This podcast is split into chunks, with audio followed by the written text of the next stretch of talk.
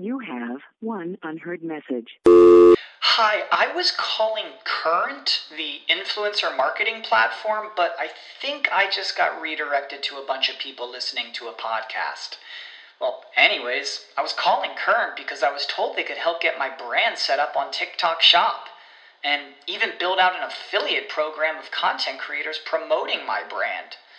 And even have those content creators go on live streams and promote my product there. Wow, I could really use Current. I also heard that the brands they work with are making millions in sales. I guess I'll just go to their website at current.tech. Bienvenidas a mi canal de novelas románticas, Audiokin. Estaré agradecida si te suscribes al canal, dejas un comentario y un me gusta. Comencemos con la narración de la novela cuyo título es Propuesta inesperada. Argumento. Tenía una propuesta para recuperar a su hijo, y a su esposa olvidada. La boda de conveniencia entre Priya y el playboy Christian Mikkelsen derivó en un placer exquisito. Un accidente de avión al día siguiente dejó a Christian amnésico y sin saber que Priya se había quedado embarazada. Ocho años más tarde, sus caminos volvieron a cruzarse cuando Christian recuperó la memoria y descubrió que tenía un hijo y que Priya quería acabar con su matrimonio. Negándose a que su familia se le escapara entre los dedos, hizo una propuesta inesperada, que vivieran tres meses juntos, como marido y mujer. Capítulo 1. Deberíamos casarnos. Priya Pillay alzó la vista de su escritorio y miró a Christian Mikkelsen, el genio tecnológico y famoso playboy que, apoyado en su escritorio, la observaba atentamente. El corazón de Priya se aceleró ante la absurda proposición que Christian acababa de hacerle en el mismo tono jovial con el que el día anterior le había pedido que lo acompañara a una conferencia en Suiza. Sus ojos azules, que normalmente brillaban pícaramente, se fijaban en ella con determinación. Christian era, además de su jefe y director de Modi Mikkelsentech, el mejor amigo de su difunto prometido y el hombre que había sido su mayor apoyo en los últimos meses, a pesar de que nunca se había llevado especialmente bien antes de la muerte de Jai, un año atrás. Con sus largas piernas estiradas y sus anchos hombros ocupando su campo de visión, le resultaba cada vez más difícil ignorar su físico y menos aún su encantadora y juguetona personalidad. Tal y como acostumbraba, llevaba en la mano un trozo de madera y un cincel. Alternando la mirada entre la madera y ella, fue tallando su rostro. Inicialmente, a Prilla le había resultado desconcertante que la observara tan atentamente. Jai le había explicado que Christian tenía ese hobby para mantenerse ocupado y canalizar su energía. Era un genio de los números y los códigos informáticos, capaz de descubrir pautas donde nadie más las veía. Pero cuando Prilla vio la talla que Christian había hecho de Jai y hasta qué punto había capturado su personalidad, descubrió una profundidad en el que desconocía, era mucho más que un hombre guapo, encantador y brillante. Prilla sacudió la cabeza y volvió a concentrarse en su trabajo. Estaba a punto de identificar la parte del algoritmo que llevaba días bloqueándola. Presionó la tecla guardar y miró a Christian. Es demasiado pronto para bromear, dijo, intentando disimular la creciente fascinación que sentía por él. Eso no impidió que se fijara en que llevaba la corbata que ella le había regalado las navidades anteriores y que, a pesar de que llevaba un inmaculado traje gris, no se había afeitado. Un corto vello rubio cubría su barbilla y sus ojos azules estaban enmarcados por ojeras.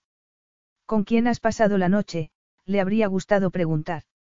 Con la supermodelo Estella o con la jugadora de fútbol, Ellen. Aunque intentara evitar pensar en ello, había llegado a la conclusión de que Christian no parecía tener un tipo femenino. O mejor, cualquier mujer que le interesara, era su tipo. ¿Por qué me miras así? preguntó él, pasándose la mano por el mentón y frunciendo el ceño de una manera que despertó en Prilla el deseo instantáneo de suavizárselo con una caricia de sus dedos. Contuvo un gemido y desvió la mirada. ¿Qué le estaba pasando? Desde cuando tenía pensamientos inapropiados relativos a Christian. Creía estar superando el problema de tener una madre tan protectora que apenas le dejaba respirar. Su delicada salud y los problemas del corazón que de niña habían exigido numerosas visitas a emergencias habían convertido a su madre en una carcelera. Y la depresión en la que se había sumido tras la muerte de Jai no había hecho sino empeorar las cosas. Desde entonces, la trataba como si fuera de cristal. Solo Cristian había entendido su duelo y le había dado tiempo para superarlo a su propio ritmo en lugar de intentar que lo ignorara. Y cuando llegó el momento apropiado, también fue él quien la sacó de su agujero y la obligó a retomar su vida. Entonces, se había incorporado a Modi y Mikkelsen Technologies como arquitecta de sistemas, un puesto al que había planeado incorporarse una vez se graduara, antes de que Jai falleciera. También se había mudado de casa de sus padres al apartamento de Christian, a lo que su madre no se había opuesto porque, como era de esperar, confiaba más en Christian que en su propia hija. Incluso había ido a un par de fiestas con amigos de Christian y había conseguido divertirse un poco. Pero lo que estaba pasando, era una trampa en la que jamás había previsto que pudiera caer. No se le había pasado por la cabeza que compartir casa con Christian fuera a dar lugar a una intimidad que por un lado ansiaba y que, por otro, la aterrorizaba. Y menos aunque fuera a convertirla en testigo privilegiada de su vida amorosa. Y no, no se sentía celosa. Para estar celosa tendría que querer ser el centro de atención de Christian, y ese no era el caso. Menos aún, cuando ver cómo las mujeres entraban y salían de su vida, solo servía para recordarle lo que había perdido al fallecer Jai. Lo único que le pasaba era que se sentía sola, eso era todo. Eso demuestra que no estás muerta, le había dicho su prima cuando le había confesado su inexplicable fascinación por Christian. Tienes 22 años y sientes deseo. Christian es extremadamente sexy. Es lógico que reacciones así. Christian, vete, dijo, frotándose la cara. Al contrario que tú, yo tengo un jefe que espera que haga mi trabajo. No te has enterado. Mi abuelo y la junta directiva pretenden despedirme. No digas tonterías. Jai y tú habéis sido un soplo de aire fresco para la compañía. Christian se encogió de hombros. Según ellos, mis múltiples aventuras están dando mala publicidad a la empresa. En realidad, creo que se trata del viejo Chatsworth. Se está vengando porque dejé plantada a su hija. Miró a Prilla con expresión angelical y esta, a pesar de que permanecía en constante alerta para mantenerse firme, sonrió. Christian siempre le había hecho reír, por mucho que intentara mantenerlo a distancia o incluso conseguir que le cayera mal, tal y como había intentado los dos primeros años después de que Jai los presentara. Vamos, Pre, ¿acaso tengo la culpa de que pretendiera que le propusiera matrimonio al mes de salir con ella? Puede que Samantha sea guapa e inteligente, pero debería conocerme mejor. Además, fue ella quien me persiguió. Sí, claro, dijo Prilla sarcástica. Mientras que tras el accidente de Jai ella había pasado meses aislada, Christian se había sumergido en una frenética vida social, lo que en su caso, dado que ya tenía una sólida reputación de playboy, había dado lugar a varios escándalos. Era como si al perder la influencia estable y equilibrada de Jai, hubiera perdido el control. Y hasta cierto punto era comprensible que el señor Mikkelsen hubiera amenazado con echarlo de la compañía. Porque si había algo a lo que Christian estaba apegado, era MMT, la compañía tecnológica que Jai y él habían creado en sus años universitarios y que se había convertido en la columna vertebral de Mikkelsen Technologies durante la última década. Aunque estoy de acuerdo en que Samantha podría encontrar a alguien mejor, dijo Prilla sonriente, puede que se haya enamorado verdaderamente de ti, Christian. Los milagros son posibles. Aprovechas que estoy deprimido para hundirme, dijo él en tono fingidamente dolido, mientras la cálida mirada de sus ojos azules hizo sentirse a Prilla como si hubiera ganado un premio. El caso es que tengo que vencer al abuelo en sus propios términos. Y solo tú puedes salvarme, Pre. Prilla lo miró con incredulidad. Salvarte. Soy demasiado realista como para creer que es posible. Entonces, ¿estás de acuerdo conmigo en que necesito ser salvado? Hubo algo en cómo hizo la pregunta que desconcertó a Prilla, una solemnidad, un anhelo, que no quiso analizar. Podía sentir su mirada escrutándola, como si esperara a ver si mordía el anzuelo. Prilla desvió la mirada hacia el escritorio y trató de llevar la conversación a un terreno neutro. Para serte sincera, es verdad que últimamente has estado un poco fuera de control. Entiendo que Ben intente que recuperes un mínimo, equilibrio, carraspeo. Y dado que llevaba tiempo pensando que debía decirlo, añadió, no sé qué habría hecho sin tu apoyo este último año. Habría sobrevivido. Tienes más fe en mí que yo misma, dijo Prilla. Tomó la mano de Christian impulsivamente. Sus dedos tenían una leve aspereza que se debía a su continuo trabajo con la madera. Una sensación de calor se asentó en el vientre de Prilla, como la boca de una caverna que se abriera en un bostezo pidiendo ser ocupada. Le soltó la mano inmediatamente y añadió. Siento no haber sido mejor amiga para ti y no haberme dado cuenta antes de que tú también habías perdido a Jai. Desviando la mirada, él se pasó los dedos por el cabello. Prilla se preguntó si lo habría incomodado. Pero el dolor no era un tema que Christian acostumbrara a esquivar, así que su tensión debía de tener otro origen. Tienes mal aspecto, Christian. No me extraña que Ben esté preocupado por ti.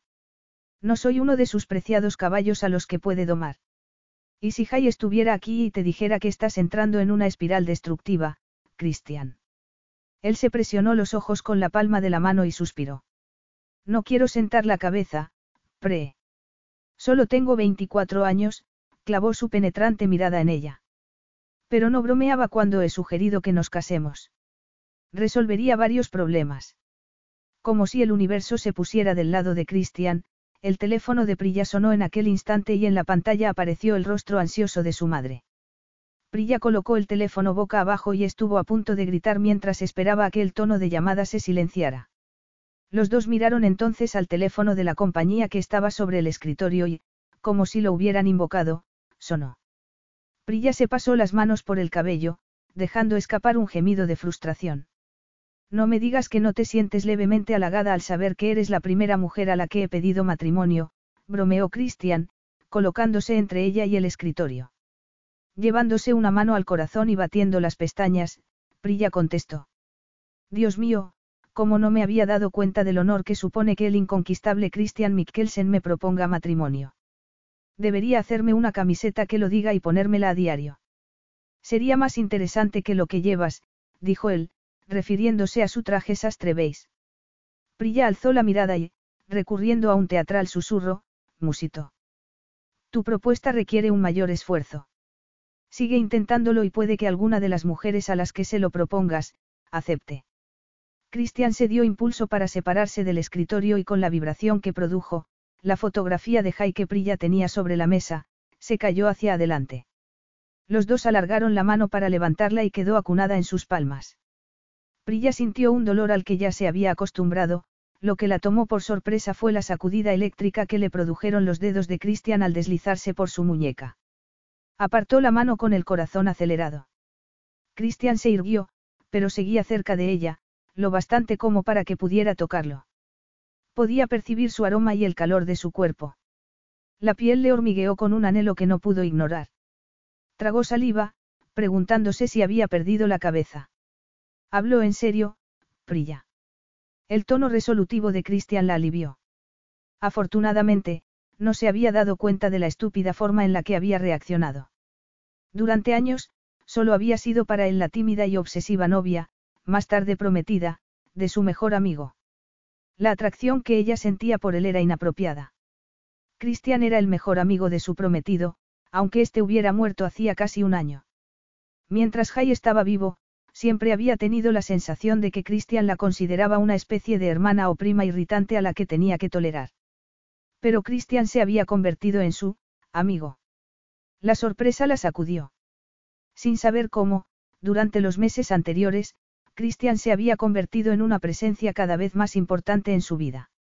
La había obligado a volver al trabajo, había mentido a su madre cada vez que era necesario diciéndole que estaba demasiado ocupada para hablar con ella, le había dejado instalarse en su casa, la había retado profesionalmente presentándole un problema tras otro. La había guiado gradualmente desde su profunda depresión al mundo exterior. Bajo la fachada de arrogancia e indiferencia que utilizaba tan hábilmente, Christian ocultaba un corazón de oro. No era extraño que el dolor por la pérdida de Jai los hubiera unido, puesto que ambos lo adoraban. Pero la creciente atracción que sentía por Christian no estaba bien. Y si él se daba cuenta, no dejaría de bromear y torturarla. Solo pensarlo le ardían las mejillas. Vuelve, estornino. Tu mente está vagando, dijo Christian en un tono inusualmente serio. No me llames eso, dijo ella automáticamente, tal y como Christian había pretendido. Era una broma que arrastraba desde la primera vez que se habían visto. Christian usaba a veces el apodo del pájaro pequeño y frágil, consciente de que la irritaba y, con toda probabilidad, porque la describía bien. Vale, te llamaré cuervo si lo prefieres, bromeó él. Priya esbozó una sonrisa mientras Christian le dedicaba una, amplia y luminosa. Una corriente de emoción cargada de dolor y deseo tendió un puente entre ambos, y Priya desvió la mirada para que Christian no se diera cuenta de que era ella quien la proyectaba. Había llegado el momento de adoptar una actitud seria. No quiero complicar las cosas, Christian. No van a complicarse, dijo él, dando un suspiro. Estoy harto de que la junta directiva utilice cualquier subterfugio para controlarme. Sabes que ya era un problema incluso cuando Jay estaba aquí. Cada vez que queríamos explorar nuevas avenidas, buscaban cualquier excusa para boicotearnos. ¿Y tú? ¿Qué pasa conmigo? Preguntó Prilla airada. Podía aguantar sus bromas y que le tomara el pelo, pero no que la compadeciera. No tienes que pelear mis batallas, Cristian. Ya no. Ni aunque te sirva de escudo para que te dejen de atosigar. Prilla se puso en pie de un salto. Mi madre ha venido a verte otra vez. Preguntó furiosa. Tus padres han venido a ver a Ben.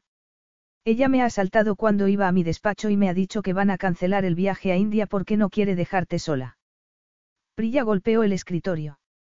Llevan una década planeando esta reunión familiar. Su hermana va a acudir desde Inglaterra y su tía desde Australia, ¿cómo puedo hacerle entender que estoy bien y que no necesito una niñera? Casándote conmigo, dijo Christian, plantándose ante ella. Mírame, pre. Al ver que no lo hacía, Christian la tomó por la barbilla y le obligó a girar el rostro. Prilla no supo que vio en sus ojos, pero hizo que retrocediera un paso y se frotara las sienes. ¿Confías en mí? Percibir un soterrado dolor en la voz de Christian hizo que cualquier otra consideración desapareciera. Pero no era posible. ¿Cómo iba Christian a sentirse dolido por lo que ella opinara de él? Y, sin embargo, cuanto más retrasó la respuesta, mayor angustia creyó ver en su mirada. Por supuesto que sí, dijo. Y rió para relajar la tensión e impedir que Christian intuyera que era en sí misma en quien no confiaba. Yo no soy quien tiene un emporio multimillonario a su nombre. Él la observó, todavía pensativo. Entiendo la lógica de tu plan, continuó ella, enterrando su propia confusión. ¿Es solo que? ¿Qué, Prilla? Ella se frotó el estómago como si pudiera deshacer el nudo que se le había formado. Finalmente, dijo. Está bien. Podemos celebrar un matrimonio de conveniencia. Formaré el acuerdo prenupcial que me presentes. Por favor, no me insultes. Los dos sabemos que yo confío en ti plenamente. Ella asintió. Era verdad que estaba siendo injusta, con los dos. En el fondo, lo que me pasa es que, miró a Cristian a los ojos y tuvo la sensación de estar sumergiéndose en algo aterrador y maravilloso a un tiempo, pero que no podía evitar, no quiero perderte, Cristian. Como amigo, quiero decir. No podría soportar que nos peleáramos. Al contrario de lo que ella esperaba, Cristian no se rió, ni le tomó el pelo, ni le dijo que dejara de preocuparse por problemas que ni siquiera se plantearían. Tampoco dijo que nada podría romper su amistad. Simplemente, la estrechó contra sí, tal y como había hecho en el hospital, cuando había colapsado al saber que Jay había muerto. Prilla ocultó el rostro en su cuello y aspiró su aroma. El instinto pudo más que el sentido común y se abrazó a su cintura. Era cálido y sólidamente masculino. Su cuerpo le resultaba familiar y excitante. Porque en aquella ocasión no sentía solo consuelo. Toda ella quería pegarse a él, sentirlo más cerca y dejarse llevar por lo que se parecía peligrosamente a un intenso deseo. Te prometo que no permitiré que nada se interponga entre nosotros, susurró él contra su cabello. Y antes de que Prilla pudiera reaccionar, la soltó y se alejó de ella. Cuando volvió a mirarla, Prilla no vio en su semblante rastro de la emoción que acababa de percibir en su voz, ni señal de la tensión que había notado en sus hombros y en su espalda. Volvía a ser el Cristian que todo el mundo conocía, seguro de sí mismo y superficial. Pediré la licencia lo antes posible. Prilla sintió sin dejar de buscar en su rostro la emoción que había intuido. Aun cuando su sentido común le decía que lo olvidara, una voz le rugía en la cabeza, exigiéndole que la encontrara. No olvides por qué vamos a hacer esto, Pre. Tus padres podrán irse a India sin sentirse culpables. Yo me quitaré de encima a los directivos. Y tú puedes seguir viviendo en el apartamento. Una vez consigamos la cooperación con el equipo suizo, me perderás de vista. Montar la infraestructura y ponerlo en marcha, llevará al menos seis meses. ¿Y tus novias? La pregunta escapó de labios de Priya aún antes de que la formara en su cabeza. Olvídalo. No es asunto mío. ¿Estás segura? Preguntó él con una dulzura que puso a Priya la carne de gallina. Asintió aún sin saber a quién pretendía engañar. Christian volvió a mirarla con urgencia, como si quisiera retarla a que le preguntara. Como si supiera lo que pasaba. Por supuesto que estoy segura, Christian. Tu vida amorosa no me incumbe. Durante el resto del día, Prilla se dijo que aquella debía de ser la frase más extraña que una mujer podía dirigir al hombre con el que acababa de acceder a casarse. Capítulo 2. Ocho años después. Prilla Mikkelsen bajó del taxi bajo una lluvia torrencial. Podía sentir la mirada del conductor siguiéndola e imaginó que especularía sobre qué hacía una mujer con tan solo un chal de cachemira como abrigo y aparentemente desequilibrada, aproximándose a una de las propiedades más lujosas de Pacific Northwest. Decidió que le daba lo mismo. Aquella noche no era la madre que debía presentarse sonriente ante su hijo de siete años. Ni la nieta política de un octogenario que adoraba a su bisnieto y tenía su fe puesta en ella. Tampoco era la hija que debía calmar la ansiedad de una madre sobreprotectora que podía asfixiarla de puro amor. Menos aún la directora de una de las principales empresas de tecnología del país, que tenía que luchar contra el primo de su difunto marido y la junta directiva para que dejaran de cuestionar su liderazgo. Solo era Prilla. Una mujer de 30 años sumida en la más absoluta soledad y que en aquel momento tenía una pataleta que habría hecho reír a su hijo. El suave sonido de la verja abriéndose cuando escaneó el pulgar debió de convencer al taxista de que no se trataba de una ladrona. Prilla empezó a ascender la empinada cuesta que conducía a la casa, caminando con dificultad sobre sus altos tacones. La lluvia le había empapado el vestido y cada paso que daba suponía un esfuerzo. Imaginar que su madre la viera en aquel momento le arrancó una carcajada. Asumiría que su hija se había vuelto loca, la vigilaría día y noche y las arrastraría a un terapeuta, además de buscarle pareja, por supuesto. Prilla no tenía nada en contra de las terapias. Pero ninguna podía curar su problema. Tampoco quería un marido, por más que su madre pensara que era la solución de todos sus males. No se sentía capaz de sobrellevar la angustia y el dolor que representaba una relación. Como no quería que ningún hombre le dictara lo que debía hacer. Quería coquetear y sentirse deseada. Quería besos y caricias y, sí, también sexo. Pero no el tipo de relación impersonal y furtiva que le habían propuesto aquella noche. Menos aún con un hombre que se había vuelto desagradable en cuanto lo había rechazado. Quería sentirse mujer en lugar de todas las demás funciones que le habían correspondido en la vida. Quería pasar una noche cálida e íntima, piel con piel con un hombre de hombros anchos y muslos fuertes. Básicamente, quería a un hombre con ojos azules chispeantes, cabello rubio y sonrisa pícara. En definitiva, a Christian. Y no solo físicamente. También añoraba su magnetismo, su energía, sus ansias de vivir. Por eso su mente siempre conjuraba a Christian. Porque aunque la hubiera evitado la mayor parte del tiempo que habían permanecido casados, a Prilla le sorprendió descubrir, cuando súbitamente dejó de serlo, cuánto había disfrutado siendo su esposa. Por eso había empezado a dar los primeros y titubeantes pasos para volver a sentirse viva. Ser una empresaria conocida complicaba las citas aún más que subir sobre aquellos incómodos tacones hasta la casa, que en ese momento apareció a la vista tras una curva. No se había acostado con ninguno de los hombres con los que había quedado. La posibilidad de conocer a uno en el que confiara lo bastante como para desnudarse o tener cualquier intimidad con él, era prácticamente nula. Pero tan difícil era mantener al menos una conversación interesante. Aspirar a conocer a alguien que no fuera o aburrido o arrogante. Tal vez ponía el listón muy alto. Quizá lo que quería era ridículo, irracional, y al enviarle a aquellos hombres, el universo estaba diciéndole que ya había conocido a dos magníficos, y que no debía aspirar a más, aunque hubiera perdido a ambos. Una risita histérica escapó de sus labios. El dolor era un sentimiento extraño. Lo había padecido no una, sino dos veces y la había transformado. Cuando el avión de Christian se había estrellado, había encerrado el dolor en un agujero y había seguido adelante para cumplir con sus obligaciones. Había heredado un imperio tecnológico y un abuelo destrozado. Luego, había nacido el bebé que por entonces crecía en su vientre. criar a un hijo sola había representado un reto imprevisto, al que ya se había acostumbrado. Pero el viejo dolor se había apoderado de ella de nuevo. Quizá era porque aquella semana se cumplían ocho años de la pérdida de Crescitian, o porque su hijo empezaba a preguntar por su padre. O tal vez porque nunca había admitido lo que Christian había significado para ella. Ni siquiera a sí misma. Para cuando llegó a la casa, estaba empapada y las lágrimas se mezclaban con la lluvia. Las luces con sensor de movimiento se encendieron, iluminando la fuente central y la majestuosa escalinata que ascendía al porche sostenido sobre columnas. El pecho le ardía por el esfuerzo de la ascensión. Se detuvo a tomar aire y entonces lo vio, su rostro iluminado por los focos, la nariz aguileña marcada por una cicatriz, las cejas oscuras, los chispeantes ojos azules, el rubio cabello que bajo la lluvia brillaba como oro lustrado y los labios sensuales rodeados por una espesa barba, definitivamente, era él. Cristian.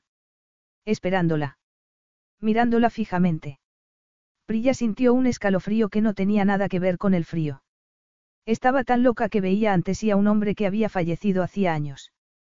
Pre, susurró él. Es real. Le dijo una voz al borde de la histeria. Solo Christian la llamaba así.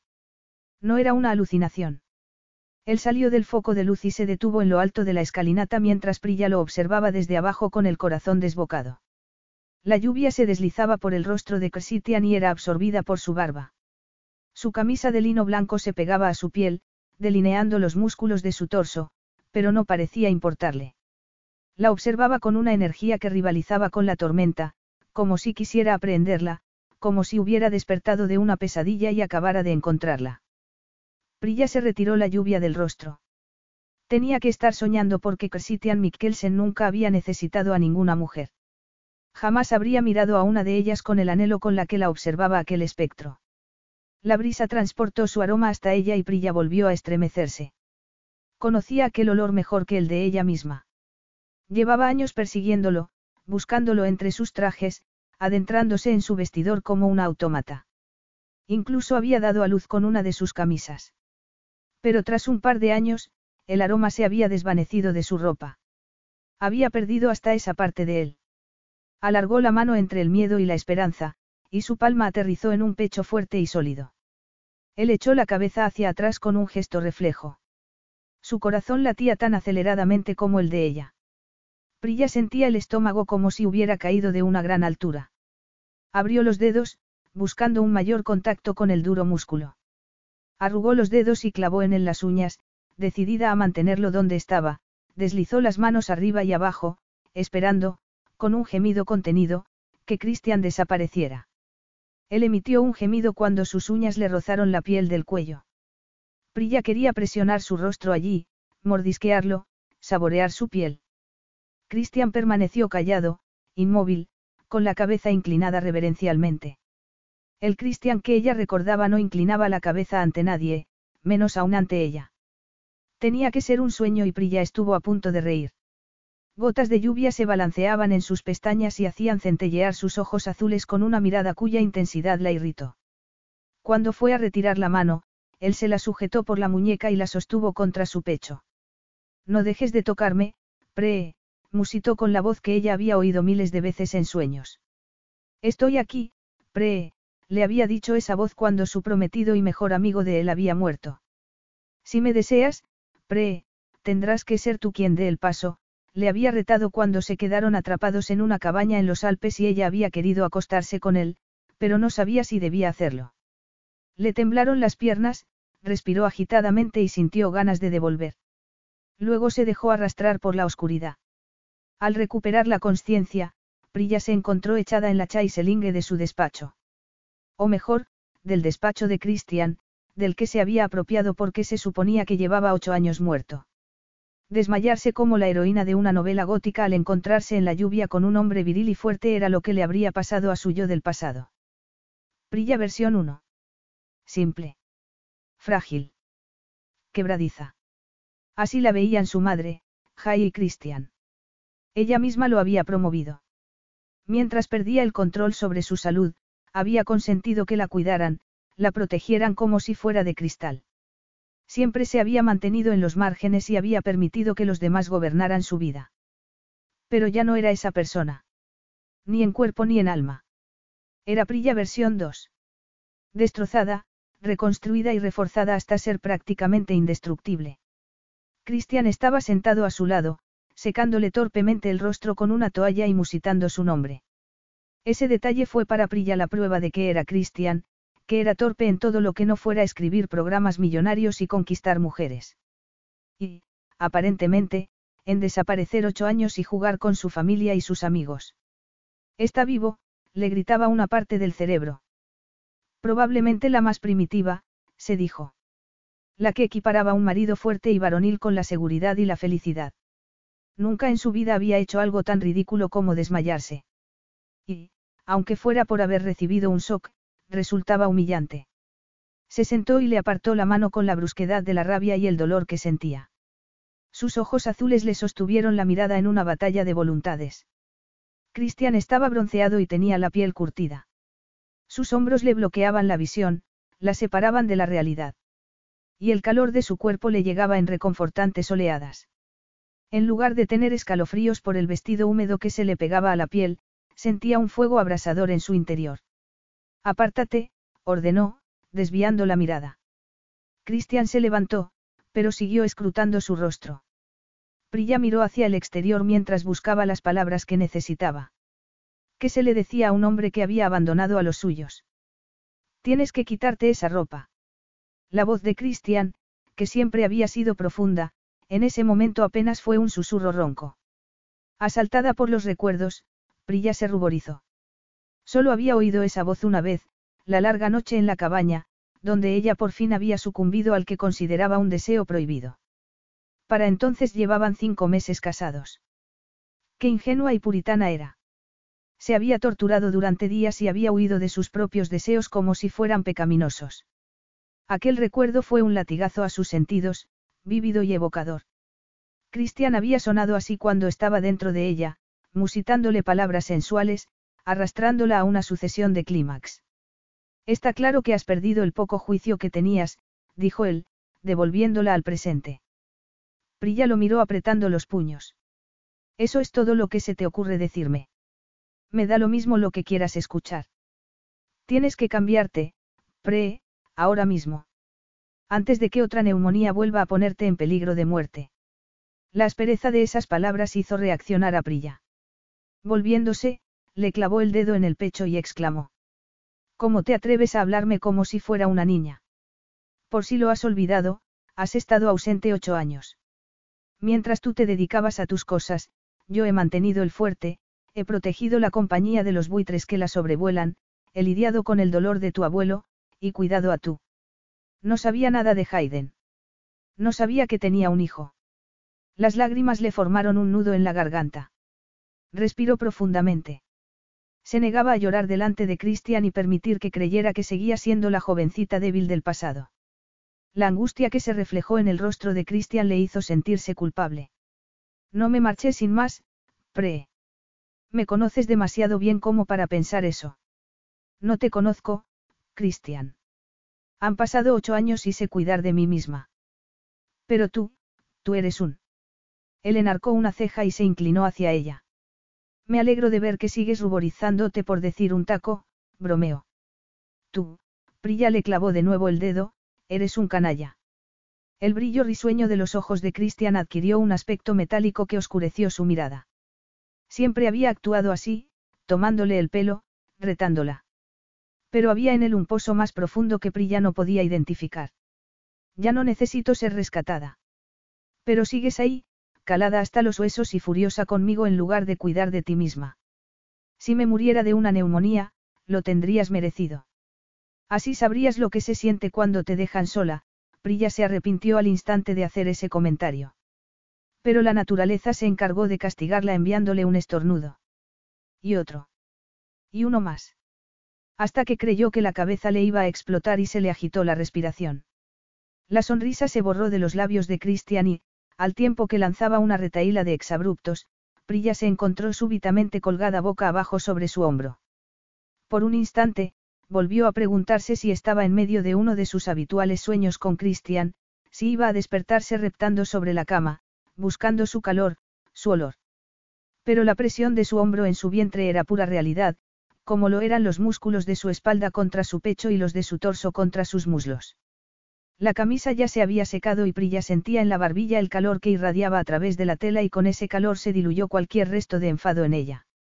Se planteó pelear para fingirse indignada, pero se limitó a suspirar y relajarse. Provocar a Christian con su posible muerte había sido un golpe bajo y de mal gusto. Aun cuando lo tuviera merecido nunca era admisible bromear sobre la muerte. Christian subió las escaleras sin que su peso le alterara la respiración. Prilla vio el enorme retrato de él que colgaba en el vestíbulo y estalló en una carcajada, lo que despejó todo vestigio de su enfado y cualquier duda de si soñaba. Exhaló cuando él la recolocó sobre su hombro. Entonces le dedicó todos los insultos que llevaba acumulando desde hacía ocho años y fue él quien dejó escapar una carcajada cuyas sacudidas reverberaron por todo el cuerpo de Prilla. Él abrió la puerta del dormitorio principal con el pie y pasó junto a la gigantesca cama que había hecho a medida para poder acomodar su metro noventa, y la cómoda en la que había una fotografía del día de su boda. Prilla, con un sencillo vestido blanco corto y él con cazadora de cuero, camisa blanca y vaqueros, a la puerta del ayuntamiento. No era la típica fotografía alegre de unos recién casados. Después de todo, se habían casado por conveniencia. Pero al menos, si confiaban el uno en el otro. Aunque no lograra entender la intensa atracción que sentía por Christian tras la muerte de Jai, siempre había confiado en él. De la misma manera que Jai, que era el vínculo que los unía y que los mantenía juntos, había confiado ciegamente en él. Por supuesto que Christian no la había abandonado. No era propio de él. ¿O sí? Prilla no podía estar segura porque se habían convertido prácticamente en dos desconocidos. Y, sin embargo, Christian era su marido y, lo que era aún más importante, el padre de su hijo. Sus pies tocaron las frías y sólidas baldosas de mármol del cuarto de baño cuando Cristian la bajó, pero Prilla notó que el suelo temblaba bajo sus pies. Capítulo 3. Bájame la cremallera. Cristian echó la cabeza hacia atrás en un acto reflejo tan brusco que podría haberse hecho una lesión en el cuello. Retirándose el cabello sobre el pecho, Prilla lo miró por encima del hombro con expresión retadora. Él no pretendió ocultar lo que pudiera ver en su mirada, ni la posesividad con la que le recorrió el cuerpo. Durante años, se había preguntado si era un invento de su imaginación debido a su empeño por descubrir quién era. La intensidad de los sueños que tenía con ella, la ciega obsesión con ella, le había hecho seguir adelante. Como si representara un salvavidas al que debía aferrarse para llegar a la orilla. Aun cuando no recordara quién era y se debatiera en la oscuridad, pequeños detalles relacionados con ella le instaban a vivir, su recta nariz, su sensual boca, su sedoso cabello negro.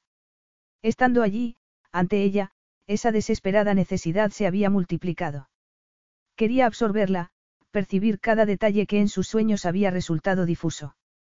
Tenía la impresión de que tardaría más de una década en completar la imagen desdibujada que había mantenido en su dañada memoria durante tanto tiempo. Y una década más en descubrir los detalles nuevos. Su esposa, porque Christian solo podía pensar en ella como tal, parecía una diosa. Una sirena ante la cual estaba dispuesto a rendirse gustosamente. Ella alargó el cuello mientras lo observaba con una osadía que él siempre había intuido bajo su tímida fachada. Ansiaba trazar con sus manos la curva de su cintura, de sus caderas, quería tomarla por las nalgas y apretarla contra sí. Aquel deseo por la mujer de sus sueños era lo que le había obligado a sobrevivir cuando todo lo que quería hacer era perderse en la niebla de su mente. Pero teniéndola ante sí, una emoción desconocida llenaba su corazón y lo paralizaba aun cuando el deseo fluyera por sus venas, arrastrando consigo el doloroso vacío que lo había conducido al borde de la locura. ¿Has olvidado cómo desnudar a una mujer, Cristian?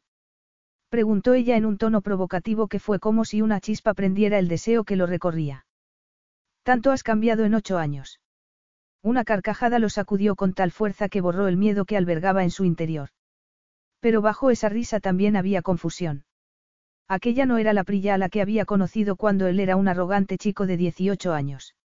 No era la jovencita tímida y brillante que lo había fascinado cuando era la prometida de su amigo, capaz de encontrar a la primera los errores de programación de una de sus aplicaciones. La joven por la que había sentido una obsesión que lo había cargado de culpabilidad y de desprecio hacia sí mismo. Porque él, que siempre lo había tenido todo en la vida, deseaba a la chica de su mejor amigo, quién había sido su hermano y su familia desde que se habían conocido en el colegio. No era la joven a la que había rescato del dolor de la pérdida y de la profunda soledad en la que los había sumido a ambos la muerte de Jay en un accidente de tráfico. Ni aquella cuya sonrisa y lealtad se había convertido en su única conexión con la cordura cuando había querido vengarse de un universo que volvía a arrebatarle a un ser amado. No era la joven con la que se había casado y a la que había intentado mantener a distancia para protegerla de sí. Ni la que lo miraba con tanto deseo que, finalmente, se había prometido probarlo, aunque solo por una vez.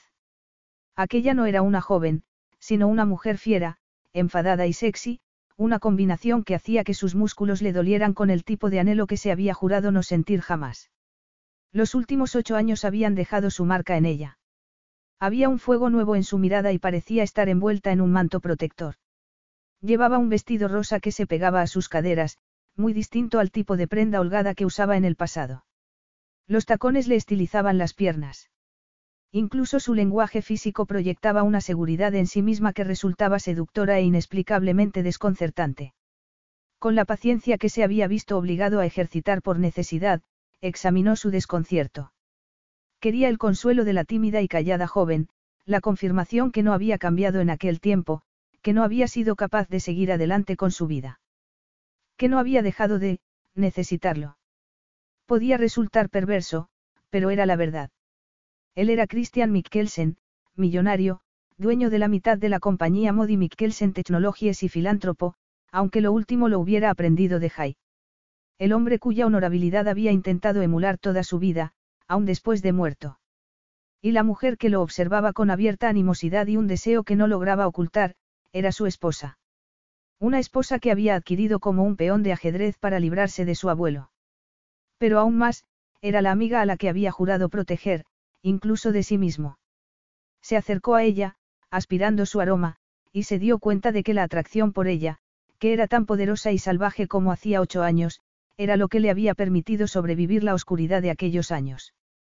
Con el corazón acelerado, se quedó mirando la cremallera que se había quedado atascada al tirar prilla de ella. El vestido seguía mojado y Christian tuvo que hacer un esfuerzo sobrehumano para no arrancárselo. Era increíble la nitidez con la que recordaba la ocasión en la que Prilla había estado a punto de morir de neumonía. Jai y él habían pasado 48 horas agónicas en la sala de espera del hospital. Cuando por fin les habían anunciado que estaba fuera de peligro, había tenido que reconocer la terrible realidad, estaba locamente enamorado de la prometida de su mejor amigo. Por entonces había querido creer, estúpidamente, que la atracción se debía a que no podía tenerla. Está atascada, dijo. Le temblaban las manos y no se atrevía a tocarla. Con los años había descubierto que cuando deseaba algo desesperadamente, intentaba evitarlo. Los espejos que los rodeaban les devolvían sus imágenes multiplicadas. Sus miradas se encontraron en uno de ellos. Cristian. No he tocado a nadie en ocho años. Prilla abrió los ojos de sorpresa. ¿Cómo? Tampoco he podido soportar la idea de que me tocaran. No estaba seguro de por qué decía aquello. No se reconocía en el hombre que decía lo que sentía. Solo sabía que necesitaba que ella lo supiera, que lo comprendiera. Cristian temió que fuera a rechazarlo, que tuviera miedo de él. Pero Prilla suspiró y le sostuvo la mirada en el espejo con un fuego que nunca había visto brillar en sus ojos. ¿Por qué no volviste cuando te recuperaste del accidente? ¿Cómo pudiste ser tan cruel como para permitir que creyera ni un solo día que también te había perdido a ti? Entonces Christian, impulsado por la angustia de Prilla, la tocó. Estaba fría y temblaba y cuando sus dedos se curvaron sobre sus hombros, recibió una sacudida eléctrica. Su piel era suave como la seda. Permanecí en coma durante dos años en un hospital en Saint Martin, dependiendo de la caridad y la buena voluntad de desconocidos. Una enfermera francesa cuidó de mí, según me dijeron, con una devoción que no me merecía. Cuando recuperé la conciencia, no sabía quién era, apoyó la frente en la cabeza de Prilla. Mi mente ha estado sumida en la oscuridad, pre, como si fuera un inmenso y negro océano que no lograra cruzar por más que nadara. Tomó aire y continuó. Hace dos días vi tu rostro en un viejo periódico que envolvía un trozo de pescado. Era una fotografía de la convención tecnológica que se celebró en Londres hace dos semanas.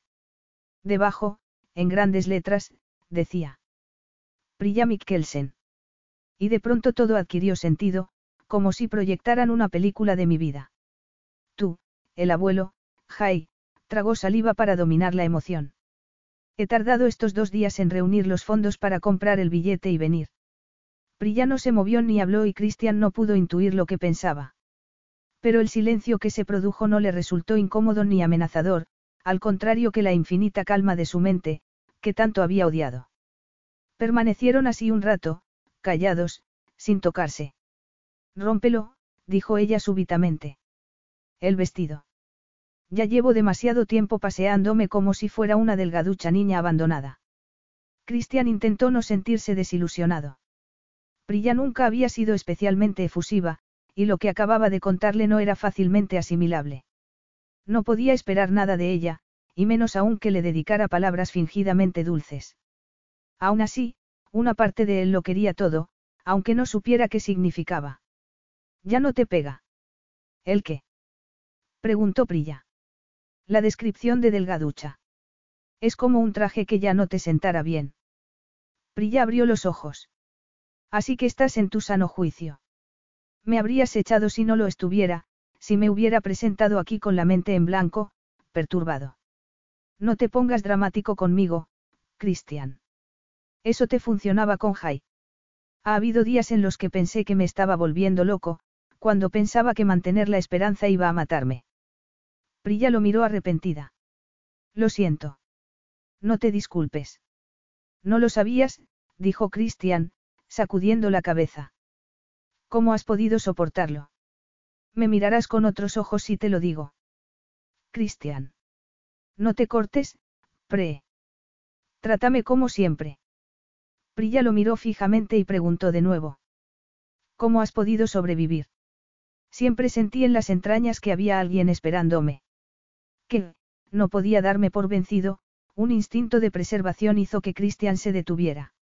Algo me decía que era demasiado listo como para ser solo un carpintero. Rió quedamente sabiendo que estaba siendo sarcástico consigo mismo. Eso es lo que mi enfermera decidió después de fijarse en mis manos, continuó él, mostrando las palmas. ¿Ha seguido haciendo tallas? Sí, he vivido haciendo trabajos de construcción. Pero empecé a tallar incluso cuando me estaba recuperando. Era una de las pocas cosas que me interesaban y me calmaban. Cuando Marí me puso en la mano un trozo de madera y un cincel, me sentí por primera vez algo más que una mera sombra. De otra manera, me habría vuelto completamente loco. Prilla desvió la mirada y Christian pensó que quería ocultar lo que sentía y que volvía a colocarse la armadura. Ella agachó la cabeza y apoyó las manos en la pared. Está bien, dijo Christian. Voy a tener que tirar de la cremallera con fuerza. Tira tan fuerte como haga falta. No voy a romperme. Christian se acercó. Cuando posó una mano sobre el hombro de Prilla, ésta se estremeció, su espalda se arqueó sensualmente y su trasero le rozó la ingle. Con un gemido ahogado, él tiró del cursor de la cremallera, pero se le resbaló de los dedos. Prilla cuadró los hombros y, al moverse, volvió a rozar a Christian, que volvió a gemir de frustración. ¿Qué pasa? preguntó ella manteniendo la mirada al frente. Esto es, una tortura, musitó él. Tú no lo entiendes. ¿Por qué crees que yo no siento lo mismo por ti? ¿Por qué no crees que yo te he echado de menos tanto como tú a mí? ¿Por qué no crees que resulta desconcertante ver en ti al hombre en el que confiaba más que en nadie en este mundo, al mismo tiempo que una voz me susurra que eres un desconocido? Prilla apoyó la mejilla en la fría pared. Cristian, te aseguro que te entiendo. Que no me derrumbe no significa que no esté desmoronándome. Alzando la cabeza, Christian se preguntó cómo había adivinado Prilla justo lo que había necesitado oírle decir. Le apretó el hombro y se le suavizó la respiración. Por primera vez en años, no se sentía solo. La siguiente vez que tiró la cremallera se desgarró. El vestido se abrió hacia los lados, dejando a la vista la columna de Prilla y parte de la espalda. Christian tragó saliva al ver la curva de su trasero, en la que asomaban unas bragas de encaje. Ella se dio la vuelta. El cabello se había secado y le cubría los senos, que el vestido abierto permitía intuir. Miró a Christian fijamente. Christian, a pesar de la aparente confusión y de la rabia, y de que siento que la tierra se ha abierto bajo mis pies, te aseguro de que me alegro de que hayas vuelto, Prilla carraspeó. Puedes recuperar tu dormitorio. No, Christian dio un paso atrás. No, este es tu dormitorio. Yo iré al de invitados. Sin dejar de mirarlo, Prilla asintió en silencio. Christian volvió a sentirse como el niño de nueve años que había perdido a sus padres y se irritó consigo mismo por no ser más comprensivo. No era justo esperar de Prilla más por el momento, tendría que dominar su ansiedad por saber qué había sucedido durante aquellos años. Tenemos que ponernos al día sobre muchas cosas, dijo Prilla, leyéndole el pensamiento. ¿Por qué no descansas y hablamos mañana por? Estoy demasiado nervioso como para dormir. Yo también, dijo Prilla. Y con una nueva determinación en su mirada, añadió, si quieres, podemos tomar una copa en la biblioteca. Cristian la miró, sonriendo ante la idea de que buscara un terreno neutral. No eran dos desconocidos, pero tampoco marido y mujer, quizá ni siquiera amigos, al menos como lo habían sido en el pasado. Ya no bebo, dijo y fue hacia la puerta. Ella lo llamó en un susurro. Sí. Cristian se volvió. Sujetándose el vestido contra el pecho, los hombros desnudos, el cabello rozándole la parte alta de los senos, Christian pensó que Prilla era la mujer más hermosa que había visto en su vida. La única razón por la que había emergido de una pesadilla de ocho años. Y, sin embargo, ya nada era igual entre ellos. Alzando la barbilla, Prilla preguntó. ¿Te importaría abrazarme? Un torrente de emociones sobrecogió a Christian al ver la vulnerabilidad que reflejaba el rostro de Priya y, al mismo tiempo, el valor que demostraba asumiendo aquel riesgo. Pero en el fondo, siempre había sabido que, de los tres, y a pesar de su aparente fragilidad, ella era la más valiente. Sin mediar palabra, se acercó y la estrechó en sus brazos. Ella se acurrucó contra su pecho como si llevara años necesitando su refugio y aunque siguió sujetando el vestido, dejó que sus muslos reposaran contra los de él. He echado esto de menos, musitó, tan bajo que Christian no supo si lo había imaginado. Más que nada en el mundo. La emoción lo embargó hasta el punto de que solo pudo emitir un gruñido. Permanecieron abrazados, temblorosos, durante lo que pareció una eternidad. Sin embargo, no fueron más que unos segundos. Christian se obligó a soltarla, aunque hacerlo lo desgarrara. Estaba a punto de salir del cuarto de baño cuando lo asaltó una idea. ¿De dónde venías? Y como si temiera que no fuera a decirle la verdad, añadió, vestida así. Prilla suspiró y alzó la barbilla con determinación. De una cita, con un hombre. La paciencia de la que había hecho acopio durante aquellos años lo ayudó a devolverle la mirada aunque recibiera aquellas palabras como un golpe en el pecho. Aun cuando un rugido de rabia brotó de su interior, consiguió sonreír y enarcar una ceja interrogativa. En aquel instante se reconoció como no lo había hecho en ocho años, en la mirada de Prilla, en su tono retador, en su propia reacción, se reencontró consigo mismo. Salió y cerró la puerta con el corazón acelerado, pero con una amplia sonrisa en los labios porque hacía mucho tiempo que no se sentía tan vivo. Incluso la irritante frustración de no volver a ser el hombre que Prilla había echado de menos ni el que se merecía, era mejor que la oscuridad contra la que había luchado sin tregua. ¿De dónde venías vestida así? Pensar en la mirada posesiva que Christian le había dedicado, hacía estremecer a Prilla. Era la prueba de que la química entre dos personas podía seguir siendo igualmente poderosa después de un largo tiempo sin verse. Aun cuando Christian pudiera no ser el mismo. Pero algo le decía que en lo fundamental, no había cambiado. Lo percibía en la curva irreverente de sus labios, en cómo la miraba, en cómo la abrazaba.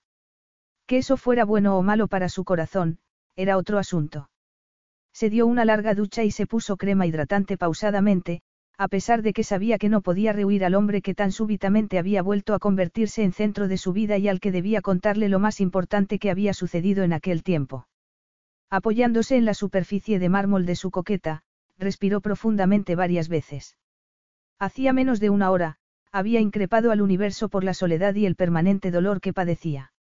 Y, sin embargo, en aquel instante, cuando Christian le había sido devuelto, no podía dejar de temblar ni parar de sopesar diferentes posibilidades. Por supuesto que se alegraba de que Christian no hubiera muerto, eso era innegable. Pero cabía la posibilidad de que él no quisiera seguir casado, o tal vez ni siquiera tener nada que ver con ella. ¿Por qué no era la misma, y Christian podía rechazarla una vez superara el shock inicial de estar de vuelta y se rodeara de rostros conocidos. Debía estar preparada para cualquier eventualidad. Capítulo 4. Tras ponerse un albornoz, Prilla fue en busca de Christian. Lo encontró en el dormitorio de Hayden. Rodeado de las paredes decoradas con los dinosaurios que ella misma había pintado y de cubos llenos de piezas de Lego, parecía tan perdido que Prilla sintió lástima de él. Con las rodillas prácticamente tocándole el pecho, estaba sentado en la camita con forma de coche de carreras. A pesar de su piel tostada, estaba pálido, y el dolor que se reflejaba en sus facciones humedeció de lágrimas los ojos de Prilla. Una punzada de dolor la recorrió al pensar en todas las noches que había ansiado que Cristian estuviera con ella, todos los momentos en los que hubiera dado cualquier cosa por compartir la carga de la maternidad. Y también por toda la felicidad que Cristian se había perdido. Cristian. Dijo con dulzura, adentrándose en la habitación. Quería posar su mano en el hombro de él, dejarle saber que estaba allí para apoyarlo, que podía contar con ella. Pero por debajo de su dolor, pudo intuir un sentimiento de rabia al notar cómo miraba en la dirección opuesta al oír que lo llamaba, y decidió no respetar su espacio personal.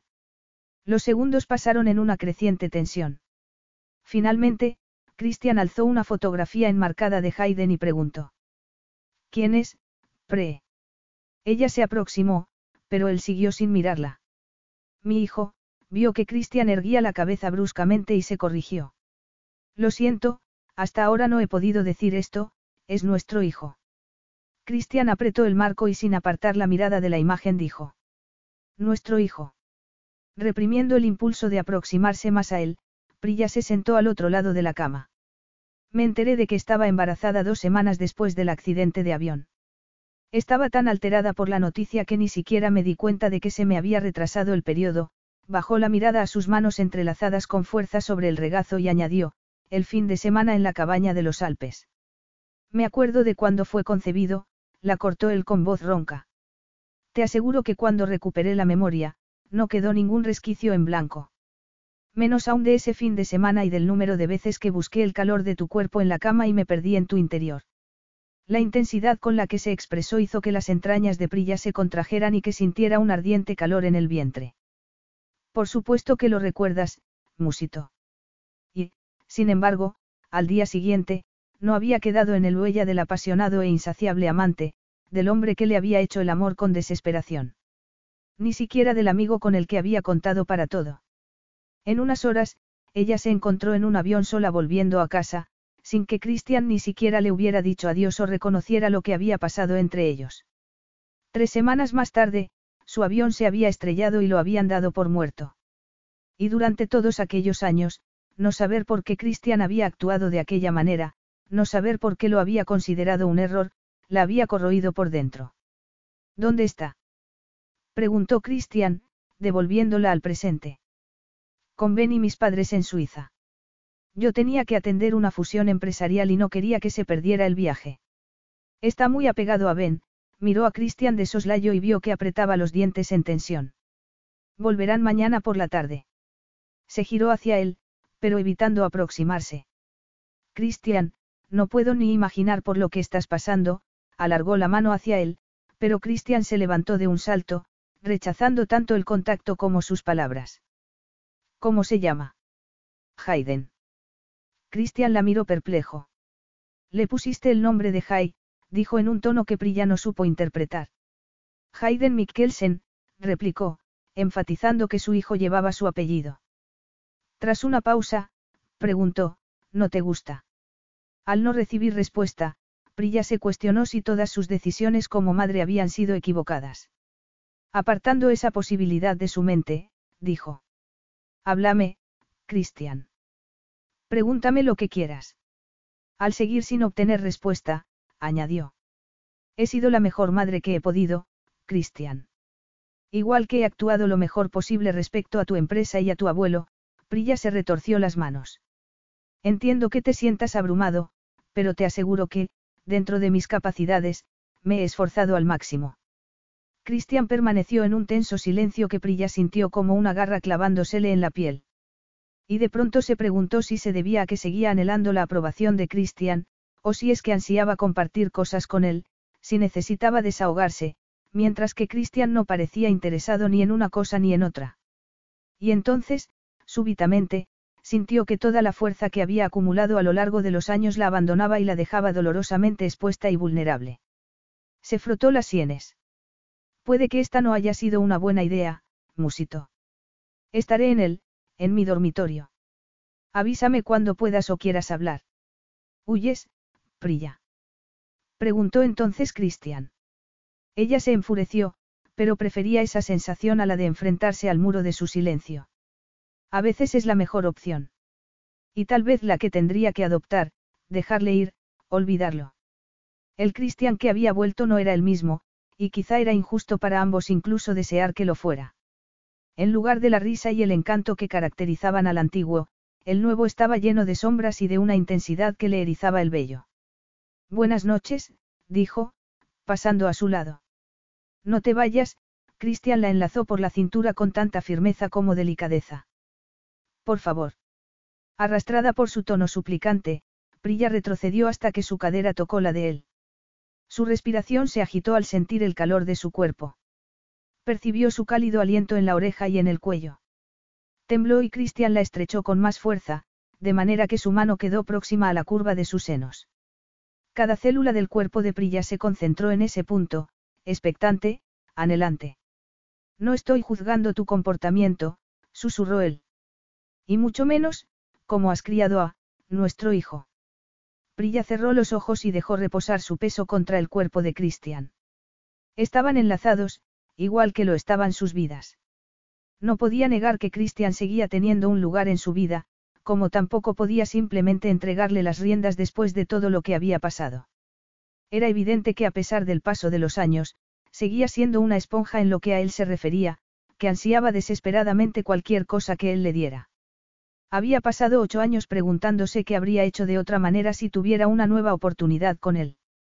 Pero no tratándose del mismo hombre, tampoco era otra oportunidad. Todas las esperanzas e ingenuas expectativas que ni siquiera era consciente de haber albergado, todos los susurros de su corazón a lo largo de tantas noches de soledad, clamaban por que les diera voz. Pero solo conducirían a la desilusión y a la frustración. O aún peor, a que Christian le rompiera el corazón aún sin pretenderlo. Comprobar que la mínima insinuación de que la rechazaba la descomponía, no ayudaría a nadie, especialmente, a Hayden. Sientas lo que sientas ahora mismo, es lógico, dijo, alegrándose de sonar serena. El hecho es que somos, dos desconocidos. Aceptarlo es la única manera de avanzar. Cristian apoyó la frente en su cabeza y presionó sus muslos contra los de ella. Prilla sintió su fuerza y el temblor que lo recorría. Y, sin embargo, mi cuerpo conoce el tuyo, musitó él, con un anhelo que la hizo estremecer. Y el mío el tuyo, admitió Prilla. O al menos la parte más primitiva de mi cerebro, la que recuerda el placer, sonrió para aligerar al ambiente. Se ve que ahora me gustan los leñadores sexys de aspecto sombrío y que se comunican a base de gruñidos. La risa de Christian reverberó por todo su cuerpo. Así que leñador sexy, eh. Rozó con la nariz la sien de Prilla y su aliento le revolvió el cabello.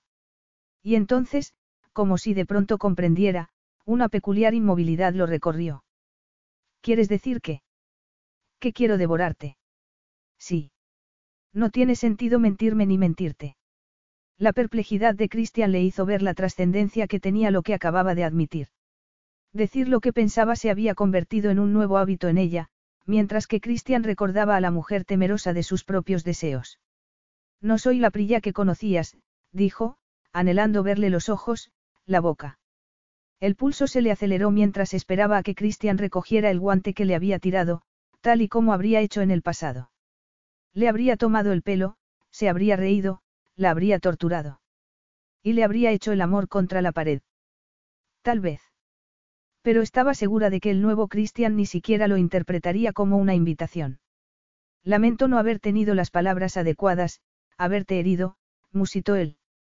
Y, de pronto, toda tensión entre ellos se diluyó. Aquel sí era el hombre que conocía y al que había llegado a admirar profundamente. Aun en los peores momentos, Christian nunca le había hecho daño.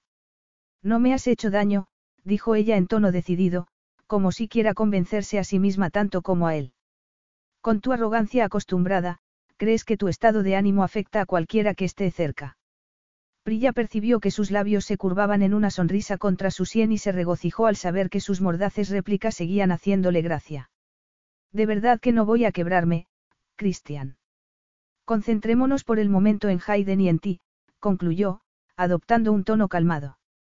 Está claro que no eres el estornino que dejé atrás, dijo Christian, sin aclarar si era bueno o malo. De serlo, no habría sobrevivido estos años. Cuando me enteré de que estaba embarazada, no tengo palabras para describirlo. Por otro lado fue lo que me hizo dar un paso adelante. Decidí que estaba harta del azar y de que mi madre y todo el mundo rigieran mi vida. Deberías haber visto la cara de mamá y de Ben cuando empecé a dar órdenes. Habrías estado orgulloso de mí. Siempre lo he estado, pre. Entonces Prilla le acarició el brazo con el que Christian seguía asiéndola y se deleitó en el cosquilleo que le causó su vello y en los poderosos músculos que no se adquirían en un gimnasio.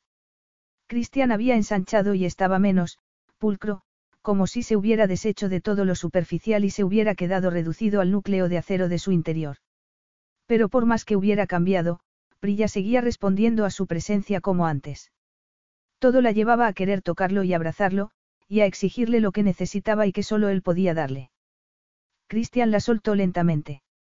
Prilla se volvió, asaltada por un peculiar sentimiento de preservación. Era imposible llegar a imaginar lo que Cristian había padecido, pero en cambio, podía proporcionarle su apoyo.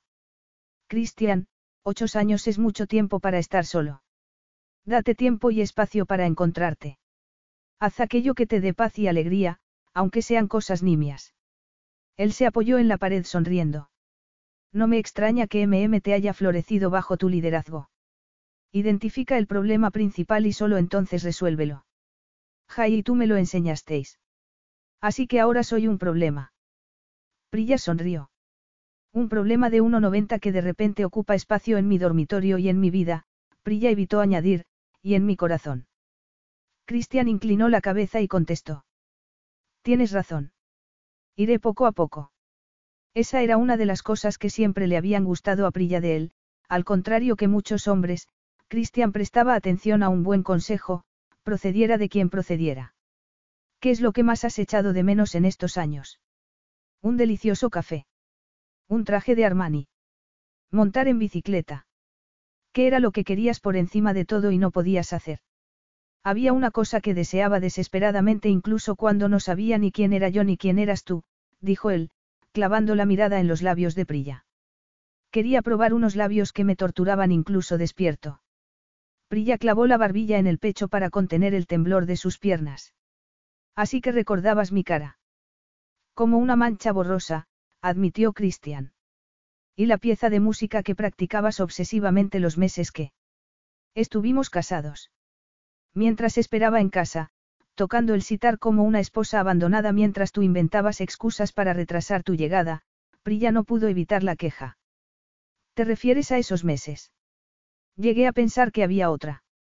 Una expresión que Prilla no supo identificar pasó fugazmente por los ojos de Christian. ¿Quieres que entremos en eso ahora, Pre? ¿Qué más recordabas de mí? Preguntó ella, dejándolo pasar. Había cosas más importantes que los espinosos meses que habían estado casados. Fundamentalmente, que te había hecho la promesa de que no estropearía las cosas entre nosotros, el tono de Christian indicó hasta qué punto pensaba que había incumplido esa promesa. Ah, musitó Prilla. Y Christian la siguió con la mirada mientras ella se aproximaba lentamente a él. Christian se había acordado de ella, no importaba que como una imagen borrosa, la había recordado. Y su codicioso y hambriento corazón recibió esa noción como maná. Lo que iba a pasar era inevitable desde que lo había palpado bajo la lluvia para asegurarse de que era él. Pero ella no quería que fuera inevitable. No quería que fuera seguido de dolor o culpabilidad, o rabia o alivio. Quería que fuera una elección. La suya. Y la de él, pero Christian no iba a preguntárselo, eso estaba claro. Dio los últimos pasos con el cuerpo alerta. ¿Y ahora? Preguntó, anhelando tocarlo, pero reprimiéndose. Cristian no se movió, pero Prilla oyó que se le aceleraba la respiración y percibió la energía que vibraba bajo su quietud externa. ¿Ahora qué, estornino? Prilla se detuvo a unos centímetros de él. ¿Sigues queriendo besarme o temes que la realidad sea una pobre imitación de tus recuerdos? Capítulo 5. Christian respiró profundamente y el aroma de la piel de Prilla lo acogió como a un viejo amigo, expandiendo sus pulmones. Unos sedosos mechones se soltaron del moño en lo alto de su cabeza y acariciaron la delicada línea de su mandíbula. Su piel brillaba como nácar. La profunda V del albornoz dejaba a la vista el canalillo en el que Christian habría querido hundir su rostro. Sus ojos, brillaban con un palpable deseo.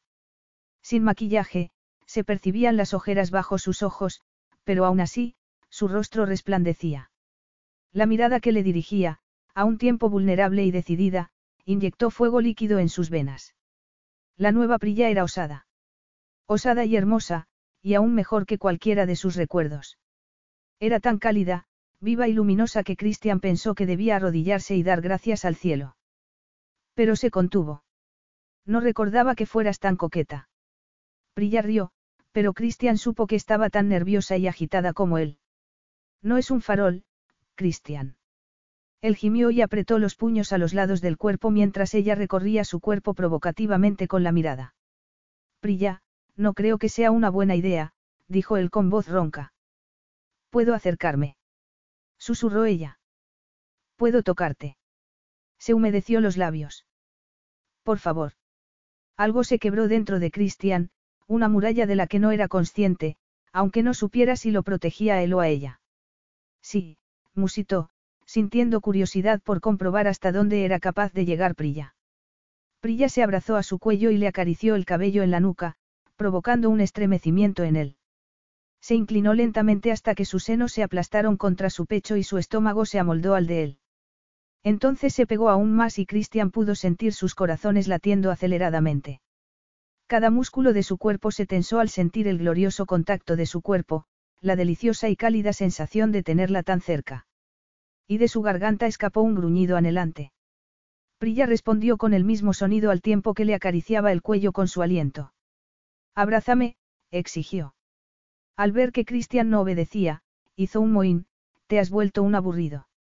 ¿Eso es lo que es esto, una diversión? Preguntó el malhumorado, concentrando toda su energía en no devorarla, tal y como ansiaba hacer. Ella le recorrió el torso con las manos ansiosamente. Puede que necesitemos recordarlo. ¿El qué? Prilla apoyó la mejilla en el pecho de Christian. Que tú estás aquí y yo también. Como si tuvieran voluntad propia, las manos de Christian recorrieron la espalda de Prilla, acariciándola, masajeándola, reaprendiéndola. Y ella se arqueó contra él, jadeante. ¿Por qué entonces siento que he perdido más de lo que he ganado? Preguntó él enfadado consigo mismo, sintiéndose indefenso. Prilla bajó las manos a sus hombros para obligarlo a mirarla.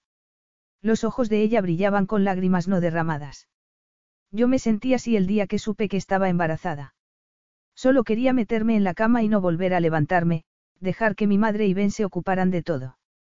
Por momentos, pensaba que el bebé era un regalo, pero luego, me torturaba la forma en que nos habíamos separado tú y yo. Pero entonces, pensé en ti y en Jai y en que los dos habíais muerto, y me avergoncé de mí misma por no aprovechar la oportunidad de estar viva. Decidí que tenía que cambiar, que nadie dictaría mi vida ni la de mi hijo. Haz la misma elección, Cristian. Toma las riendas en tus manos y convierte esto en un nuevo principio. Sus palabras fueron un bálsamo para Christian. Admirado, le retiró un mechón de cabello tras la oreja y musitó. ¿Qué voy a hacer contigo, pre? Bésame, dijo ella, mordisqueándole el mentón antes de dedicarle una sonrisa luminosa. Llevo años queriendo besarte. De hecho, queriendo hacer muchas más cosas, pero por ahora me conformo con un beso. Christian gruñó. Creo que empiezo a interpretar tu nuevo idioma y que ese es un gruñido de asentimiento, bromeó Prilla. Él la miró con la boca seca, paralizado. Prilla susurró. Después de todo lo que has padecido para volver, después de todo lo que hemos sufrido, parpadeó. ¿No crees que nos merecemos una recompensa? Cristian sonrió y posó las manos en sus caderas. Tú eres mi recompensa, pre. Prilla basculó la pelvis hacia adelante para presionarla contra el sexo de Christian. ¿No te parece lo bastante buena, Mikkelsen? Eres la cosa más hermosa que he visto en mi vida, dijo él, regocijándose al ver que recuperaban el humor que siempre había caracterizado su relación. Prilla se ruborizó. También puede ayudarnos a averiguar algo muy importante. Cristian abrió las manos sobre su trasero. Cuanto más la tocaba, más quería hacerlo. ¿A qué te refieres? A la química entre nosotros. Puede que sea solo un eco del pasado. Cristian la presionó contra sí mientras ella le daba besos de mariposa en el cuello. Puede que el beso sea tan malo, continuó Prilla entre besos, que nos conformemos con ser padres y amigos. Cristian cubrió sus labios con los de él para enmudecer cualquiera de esas posibilidades. Ella le devolvió el beso con una ferocidad que lo sacudió. Prilla sabía al rayo que en una tormenta cargaba el aire de electricidad, caliente como la brisa en verano, y él quiso empacharse de ella. Y si pensó que al descubrir su farol, la nueva versión de Prilla se acobardaría, se llevó una sorpresa. Ella hundió los dedos en su cabello, para atraparlo contra sí, y su anhelo amplificó el de él como una armónica que reverberaba entre sus cuerpos, entre sus bocas y sus alientos, alimentando su mutuo deseo. Por unos segundos sus dientes y sus lenguas entrechocaron al estallar la tensión contenida de los últimos ocho años. Estaban demasiado hambrientos, demasiado desesperados como para que la teoría de Prilla pudiera ser verdad. El fuego que ardía entre ellos se avivaba demasiado deprisa con un mero roce como para ser menos primario o real que en el pasado. Y era Prilla quien se había ofrecido a romper la espiral de rabia y dolor a la que él se había sentido lanzado al darse cuenta de la vida que había perdido. Acariciando la espalda de Prilla, separó su boca de la de ella y le besó el mentón, el cuello. Luego volvió a sus labios, pero en esa ocasión el beso fue pausado, cargado de sentimiento, la exploración de un amante tras la explosión inicial. Me has provocado tú, musitó, recorriendo con su lengua el perfil del labio de Prilla. Ya sabes cuánto me gusta poner a prueba las teorías, dijo ella, sonriendo contra sus labios. La presión de estos, la forma en que entrelazaba su lengua con la de él y exploraba su boca como si no quisiera dejar el mínimo resquicio sin recorrer, Prilla era mucho más segura, más decidida y audaz que en el pasado. Y su nueva personalidad lo volvía loco de deseo.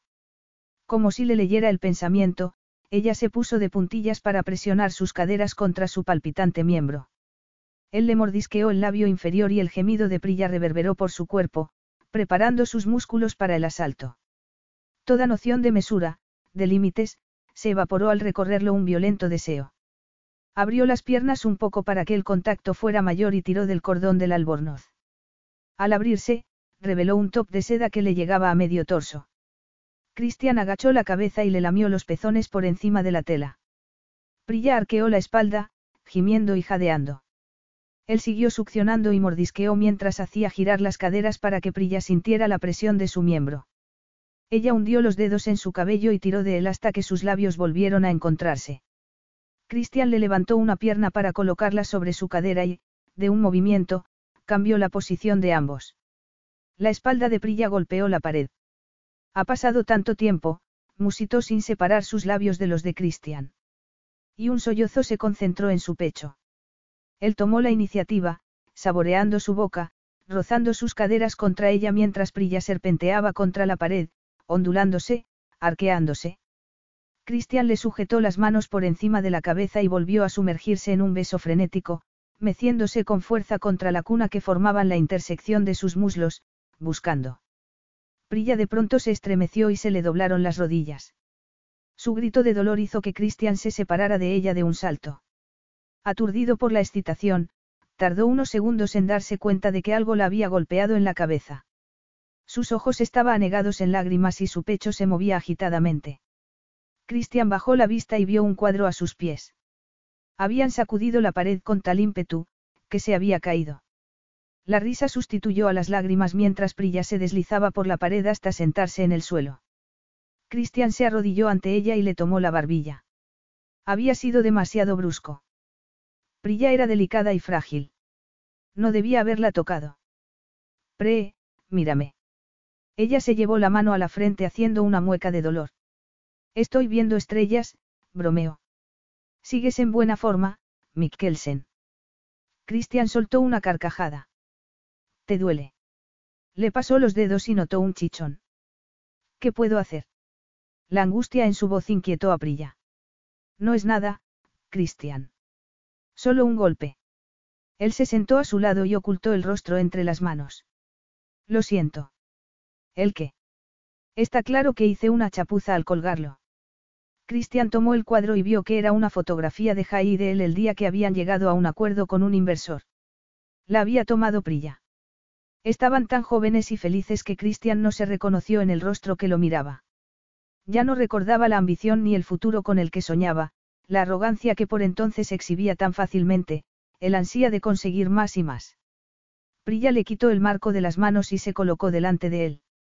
El albornoz seguía abierto y se veía su top de seda con los pezones marcados, una franja de piel y unos shorts que colgaban de sus caderas. Christian se preguntó si aquella sería la nueva imagen que perturbaría sus sueños. Ella se retiró el cabello de la cara y preguntó. Esto pone fin a nuestro experimento. Christian no pudo evitar sonreír. Alargando las manos, le cerró el albornoz y le apretó el cinturón. Creo que hemos demostrado con nitidez que tu hipótesis era falsa. Nunca me había alegrado tanto de estar equivocada, musitó Prilla. Lo miró por debajo de las pestañas y añadió, tengo la sensación de que debo disculparme. Cristian apoyó la cabeza en la pared. ¿Por qué? No debía de haberte presionado a hacer algo para lo que no estás listo. Cristian dejó escapar una risa que fue a un tiempo de alivio y de agitación, he estado a punto de llegar al orgasmo con la ropa puesta, como un adolescente fuera de control. ¿Qué parte de eso te hace pensar que no estoy listo? Que pareces aliviado por haber parado. Aparte del golpe, claro. Cristian se pasó los dedos por el cabello. Aunque resultara doloroso, tenía que decirlo, trazar una línea por el bien de ambos. Por ahora preferiría no complicar las cosas entre nosotros. Antes solías decir que el sexo no tenía por qué ser una complicación. ¿Por qué era un arrogante? Además, entre nosotros, nada ha sido nunca simple. Prilla permaneció largamente en silencio, con las manos sobre las rodillas de Cristian, como queriendo confortarlo. Cristian agradeció aquel silencio compartido, que contribuyó a calmarlo, a proporcionarle paz. ¿Me contarás por lo que has pasado? Preguntó Prilla tentativamente. Cristian contuvo las palabras que le llenaron la boca. Pensó en diluir la verdad. Recorrió la habitación con la mirada y la detuvo sobre el niño. No, sobre su hijo. En la fotografía, con el pelo castaño y ojos marrones, sonreía de oreja a oreja. Prilla estaba agachada y le pasaba el brazo por el hombro. La felicidad que irradiaban, acabó con sus dudas. Lo mínimo que Prilla merecía de él era la verdad. Y en aquel instante se dio cuenta de que la presión que sentía en el pecho desde que había entrado en la casa no era ni dolor ni rabia, sino miedo. ¿Por qué no estaba preparado para ese niño que había cambiado su vida irrevocablemente, ni para Prilla y el peso que representaba aquella preciosa vida? Y lo más aterrador era que ni siquiera estaba seguro de si alguna vez llegaría a estarlo. Si sería lo bastante bueno para merecerla. Apretó los dientes con tanta fuerza que Prilla temió que se hubiera encerrado en sí mismo. Esa era la principal diferencia que percibía en él, lo poco que compartía de sí mismo. Pero la atracción entre ellos parecía ser la misma, aunque fueran dos personas diferentes. Y aún así, no estaba segura de que eso fuera un consuelo, porque, en cierta forma, Christian había cedido a besarla a su pesar. Aunque fuera claramente lo que los dos necesitaban y aunque una vez se había iniciado hubiera adquirido proporciones incendiarias. Pero mientras ella seguía ardiendo de deseo, Christian parecía haberlo olvidado por completo. Su rostro estaba ensombrecido y su mente ya no estaba allí, sino en algún lugar al que ella temía no tener acceso. Una voz interior le advirtió que quizá lo mejor era no intentarlo, que, igual que años atrás, era mejor mantener cierta distancia. He sido, un desconocido para mí mismo durante ocho años, dijo finalmente Christian. Después de salir del coma, recé a diario para recuperar la memoria. Me miraba al espejo y odiaba la mirada en blanco que me devolvía. Cada hora pasaba con una insoportable lentitud. Cada amanecer era una maldición. Después de dos años deseé perder toda esperanza, pensé que sería la única manera de soportarlo. No sé cuándo me di finalmente por vencido, pero sin llegar a ser feliz, alcancé cierto sosiego, entonces vi tu fotografía y sentí pánico. No dejaba de pensar, ¿y sí? Prilla entrelazó sus dedos con los de él en silencio, conteniendo las preguntas que se agolpaban en su boca. Él continuó. En el vuelo hacia aquí, estaba fuera de mí de ansiedad. Ahora, saber todo lo que me he perdido, comprobar que la vida ha seguido sin mí, sigo sintiendo que no me conozco, como si usurpara la vida de otro, miró la fotografía de Hayden con tristeza. En todo este tiempo no he logrado acostumbrarme a la incertidumbre. No es de extrañar en un hombre que solía dominar la escena con su ingenio, su magnetismo y su encanto personal, dijo Prilla, decidida a sacarlo de aquel estado de ánimo tan sombrío. Cristian la recompensó con una sonrisa. Y aún así, no recuerdo que a ti te impresionara particularmente. Prilla decidió no contradecirlo porque estaba segura de que no la creería si le decía que no había nada más lejos de la verdad. Después de todo, ¿qué importancia tenía el pasado? Solo era un lastre que les impediría avanzar. ¿Qué te parece si por el momento, te consideramos un, trabajo en curso? Preguntó, obligándose a usar un tono animado. Christian se limitó a arquear una ceja inquisitivamente. Ella explicó. ¿Por qué no acordamos? Tragó saliva, temiendo que pudiera estar perdiéndolo de nuevo, que no tienes que comprometerte a una vida con nosotros. Christian se sacudió como si lo hubiera abofeteado. Es lo más ridículo que he oído en mi vida. Por no hablar de injusto para, dirigió la mirada a la fotografía, él. ¿Qué vamos a decirle? Que no soy su padre, que espere dos años a llamarme, papá. O no le diremos que estoy vivo. No puedo pediros que permanezcáis al margen hasta que me encuentre a mí mismo. No lo estás pidiendo, Cristian. Te lo estoy ofreciendo yo. Al menos respecto a mí, quiero que sepas que no espero nada ni exijo certezas. Cristian se golpeó la cabeza contra la pared con un rictus amargo. Eso lo dice la chica que veía el mundo en blanco y negro, para la que las cosas eran solo buenas o malas. Prilla se estremeció ante esa descripción. Si tú eras un irreflexivo y arrogante idiota, yo era una puritana que prefería observar la vida a vivirla. No me extraña que nos sacáramos de quicio el uno al otro. Cristian esbozó una sonrisa. ¿Tú crees que nos sacábamos de quicio? Nuestro matrimonio no es más que un papel, dijo entonces ella, apartando de sí los anhelos y esperanzas de su corazón. Nunca fue más que un acuerdo entre amigos. Así lo llamaste tú. La única diferencia es que ahora compartimos una responsabilidad, Hayden. Christian se pasó una mano por la cara. ¿Y si le hago daño, Pre? El dolor que contenían aquellas palabras estuvo a punto de romper el corazón de Pre. Eso no va a suceder. Por mucho que hayas cambiado, sé que aquí, posó la mano en el corazón de Christian, no cabe la maldad. Además, me tienes a mí para ayudarte, Christian.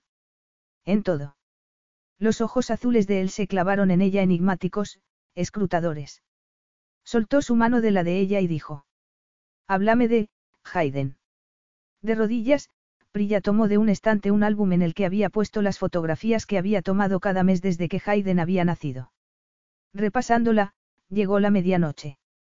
Prilla le contó lo inquisitivo y sensible que era su hijo, todo lo que le había contado ella de Jai y de él. Lo astuto y manipulador que podía ser, y lo maduro que era emocionalmente. Cuando Christian la ayudó a levantarse, tenía las piernas dormidas. Cuando vuelva, te presentaremos con naturalidad. Es un niño feliz y bien adaptado, pero puede que tarde un poco en hacerse a la idea. Tú limítate a ser tú mismo. Cristian la miró preocupado. Confía en mí, lo tranquilizó ella. Tomó uno de los peluches de la cama y lo acarició antes de preguntar titubeante. ¿Necesitas algo para acostarte? Cuando el silencio que se produjo empezaba a resultar tenso, Cristian dijo. Ya que pareces tener todas las respuestas, me gustaría hacerte una pregunta más. No se expresó con rencor o resquemor. Parecía conforme con que ella tomara las decisiones y guiara la estrategia. Era el Cristian capaz de delegar en otros cuando la situación lo exigía en lugar de temer por su ego, como le sucedía a tantos otros hombres poderosos que Prilla conocía. Dime, dijo ella. ¿Qué sacas tú de todo esto? ¿Dónde quedan tus necesidades? Por el momento, mis necesidades son secundarias respecto a las tuyas y a las de Hayden, contestó Prilla, sintiendo que se le formaba un nudo en la garganta. Yo no. Aunque me gustaría sentirme menos culpable respecto a una cosa. ¿El qué? Respecto a quedar con hombres, como hoy. Ahora que estás aquí, no tengo que preocuparme de que mi madre. Christian se aproximó y colocó su rostro a un centímetro del de ella. Se acabaron las citas. A no ser que quieras que me vuelva loco imaginándote con otro hombre, dijo en un tono que puso la piel de gallina a Prilla. Enarcó una ceja provocativamente. Pero tengo necesidades que deben ser satisfechas, dijo en tono de fingida inocencia, batiendo las pestañas a la vez que posaba la mano en el pecho de Christian. ¿O es que estás ofreciéndote a ocuparte de ellas? Christian la estrechó en sus brazos y presionó su sexo endurecido contra su vientre. Te advierto que ya no seré tan delicado. Te devoraré entera. ¿Y quién te dice que mis gustos no han cambiado? Puede que quiera ser devorada por un leñador gruñón, sexy e intenso, que con solo mirarme me pone caliente. Soltó una carcajada al ver que Christian ponía los ojos en blanco. Luego lo besó en la mejilla y, aunque para separarse de él tuvo que hacer un esfuerzo sobrehumano, se despidió. Buenas noches, Christian. Y se fue a la cama con la imagen mental de Christian observando la fotografía que ella había sacado de él y de. Capítulo 6. Christian no había sido capaz de imaginar qué sentiría cuando un niño que apenas le llegaba al muslo lo mirara con sus pensativos ojos marrones. El corazón le saltó en el pecho, dejándolo sin habla. Nada, en medio de la oscuridad y la angustia que había vivido, podía haberlo preparado para aquel instante. Habían transcurrido dos días antes de que su abuelo y los padres de Prilla volvieran con Hayden. Dos días que Christian había pasado en la casa de invitados que solía ocupar con Jai y sus amigos cuando estaban en la universidad y quería huir de las restricciones que Ben le imponía. En el presente, no sabía si huía de sí mismo o de su nueva vida. De hecho, le había pedido a Prilla que solo notificara su vuelta a sus padres, a Ben y a los trabajadores de la propiedad. Prilla había respetado su decisión de no querer instalarse en uno de los cuartos de invitados y, después de la primera noche, solo había acudido a verlo en una ocasión, para preguntarle si necesitaba algo. En cuanto a él, aunque creyó que el silencio de la casa le proporcionaría algo de paz, se había equivocado. Estaba igual de inquieto que en la casa principal, pero al menos libraba a Prilla de su presencia.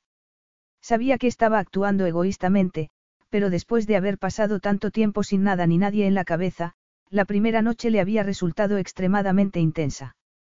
Había necesitado recuperarse y, dado que no conseguía dormir, intentaba liberar parte de la energía que acumulaba yendo a correr por la propiedad.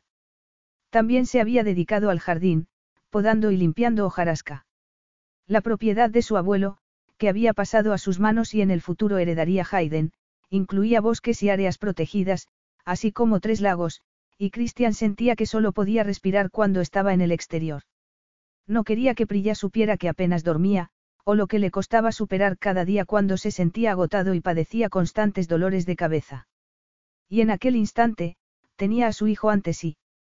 Más moreno que él, pero más rubio que Prilla, Hayden tenía los ojos marrones y la mirada serena de su madre, así como su bonita nariz, pequeña y recta, pero una sonrisa cargada de picardía. Como la suya en el pasado. Hayden había irrumpido en el patio, donde él lo esperaba en ascuas. A los pocos minutos de que llegara y Prilla hablara con él, Christian se encontró arrodillado en la hierba con Hayden mirándolo con una actitud meditativa que apuntaba a una madurez impropia de su edad. ¿No estás muerto? No, contestó Christian conmovido. Hayden miró a su madre, que estaba de pie, a su espalda. Christian percibió el nerviosismo de Prilla y que tuvo el impulso de proteger a su hijo pasándole el brazo por los hombros, pero permaneció inmóvil a unos metros de distancia, permitiendo que Hayden explorara la situación libremente. También confiando en que él iba a hacerlo bien. Y a Christian se le hinchió el corazón ante esa prueba de confianza. ¿Y por qué no volviste? Preguntó finalmente Hayden, mirándolo de arriba abajo. ¿No te gustamos? Christian posó una mano en el hombro de su hijo, abrumado por la conciencia de que alguien tan pequeño tuviera tanto poder sobre él. Suspiró y optó por decir la verdad. Cuando me recuperé del accidente, seguí enfermo de la cabeza por mucho tiempo y... ¿Aquí? Preguntó Hayden, tocándole la sien. Christian asintió. Exacto. No me acordaba ni de tu mamá ni de tu abuelo. El niño lo miró con semblante serio y asintió. ¿Te sigue doliendo? Christian estuvo a punto de mentir, pero estaba decidido a establecer una relación sincera con su hijo y con Prilla. Ocho años de oscuridad le habían enseñado que no podía dar nada por sentado, y menos aún a un niño que, en segundos, se había abierto un hueco en su corazón. ¿Cómo podía haber dudado ni por un segundo del inmenso amor que sentiría instantemente por su hijo? A veces me duele. Y tengo algunas pesadillas, contestó, confiando en no agobiar al niño con la verdad. Pero no quiero que te preocupes por mí, vale, Hayden. Mejoro cada día. Especialmente ahora que te tengo a ti, al abuelo y a tu mamá. Vale. Unos dedos pegajosos presionaron las sienes de Christian. Este suspiró, conteniendo un sollozo que le subió al pecho. Frunciendo el ceño en un gesto de concentración, Hayden estaba decidido a ayudarlo. Christian tuvo que obligarse a permanecer inmóvil, a mantener una expresión serena. A mí a veces me duele la tripa, Hayden miró de reojo a su madre. El abuelo Ben me deja comer donuts de desayuno, y el mismo día la abuela me da pastel por la tarde. Yo me como los dos sin decírselo a ninguno. Esos días me duele. ¿Cómo vas a decir que no a un donut y a pastel? Preguntó Christian con mirada de complicidad. Hayden le dedicó una de sus mejores sonrisas. Ya veo por qué mamá dice que eras muy travieso. Luego suele decir algo de un palo y una astilla. Christian estalló en una carcajada. Hayden se inclinó hacia él y Christian sintió que el pecho se le expandía de amor por aquel precioso niño que, en cuestión de segundos, había cambiado su vida. Él había perdido a sus padres cuando era solo un poco mayor que Hayden.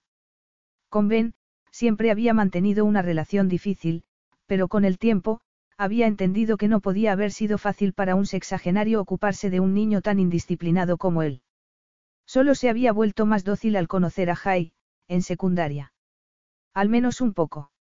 No le digas a mamá lo de los dulces, eh. Se pondría triste. Así. Dijo Christian, dirigiendo la mirada a Prilla que en ese momento estaba entretenida hablando con su madre. Llevaba una camisa blanca y pantalones negros, y el cabello recogido en una trenza. Unos zapatos de tacón granates añadían un toque de color al conjunto. Las dos mañanas que había ido a la casa después del mediodía, el personal le había informado de que la señora había ido a trabajar. Y para cuando volvía, él se había marchado. Incluso a aquella distancia podía apreciar sus largas piernas, la curva de su cintura y sus voluptuosos senos. Yo sé por qué a veces se pone triste, dijo Hayden, reclamando su atención. ¿Quieres decírmelo? Lo animó Christian. Mamá tiene un trabajo muy importante. Es, la jefa de todos. Me enteré cuando vino al colegio a contarlo. Y dice que para ella es muy importante hacer un buen trabajo y asegurarse de que nadie intenta robar a la compañía, especialmente ahora que el abuelo Ben se ha jubilado. Esa fue la primera noticia para Christian de que Ben se hubiera retirado. En realidad, todavía no sabía nada de lo que había pasado en su ausencia. Me contó que tú y tu mejor amigo os esforzasteis mucho para montar la compañía y le oí decir que se niega a pasarle las riendas a tu ambicioso primo Bastien, concluyó Hayden en un susurro. Christian miró atónito al niño. ¿Cómo podía haberse olvidado de Bastien? Siempre había sido molesto y podía imaginar los dolores de cabeza que le habría causado a Prilla. Hayden se tapó la boca con la mano. No le digas que te lo he dicho. No sabe qué se lo oí decir, dijo precipitadamente. Cristian asintió. Era evidente que su hijo era un niño maravilloso y que Prilla había hecho un trabajo magnífico como madre. La mano de Hayden acariciándole la cabeza lo sacó de su ensimismamiento. Bastó mirarlo para poder respirar con más facilidad. Por lo visto, su hijo era una fuente interminable de información. ¿Y por qué crees que tu madre se pondría triste si sabe lo de los dulces? Hayden se dio con el dedo en la frente. Mamá dice que el abuelo y la abuela me malcrían. Pero también es jefa, así que tiene dos trabajos muy importantes, aunque dice que el de ser mi mamá es el mejor de los dos.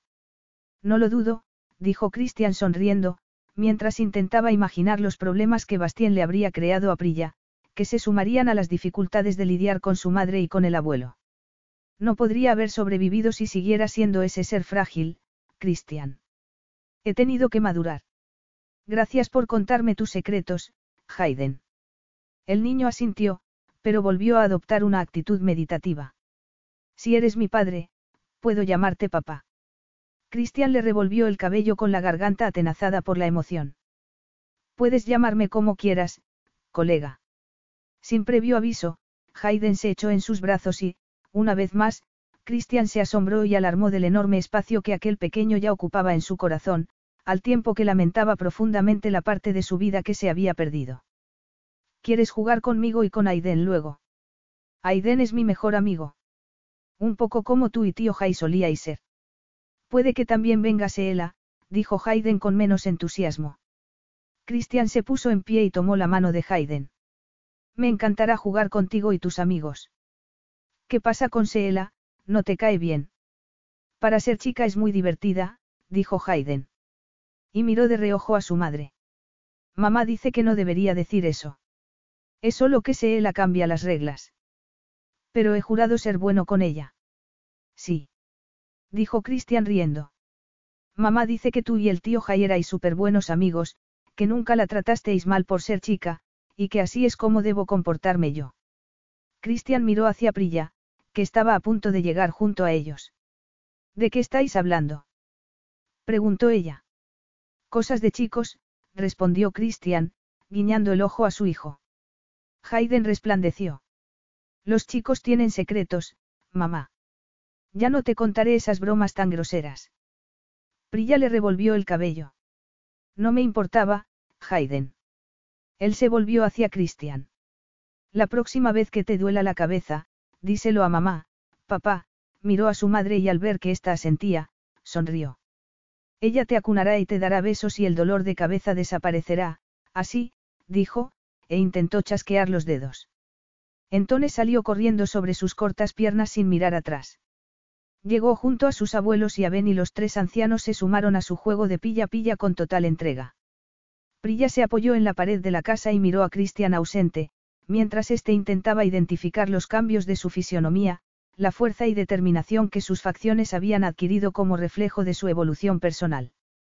Tus abrazos y besos son muy recomendados, dijo él, apoyándose en una pared frente a ella y alzando su rostro al sol. Puedes probarlos cuando quieras.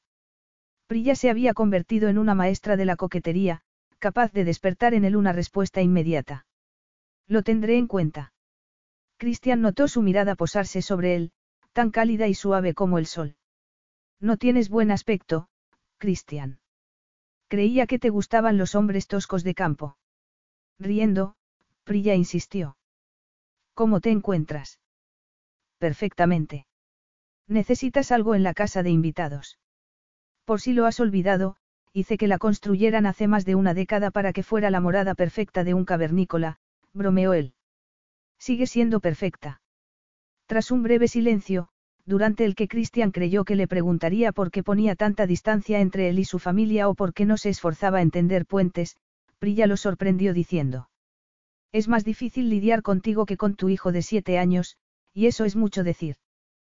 Christian estalló en una carcajada. Una carcajada de Hayden simultánea hizo que los dos miraran en esa dirección. He pasado horas en su dormitorio tocando sus cosas y oliendo su ropa, pero hasta que ha clavado en mí sus enormes ojos marrones no he sido consciente de hasta qué punto era real. Se produjo un instante de armonía entre ellos. Era imposible no mirar al niño y darse cuenta de que había cosas maravillosas en la vida. Lo mismo me pasó a mí cuando la enfermera me lo puso en brazos recién nacido, dijo Prilla. Es muy maduro para su edad. Prilla asintió. Es muy inteligente emocionalmente. Incluso demasiado empático. A veces temo no poder protegerlo lo bastante. Cristian le ofreció la mano y ella la tomó tras una breve vacilación. Él se la llevó a la boca y la besó antes de frotar la nariz contra su suave piel. Luego, suspirando, se la soltó, aún a su pesar. ¿A qué ha venido eso? Has hecho un trabajo maravilloso con el niño. Gracias. Lo he intentado, a diario, Prilla rió quedamente. En toda la bibliografía que hay sobre la maternidad no te hablan del botón de la culpabilidad. ¿Qué es eso? Es algo que llevas dentro. Cada mañana, cada noche, cada palabra que le dices, cada vez que se hace daño, tu primera reacción es, que he hecho mal. Soy una mala madre. Debería haber hecho algo de una manera distinta. Christian percibió el tono de angustia y no pudo evitar volver a tomarle la mano y tirar de ella hacia sí. Prillano se resistió y él la tomó por la cintura y la pegó a su cuerpo. Ella se quedó de frente a su costado y apoyó la cabeza en su hombro. He deseado tantas noches que estuvieras aquí para tomarlo en brazos, para verlo. Para que me dijeras que lo estaba haciendo bien, para que me abrazaras cuando quería llorar. Para reír juntos cuando empezó a nadar o para maravillarte conmigo cuando dijo su primera palabra. Era la primera vez que Cristian oía aquel temblor en su voz, aquella fragilidad. Había estado tan obsesionado consigo mismo, que no se había preguntado cómo había podido sobrevivir Prilla, cómo había adquirido aquella fortaleza. Lo estás haciendo maravillosamente, le estrechó la mano, intentando transmitirle sinceridad. Haré lo que haga falta para compartir la responsabilidad. No tengo ni idea de cómo ser padre, así que tendrás que decirme qué necesitas. Yo, Prilla suspiró. Me he acostumbrado a hacer las cosas a mi manera. No esperes que ceda en todo, como solía hacer. Yo no recuerdo que cedieras si no querías, dijo Cristian con una aspereza que no pudo controlar. La noche que habían pasado juntos se presentó ante sus ojos. Era eso a lo que Prilla se refería. Se había arrepentido con el paso de los años. Hayden los llamó cuando el servicio llegó con la comida. Lo último que Christian quería era reunirse con Ben y con los padres de Prilla. Habría querido meterse en un agujero y no salir de él. No podía comprender cómo en el pasado había podido ser un animal social. Pero sí reconocía la necesidad de cumplir con los ritos y el lugar que Hayden ocupaba en la vida de todos. Era él quien debía encajar en el escenario que se había creado en su ausencia, no fragmentarlo a su conveniencia. Además, Ben lo necesitaba, aunque prefiriera morirse antes que admitirlo. Por el momento, solo la presencia de Priya y Hayden se le hacía soportable. Con Hayden sentía la libertad de poder ser el mismo, era sencillo amarlo sin preocuparse por sus propias expectativas. Con Priya, lo que sentía era una necesidad acuciante, acompañada de una comodidad y una familiaridad que prefería no analizar. Y de un deseo sordo y constante, tan esencial como respirar para vivir. Se separó de la pared para ir a la mesa cuando Priya lo detuvo posando la mano sobre su brazo.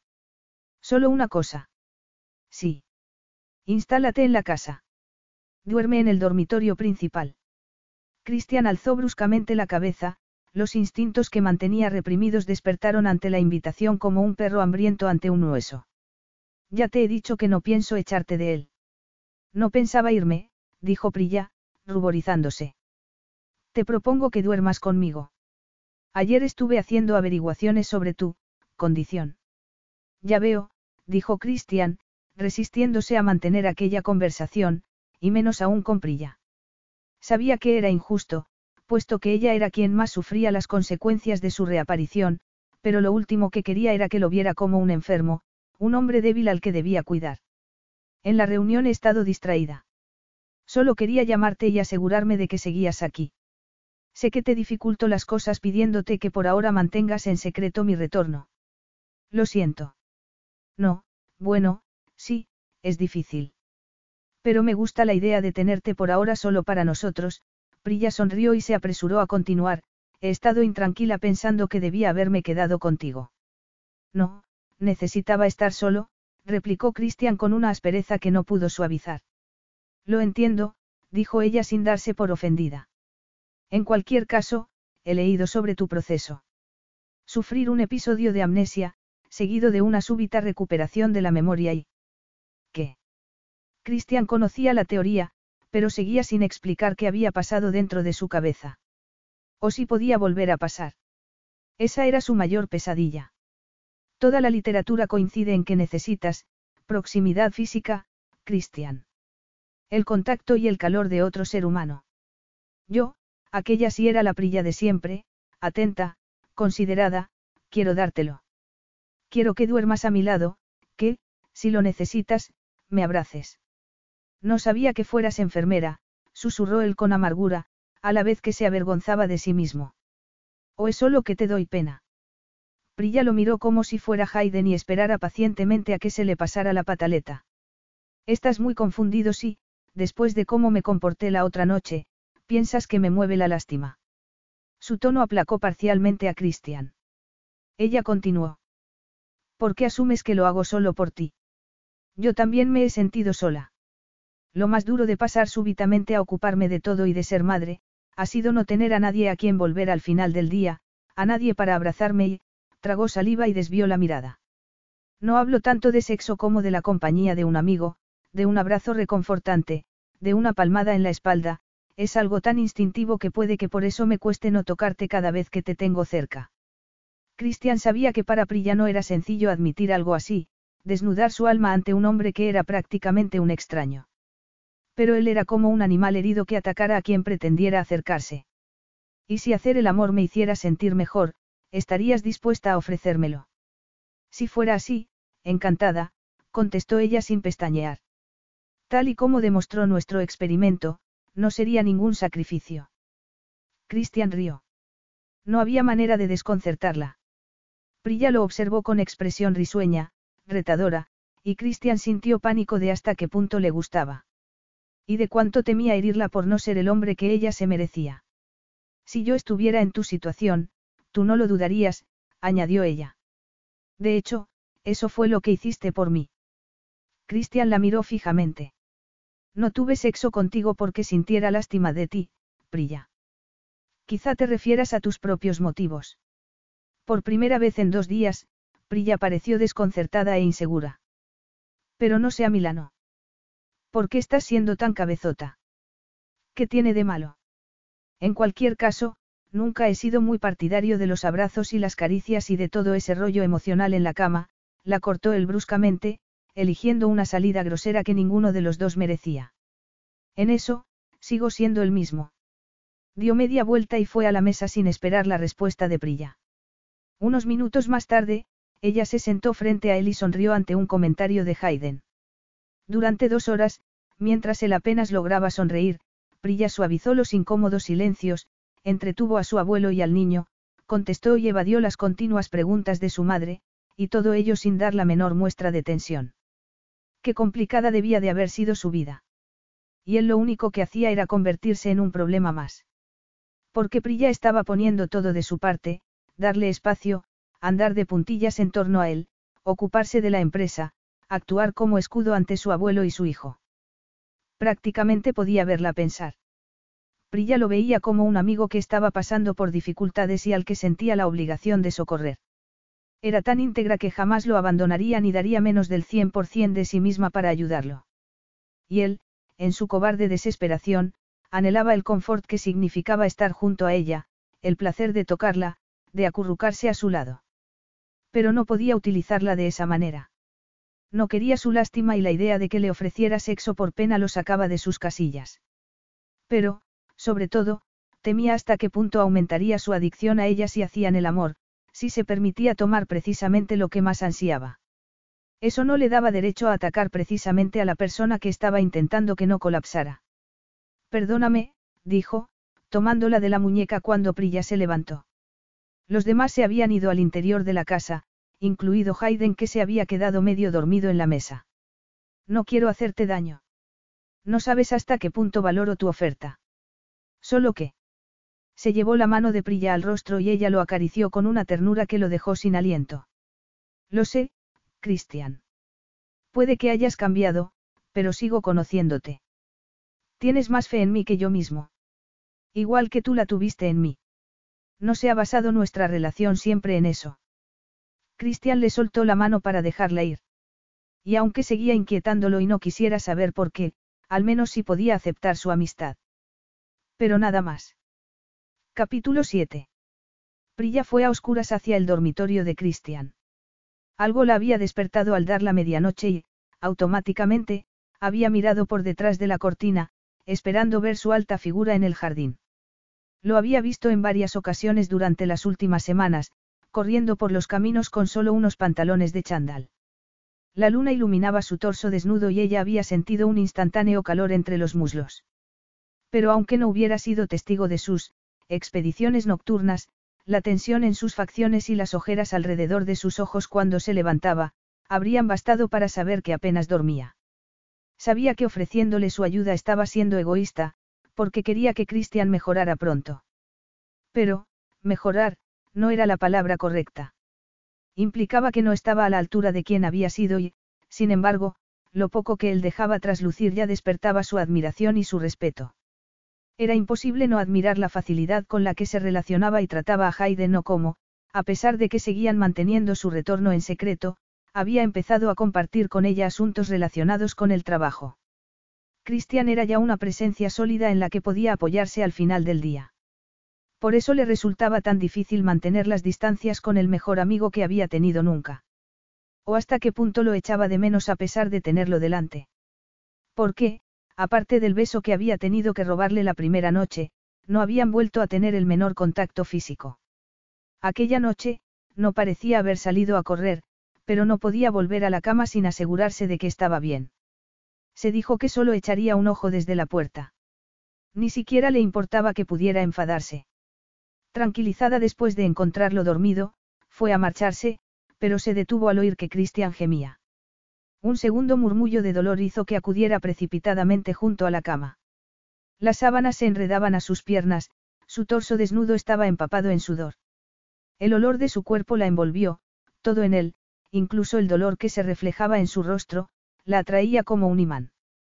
Por un instante, se planteó irse y dejar que lo que era claramente una pesadilla siguiera su curso.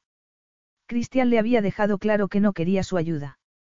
Pero ¿cómo podía dejarlo sufrir de aquella manera? Cristian se sacudió de un lado a otro, su negro cabello se pegaba a su húmeda frente. Con el corazón acelerado, Prilla se sentó en la cama y notó su muslo contra la cadera. Se inclinó y le acarició la frente. Un murmullo escapó de los labios de él. Lanzó los brazos al aire y casi la tiró de la cama, pero gracias a sus buenos reflejos, Prilla los esquivó y lo asió por los hombros. Cristian movió la cabeza a un lado y a otro con tal violencia que ella temió que se lesionara el cuello. Usó una mano para tomarle la mandíbula e inmovilizarlo. Cristian, no pasa nada, cariño. Su, le susurró como hacía con Hayden. Estoy contigo. No voy a ninguna parte. Su cuerpo siguió sacudiéndose y sus ojos se movían bajo los párpados. No dejaba de gemir. Cristian, despierta.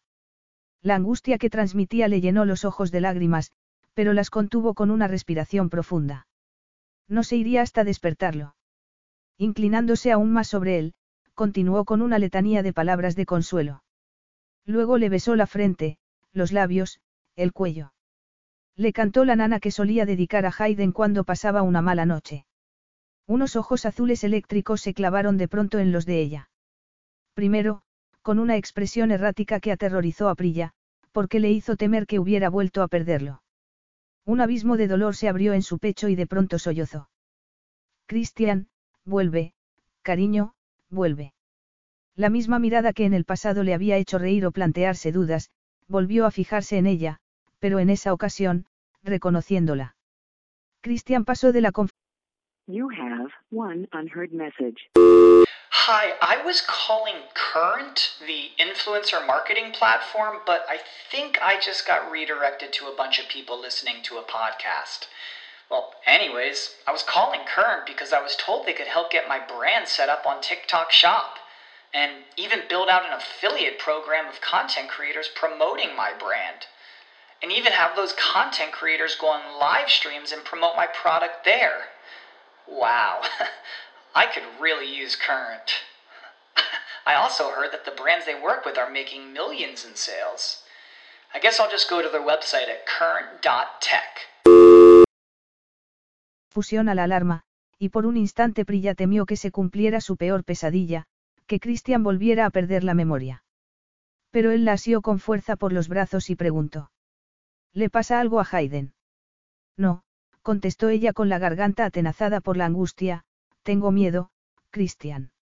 Mucho miedo. Él se incorporó bruscamente y, abrazándola, dijo.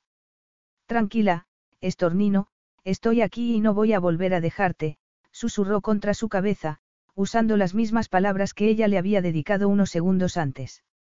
Y fue la profunda ternura en su voz ronca lo que la derrumbó. La capa protectora irracional en la que se envolvía se hizo añicos. Con un quejido ahogado, Prilla ocultó su rostro en el cuello de Cristian y se abrazó a él como una niña, trepando de rodillas entre sus piernas, temblorosa y vulnerable. Cristian se quedó paralizado un instante antes de abrazarla con tanta fuerza que prácticamente la dejó sin aliento. Entonces aflojó el abrazo, como si temiera romperla.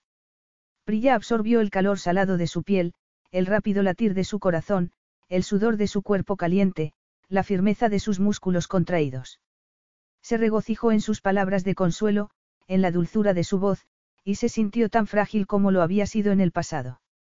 Estoy aquí, pre, volvió a musitar él. Y su voz se abrió camino por cada célula del cuerpo de Prilla hasta llegar a su corazón y a su vientre. Pídeme lo que quieras. Esas palabras se asentaron en el alma de Prilla como si hubiera estado esperándolas. Dejó de temblar y de llorar y una nueva compuerta se abrió en su interior. Cualquier cosa, Cristian. Sí, cariño. Lo que quieras, dijo él, poniendo el mundo a sus pies. Pero ella no quería el mundo, sino a él. Al amante, al hombre que había roto todas sus barreras y la había obligado a volver a la vida a pesar de toda la resistencia que ella opuso. Le arañó la piel del cuello con los dientes y notó que él se quedaba inmóvil. Luego le pasó la lengua por ese mismo punto y siguió mordisqueando y lamiendo hasta que percibió un gemido elevarse desde el pecho de Christian y sus músculos contrayéndose.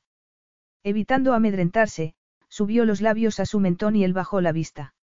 Sus miradas se encontraron, abiertas y sinceras por primera vez desde su retorno, y algo parecido a la gratitud permeó el aire. Bésame, suplicó ella. El primer roce de sus labios aceleró el corazón de Prilla peligrosamente. La barba de Cristian le rozó la piel produciendo un delicioso contraste de suavidad y aspereza, sus dedos la sujetaron por la nuca al tiempo que su boca la devoraba. Su lengua se entrelazó a la de ella, se deslizó por encima de sus labios ardientes, vertiendo en ella su deseo, robándole el aliento.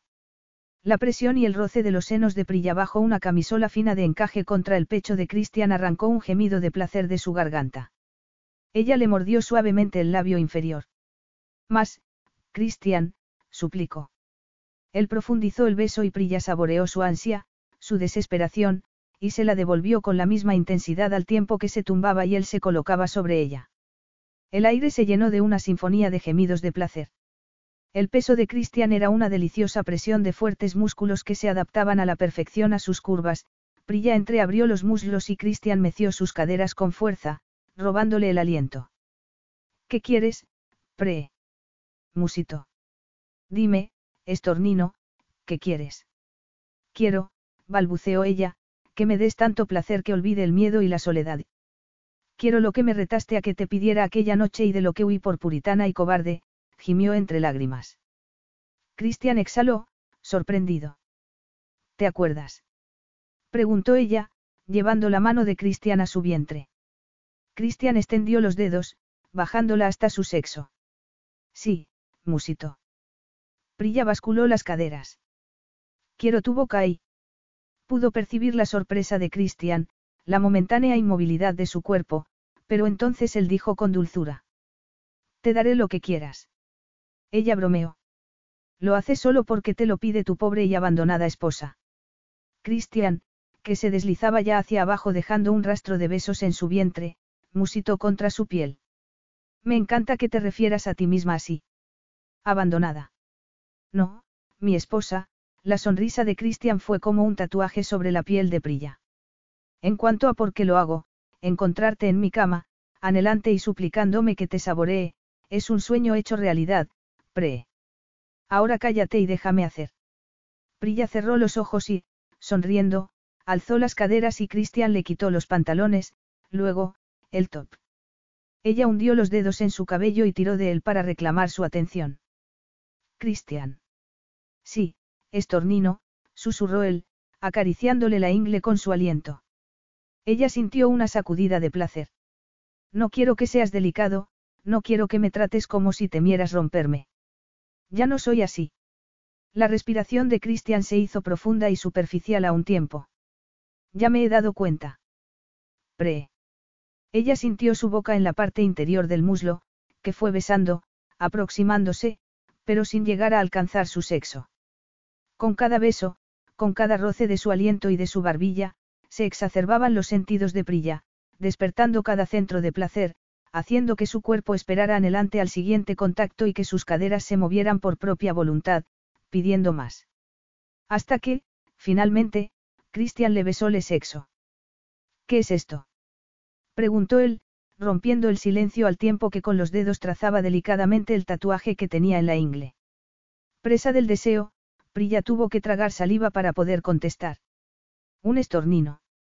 Se había hecho el tatuaje en ese lugar como algo íntimo que no había querido compartir con nadie. Ya lo veo, dijo él con voz ronca, asiéndola por la cadera con una mano mientras con la otra mano seguía acariciando el dibujo. Luego añadió pensativo, te aterran las agujas. Recuerdo que casi te negaste a que te pusieran una inyección de antibióticos cuando tuviste neumonía. Su lengua lamiendo el tatuaje sacudió a Prilla. Christian no le dio tiempo a recuperarse y se lo succionó y lamió de nuevo. Hasta que el placer se convirtió en una sensación pulsante que la dejó con la respiración entrecortada. ¿Por qué te hiciste un tatuaje cuando odias las agujas? insistió él. Yo, Prilla se humedeció los labios, intentando recuperar el aliento. Fue un impulso. No pensaba olvidarte jamás, y no solo porque Hayden me recordara a ti a diario.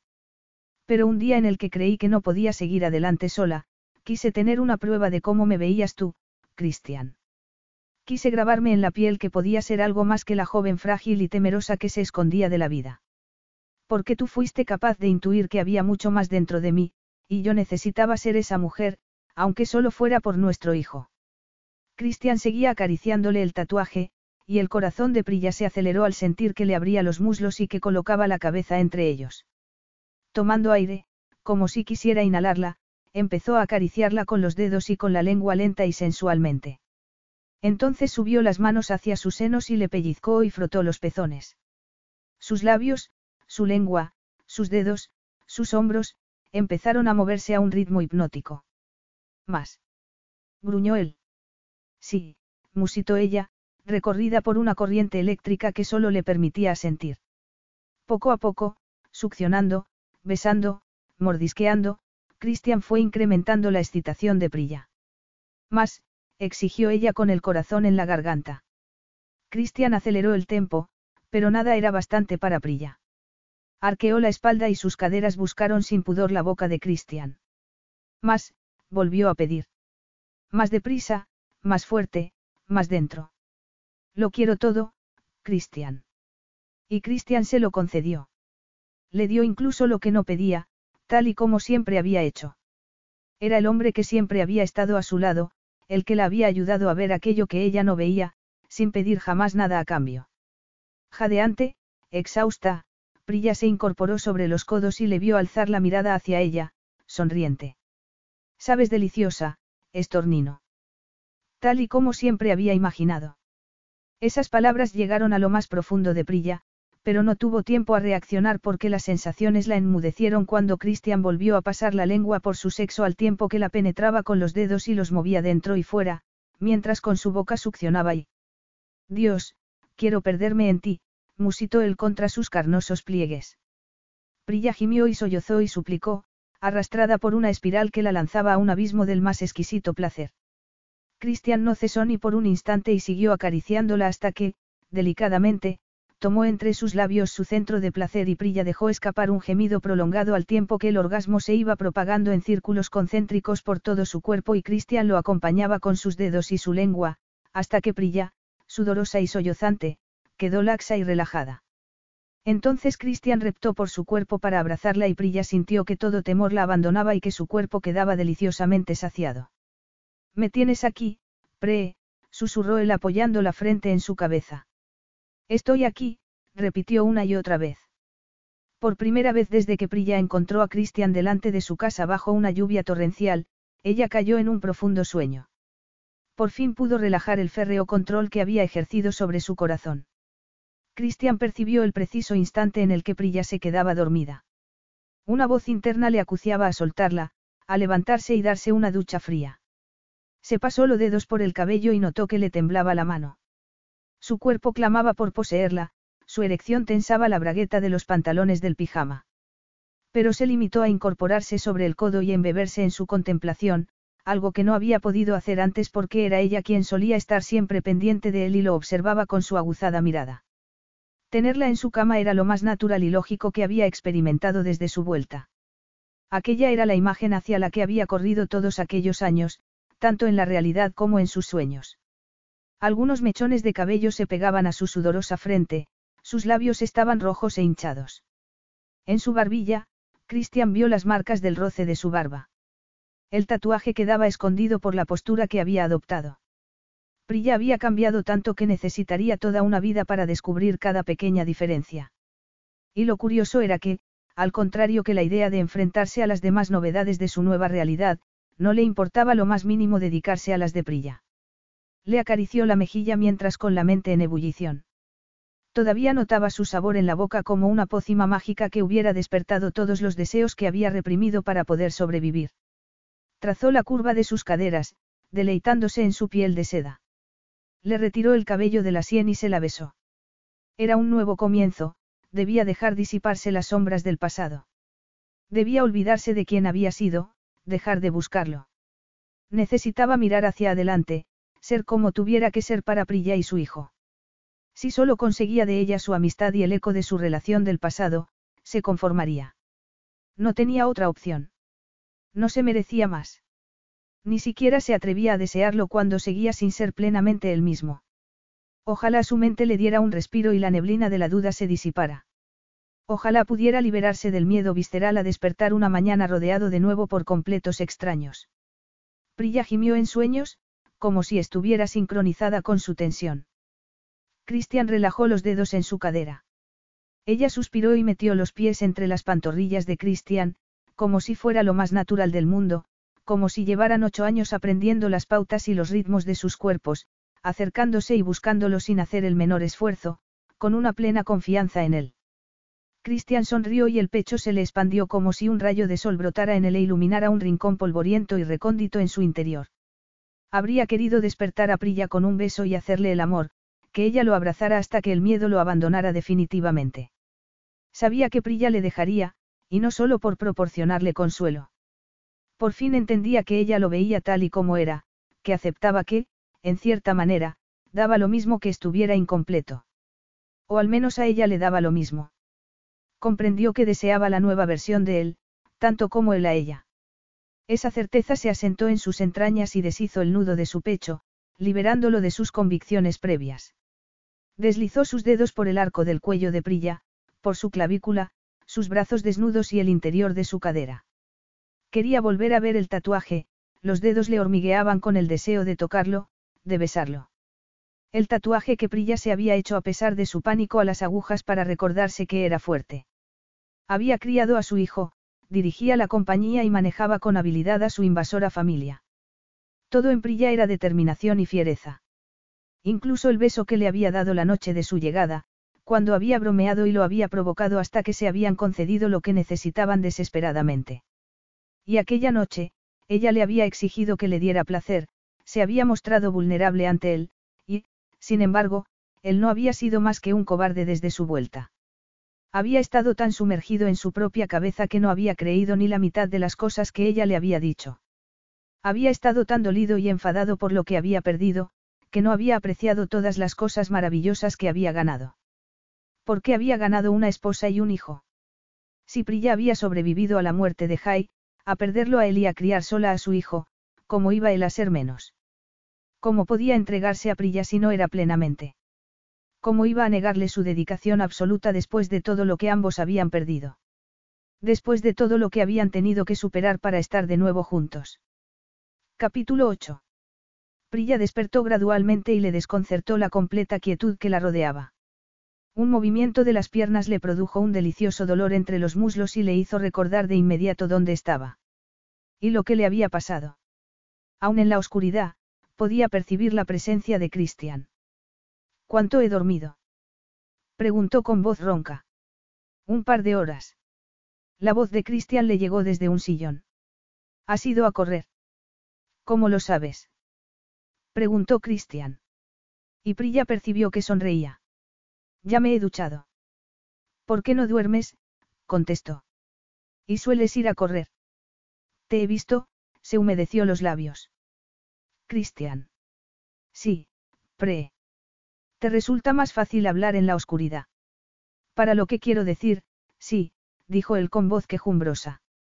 Ella parpadeó y consiguió atisbar su rostro. Cristian continuó, puede que lo que diga suene extraño, pero, por favor, escúchame. ¿Vas a dejarnos? La pregunta brotó de los labios de Prilla como un dardo dolorido. Cristian fue hasta la cama de una zancada, se sentó y posó una mano en la mejilla de Prilla. Por supuesto que no. Yo. Ella giró el rostro para besarle la palma. No te disculpes. Ha sido una pregunta estúpida. Pero es que, no quiero que te sientas atrapado, Christian, dijo, descansando la cabeza en su hombro. Prilla, tú y Hayden no me atrapáis. Al contrario, sois mi ancla. Quiero estar aquí y siento haber hecho que lo dudaras. Te creo, musitó ella. Me gustaría que tú también me creyeras a mí. Estoy en ello, estornino. Prilla sintió aliviada. No espero una fantasiosa versión perfecta de ti, Christian. De hecho, si en el pasado me irritabas era porque te creías la perfección misma. Él soltó una carcajada que hizo volar su corazón. Prilla añadió. Quiero decir que ninguno de los dos somos perfectos, y que no importa. Prefiero que seas real. El aliento de Christian le acarició la sien cuando dijo. Tú eres lo más próximo a la perfección que conozco, Pre. Desde luego, sabes a perfección. Prilla se sonrojó y gimió, pero que Christian bromeara hizo que se le expandiera el pecho. Tenía la sensación de estar recuperando lo mejor de él. Pero que dijera que era casi perfecta la asombró, aunque no quiso darle importancia. Él presionó la frente contra su hombro. No quiero que me trates como a un inválido al que tienes que cuidar, como un elemento más de tu lista de obligaciones diarias.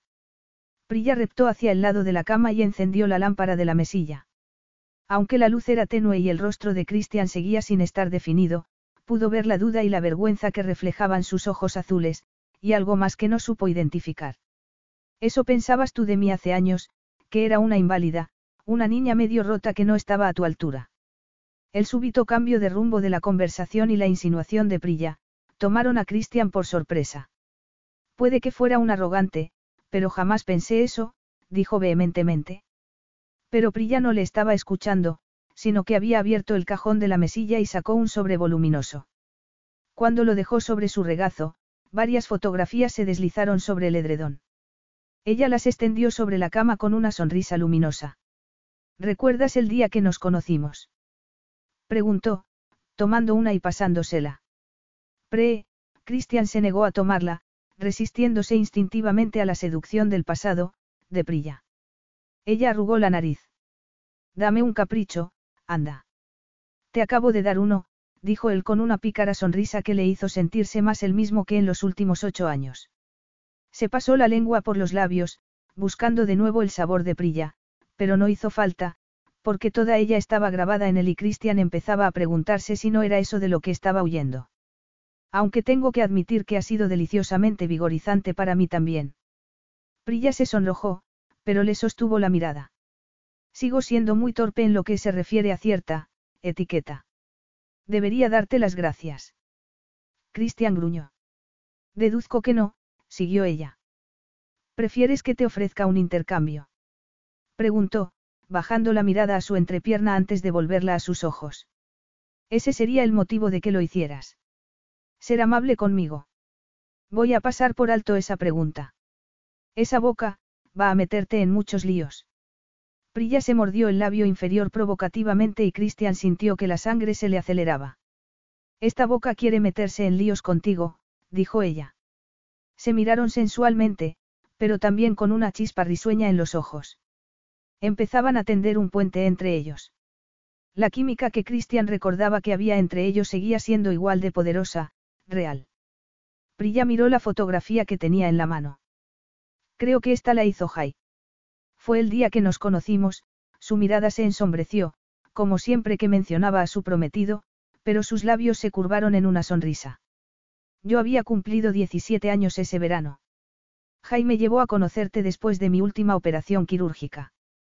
Me hizo esperar en el coche, supongo que para poder prepararte y hablarte de mí.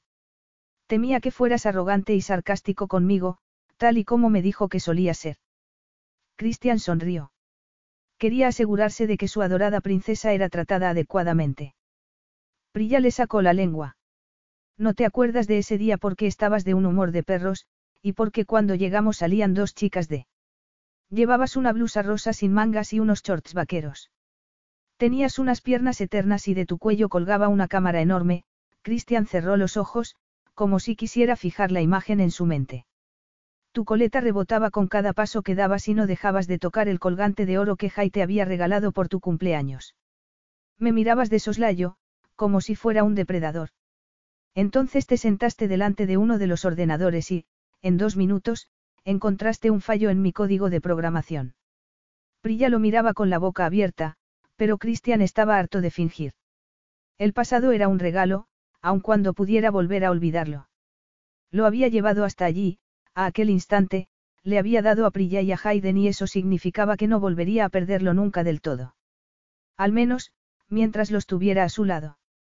Y cuando te pedí que me explicaras cuál era el problema, me contestaste en tu habitual tono de niña buena que ya eran las seis y media. Volviéndote hacia Jai le pediste que te llevara a casa antes de que tu madre empezara a subirse por las paredes. Sabes que ese era el caso, dijo Prilla, entre el enfado y la risa. Cristian rió. Ahora lo sé, pero entonces, me desconcertó que fueras tan lista y, al mismo tiempo, tan inocente. Por eso me atormentaste el resto del año, dijo Prilla, riendo. Pre, tienes que pedir permiso a tu mamá para venir al club. Prilla, ¿quieres que te haga de canguro? Prilla, eres una cobarde, una gatita tímida, una buenecita, una muñequita. Solías, enfurecerme. Cristian se pasó la mano por el rostro con un gruñido, aunque también sonrió. Era un imbécil. No me extraña que me odiaras. Nunca llegué a odiarte, por más que lo intentara, una sonrisa iluminó el precioso rostro de Prilla. Pero es verdad que eras un niño rico, arrogante y orgulloso, tan convencido de tu propio valor que a veces hacías que me hirviera la sangre. Sobre todo cuando nos sometías a los tres a aquellas maratonianas sesiones de programación que, Cristian soltó una carcajada. Algunas de nuestras mejores ideas salieron de esas sesiones. ¿A qué precio? A veces quería romper esa preciosa cara tuya, Prilla se cubrió el rostro, riendo. Hasta que te conocí no sabía que pudiera ser tan violenta. Te juro que de no ser porque los dos queríamos tanto a Jai y él nos obligaba a ser tolerantes, no sé qué habría hecho. ¿Y tú? Cristian se quedó parado. Yo, ¿Qué habrías hecho si Jai no te tuviera controlado? Me habrías hecho pedazos. Cristian sacudió la cabeza, confiando en que Prilla no pudiera oír cómo rugía su corazón. Las palabras subieron a su boca pidiendo ser liberadas, pero decidió que, aun si Prilla estaba preparada para oírlas, él no lo estaba para pronunciarlas. Y que quizá no lo estaría nunca. Era la última capa de la armadura que lo protegía de ella. Reconozco que me encantaba sacarte de tus casillas, masculló. Por entonces, era lo único que podía permitirse recibir de Prilla, su rabia, su enfado, su indignación. Me gustaba llevarte al límite. Eras la única persona que me llamaba imbécil, al menos a la cara. Es que era una ingenua. Tardé tiempo en apreciar lo que hacías por mí, dijo ella, desconcertándolo. Cristian tragó saliva. ¿A qué te refieres? Preguntó ansioso. Prilla desvió la mirada. ¿A qué me tratabas como a todo el mundo, Cristian, no como si fuera una figurita de porcelana? A Cristian le conmovió la vulnerabilidad que intuyó en su voz. ¿Por qué iba a hacer eso? Tenías una inteligencia apabullante y una lengua igualmente afilada, que solo asomaba cuando te enfadabas lo suficiente como para superar tu timidez. Al principio me desconcertó que no me trataras con la delicadeza a la que estaba acostumbrada y no supe cómo reaccionar, así que opté por fingir que me caías mal. Como tú no me aguantabas, fue relativamente fácil. Eso no es verdad, se apresuró a decir Cristian. Venga, Cristian. Admite que no te gustaba que formara parte de tu vida, era una interferencia en tu relación con Jai. Yo solía decírselo, pero él lo negaba. Y cuando nos comprometimos, dejaste claro que no me considerabas lo bastante buena para él. ¿Quieres que enumere todos los ejemplos que lo demuestran? No es verdad. No pasa nada porque admitas que estabas equivocado, dijo Prilla risueña. Por entonces no era tan guapa como ahora. Christian sonrió sin molestarse en decirle lo equivocada que estaba también respecto a eso. Te pedí que trabajaras conmigo, dijo en cambio. Porque profesionalmente me respetabas. Pero lo que quiero decir, aunque haya tardado tanto en hacerlo, es que me hiciste mucho bien, Cristian. Estás loca, dijo él, aunque aquellas palabras fueron una bendición para su alma. Prilla continuó sin inmutarse. Jai siempre me animó a salir de mi zona de confort, pero como me conocía de toda la vida, no podía dejar de verme como una chica enfermiza. Tú, en cambio, conseguiste que me diera cuenta de hasta qué punto me estaba limitando a mí misma y que hiciera cosas a las que jamás me había atrevido. Jai solía decir que tenías la virtud de sacar lo mejor de cada uno, y tenía razón. Tú me cambiaste para mejor, Cristian. Cristian se cubrió el rostro con las manos mientras oía un rumor en su pecho. Prilla estaba desarmándolo, tirando de cada hilo de su alma. Pero seguía sin poder decirle por qué había actuado así. No podía permitir que supiera la verdad. Resopló con fingido desdén. Tenemos una visión muy distinta de ese tiempo, comentó. Ella lo miró fijamente y Christian esperó a que le exigiera una explicación. El motivo de hacer esta reflexión, dijo ella en cambio, y Christian no supo si se sentía aliviado o decepcionado, es que entiendo mejor de lo que crees lo que significa no confiar en uno mismo. Christian respiró profundamente. ¿Cómo podía haber olvidado que Prilla había sido sometida a numerosas operaciones y largas estancias en el hospital, que no haber disfrutado de una infancia y una adolescencia normales había sido la causa de su aislamiento y su ingenuidad? Pre. Escúchame, Christian. Sé perfectamente lo que significa estar constantemente preocupado porque tu cuerpo te vaya a fallar, por no saber si acabas de dar el último paso o cuándo va a volver la oscuridad, pero eso no es lo peor. ¿Qué es lo peor? Preguntó él, ansioso por concluir aquella conversación y por que desaparecieran las sombras del rostro de Prilla. Que te quedas al margen por temor a quebrarte en cualquier momento.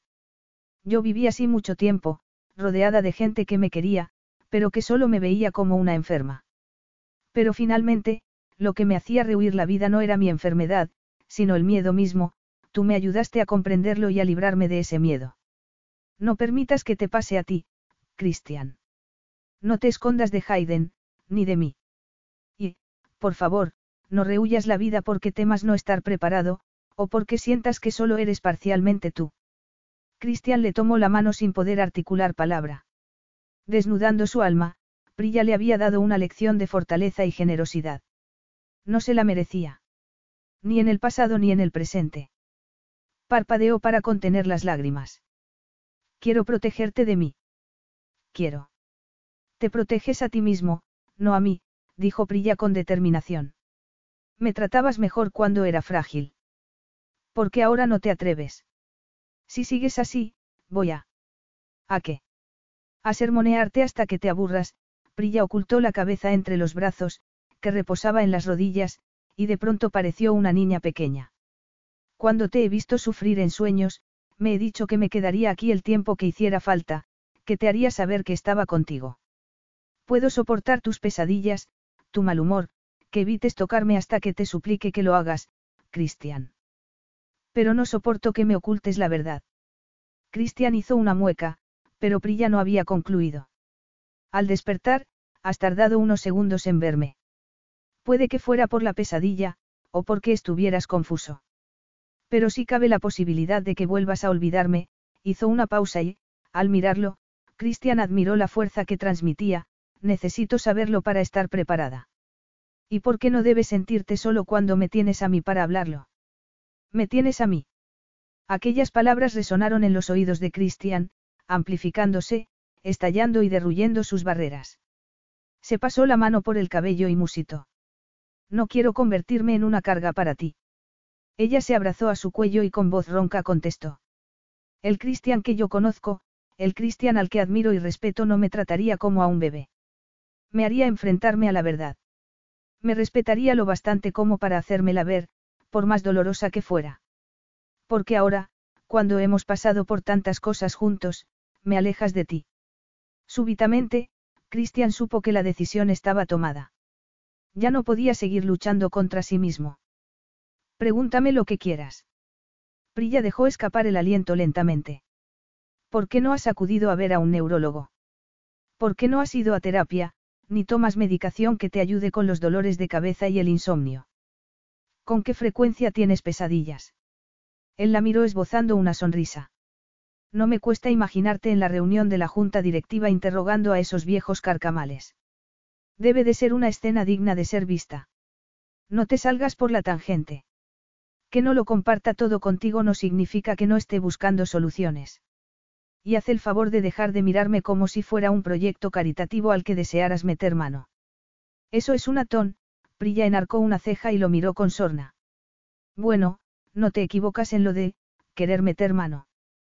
Cristian dejó escapar una carcajada. A pesar de que la frustrara, Prilla comprendía que no quisiera compartirlo todo con ella.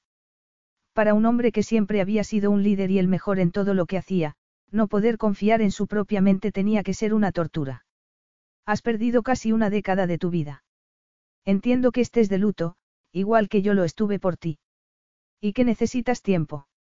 Me has echado de menos solo como. Cristian dejó la pregunta a medias y Prilla lo miró desconcertada. Había una pieza del pasado que no lograba encontrar. Recordaban, dos realidades distintas, había dicho Cristian, pero no llegaba a entender a qué se refería. Tengo miedo, admitió entonces él. Y si lo que pretendía era dejar de hablar del pasado, lo consiguió, porque devolvió a Prilla al presente. Tengo miedo de que miren dentro de mi cabeza. Tengo miedo de lo que puedan encontrar y de perder lo que finalmente he recordado. Prilla pudo sentir el dolor de su confusión, de su miedo. Él continuó. Por ahora, el riesgo supera a los posibles beneficios. Me siento un poco inestable y abrumado por las circunstancias, pero en un sentido positivo.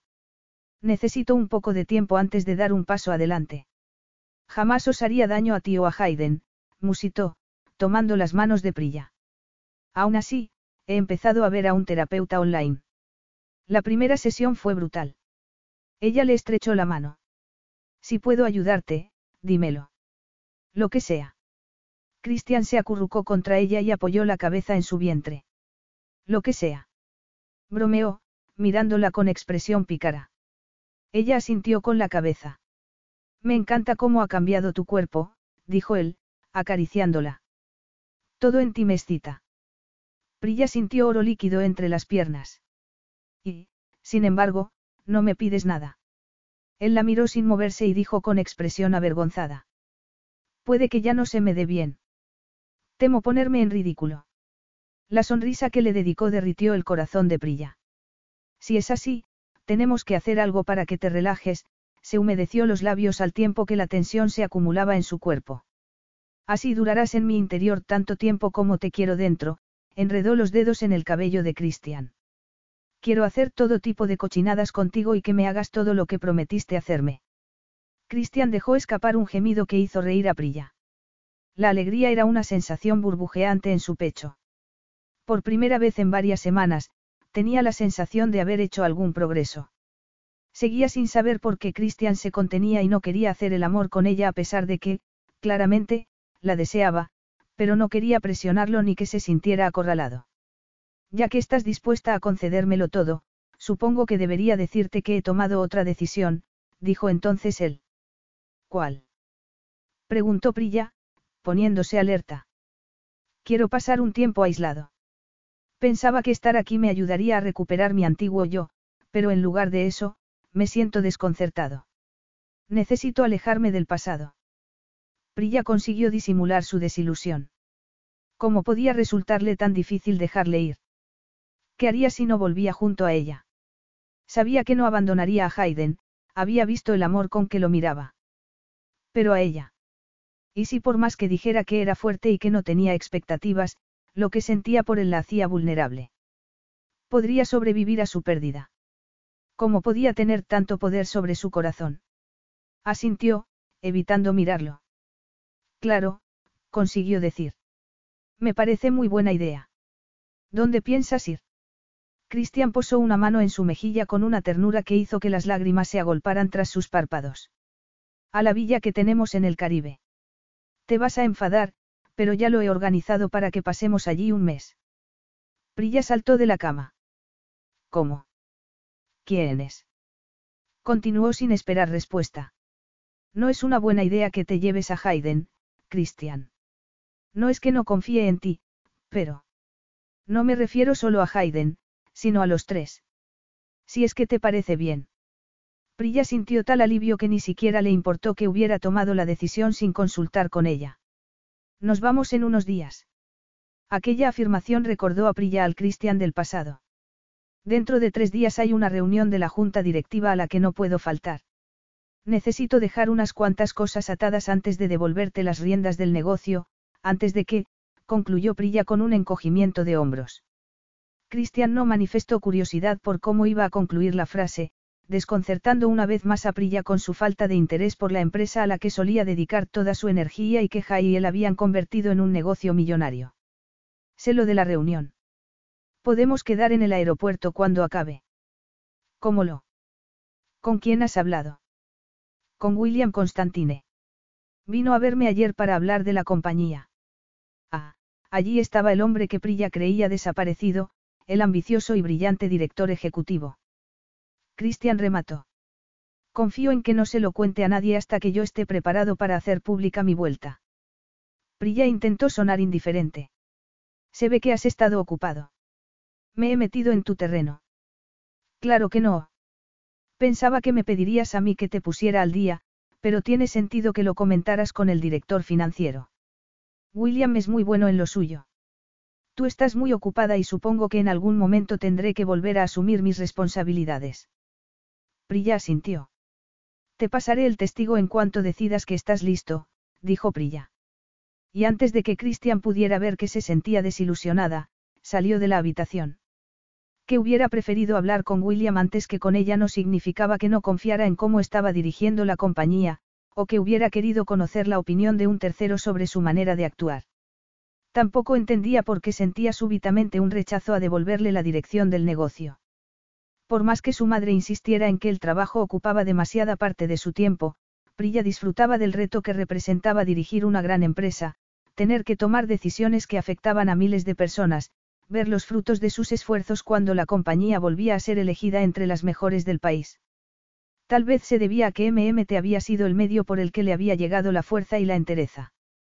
Pero había llegado el momento de despedirse del papel que había desempeñado allí. No era extraño que tuviera sentimientos encontrados al respecto. Miró la puerta que acababa de cerrar. A Christian no le iban a gustar algunos de los cambios que había introducido, pero ya no podía hacer nada al respecto. Había hecho su trabajo lo mejor posible y no se arrepentía de ninguna de las medidas que había adoptado. Capítulo 9. Pasó más de una semana antes de que Christian depositara a un Hayden dormido en la cama del avión privado. Al otro lado, Prilla se inclinó para arroparlo amorosamente y Christian sintió la garganta atenazada por la emoción. La posibilidad de volver a perderlos estaba siempre presente. Y, aún más acuciantemente, el temor constante de desilusionarlos. Tal y como había puesto de manifiesto el comportamiento de Hayden aquella mañana. Christian estaba seguro de que solo estaba enfurruñado, pero también tenía la certeza de que su estado de ánimo tenía que ver con algo que él había hecho, aunque no supiera qué. En el mes que llevaba con ellos, no le había visto nunca actuar de aquella manera. E incluso cuando llegó Prilla, cinco minutos antes de despegar, siguió retraído y ausente, malhumorado. Ni siquiera ella había conseguido sacarlo de su caparazón. No había querido comer ni hablar con Christian en toda la mañana. Finalmente, se había quedado dormido en el asiento. Christian se pasó una mano por el pecho para aliviar la presión que sentía. Apenas había dormido en toda la semana. La poca energía que le quedaba la había dedicado a ponerse al día con los asuntos de MMT con la esperanza de haber terminado antes de aquel viaje. Sin embargo, cuanto más profundizaba en la empresa, más insatisfecho se sentía. Para empeorar las cosas, había tenido que tratar con su insufrible primo Bastien, que había descrito los últimos años de la empresa según una teoría conspiratoria, en la que Prilla ocupaba el centro de todas las manipulaciones, atrayendo a los hombres a su tela de araña para usarlos como títeres. En cuestión de minutos, Christian se había dado cuenta de que la estrategia de Bastien era enfrentarlo a Prilla y que volviera a convertirse en director ejecutivo de la empresa.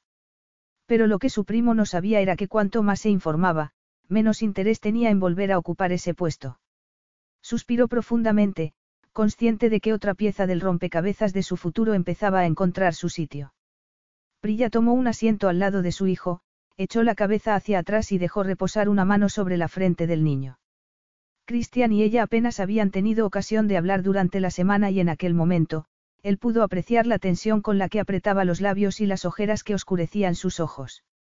De hecho, Durante aquellos días, Prilla no había vuelto a buscarlo, sino que lo había tratado con una cortés amabilidad, tal y como acostumbraba hacer en el pasado. Christian frunció el ceño. Efectivamente, Prilla había actuado como si no hubieran compartido sus más profundos temores, como si no la hubiera saboreado y estrechado en sus brazos después de llevarla al éxtasis. Y él la había echado de menos. Sus bromas, sus miradas de deseo, su discreta atención, como si fuera un agujero en su corazón. Me dijiste que le gustaban las rutinas. ¿Está Hayden enfadado porque lo hemos sacado del colegio? Preguntó, demasiado cansado como para poder evitar sonar enfadado. Si Prilla lo notó, fue lo bastante amable como para pasarlo por alto. Curvó la espalda con gesto de cansancio y Christian se recordó que, además de aguantarlo a él y sus cambios de humor y a Hayden, había trabajado más de 80 horas aquella semana. Dame los pies, dijo. Al ver que Prilla mantenía los ojos cerrados pero enarcaba una ceja, añadió, por favor, estás agotada y quiero ser de utilidad, y, como estaba malhumorado, añadió, sé que es el único consuelo que vas a permitir que te ofrezca. Te sorprendería saber que estoy dispuesta a permitirte, dijo ella, esbozando una sonrisa. Christian sintió una sacudida. Tras un instante, Prilla levantó los pies y los puso sobre su regazo. Él le quitó los zapatos y empezó a darle un masaje. Me estás malcriando, dijo ella con un gemido de placer. ¿Qué tiene de malo? Sin abrir los ojos, Prilla suspiró. ¿Qué sientes un mal precedente? Pienso pedirte de todo. Por ejemplo. Prilla abrió sus preciosos ojos marrones y lo miró fijamente. Tu mal humor tiene que ver con Hayden no con que la ausencia de sueño y de sexo te está dejando tan exhausto como a mí. Sin dejar de masajearla, Christian masculló. Tengo que reconocer que el comportamiento de Hayden me tiene desconcertado. Casi preferiría que le hubiera dado una pataleta, pero que ni siquiera me mire. Te hace sentir el peor padre del mundo. Sí, contestó Christian, recordando lo que ella le había contado sobre la culpabilidad.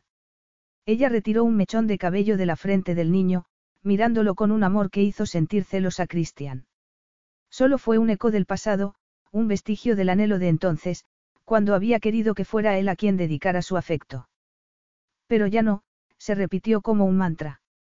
Se conformaba con lo que tenía, con lo que había entre ellos. Aceptarlo le proporcionaba cierta paz. Vivo en la misma incertidumbre que tú, Christian, aunque si quieres, puedo intentar deducir qué ha pasado. Vale, dijo él en el mismo tono enfurruñado que había usado su hijo a lo largo del día. Prilla sonrió y dijo. Pero puede que no te guste. Aún así. Inténtalo. Prilla lo miró. Cuando esta mañana he ido a trabajar, estaba entusiasmado con la idea de estas vacaciones y con los tesoros y piratas que su padre le había contado que iban a encontrarse. Lo has hecho muy bien, por cierto. Christian sintió que se le henchía el pecho. Que Prilla lo alabara siempre había tenido ese efecto en él, y que fuera como padre, le hacía sentirse un superhéroe. Por ahora solo has dicho que soy un buen padre, dijo, masajeando la pantorrilla de Prilla. Ten paciencia, hay que atar cabos. Según mi madre, Bastien ha ido a visitarte. Cristian asintió con un gruñido. Ella continuó. Os habéis encerrado en el despacho unas tres horas y luego Bastien ha salido sangrando por la nariz, Prilla volvió a suspirar, en esa ocasión exageradamente, y Christian sonrió al darse cuenta de que pretendía estar tratando con dos niños. Supongo que Hayden vio salir a Bastien. Aunque tu primo sea una especie de villano de opereta, siempre se ha portado bien con Hayden y sospecho que ver que os peleabais le ha disgustado. Luego, te ha preguntado que qué había pasado y tú le has dicho que no era asunto suyo. Cristian posó los pies de Prilla en el suelo, se levantó y caminó por la cabina. No se lo he dicho así. No te estoy echando la culpa. Ya te he dicho que Hayden es muy sensible, al ver que Christian estaba agitado e iba a interrumpirla, ella se levantó y le puso una mano en el pecho. No quiero decir que cualquier cosa le haga daño, sino que se ha dado cuenta de que estabas disgustado, y cuando ha intentado saber qué te pasaba, no has querido decírselo. Solo es un niño. No quiero llenarle la cabeza de conflictos con primos amargados y rencorosos. Pero como todo este tiempo has sido completamente sincero con él, hoy cree que ha hecho algo malo y que por eso no quieres contárselo. ¿Por qué iba a sentirse culpable? Porque es un niño, Christian, y no puede procesar sus sentimientos. Igual que su padre. Estabas deseando decirme eso, ¿verdad? Bromeó Christian, disfrutando de la facilidad con la que recuperaban un tono risueño y lo sencillo que les resultaba hablar de Haydn. Prilla sonrió. A todos nos está costando adaptarnos y aprender. ¿Qué te está resultando más difícil a ti? Preguntó Christian. Te lo diré, pero no ahora mismo. Christian se alegró que no lo negara, pero respetó que no quisiera hablarlo entonces. Tomó la mano de Prilla y se la llevó al pecho. ¿Qué me propones que haga para reconciliarme con Hayden? Cuéntale una versión razonable de lo que pasó con Bastien. Además, en el futuro, enséñale que los desacuerdos no se resuelven a golpes. Bastien se lo merecía. Es mejor que Hayden sepa que los abusones nunca cambian. Christian. Pensaba que, después de haberlo perdido todo tanto tiempo, apreciaría incluso lo que en el pasado eran problemas. Pero Bastien es un gusano y no pienso perdonarle lo que te ha hecho pasar estos años. ¿Por qué no me has dicho lo mal que se ha portado? Lo he manejado lo mejor que he podido y lo he mantenido a raya. ¿Qué te ha dicho para ponerte tan furioso? Aparte de intentar hacerme creer que todas tus decisiones han sido equivocadas. Prilla hizo ademán de separarse de él, pero Christian la retuvo y percibió que se tensaba. De pronto tuvo una intuición. Llevas actuando extrañamente desde que Constantine vino a casa. ¿Qué quieres decir? Preguntó Prilla fingiendo no inmutarse. Que se te ensombrece la mirada cada vez que menciono la compañía. Me retrotrae al pasado y no me gusta. ¿Por qué? Solías mirarme como si fuera el último hombre en el que pudieras confiar, como si te preguntaras qué había visto Jai en mí. Siempre me hiciste sentir como un microbio. Te refieres a la época en la que parecía que te hubieras propuesto acostarte con todas las mujeres del hemisferio norte. Christian sonrió y le dio un golpecito en la sien al tiempo que preguntaba. ¿Qué está pasando por esa cabecita, pre? Estoy esperando a que tú me lo digas. ¿El qué? ¿Has visto el informe de resultados? Para ahora ya sabes que no todas las críticas de Bastien son infundadas. ¿Te refieres a MMT? Claro. He cambiado la estructura, aumenté las bonificaciones de los empleados y reduje los salarios de los directivos. He luchado con uñas y dientes para aumentar los puestos para mujeres y minorías. Tenemos fama de ser una gran empresa para los trabajadores, pero hay varios informes financieros que dicen que bajo mi dirección MMT ha dejado de crecer. Ese no es el futuro que Jai y tú planeasteis. Christian frunció el ceño. Eso era lo que la preocupaba. No te culparía ni aunque la empresa se hubiera arruinado. Pero es que no es eso lo que ha pasado, al menos eres capaz de valorarlo. Preguntó Prilla agitada. Desde luego que sí. Pre, desde el momento que ocupaste la dirección, la compañía pasó a ser tuya. Tú has transformado MMT de acuerdo a tu visión. Estoy orgulloso de tus logros y no tengo la menor intención de intervenir en cosas que funcionan perfectamente. Ella lo miró perpleja. No. No, y ya que estamos hablando de ello, voy a decirte algo, no tengo la menor intención de volver a dirigir MMT. ¿Cómo? Escúchame, Christian se pasó las manos por el rostro. Ya sabía que no quería volver a la compañía, pero necesitaba ponerme al día antes de tomar una decisión definitiva. He pasado la semana hablando con Constantine, Bastien y Ben y veo que siguen operando igual que en el pasado, pero yo he cambiado. No quiero pasar los próximos 30 años metiéndolos en cintura. Quiero hacer algo que contribuya a mejorar el mundo, el tipo de proyecto en el que Jai creía. Los ojos de Prilla se humedecieron como siempre que mencionaban a Jai. No sé qué decir. Basta con que digas que me apoyas, que continuarás siendo la directora ejecutiva. A no ser que lo odies tanto como yo, claro. A mí me encanta. Me gusta el poder que tengo para tomar decisiones y decirles a esos dinosaurios lo que pueden y no pueden hacer. Eso es lo que quería oír, al ver que Prilla iba a protestar, Christian posó un dedo en sus labios.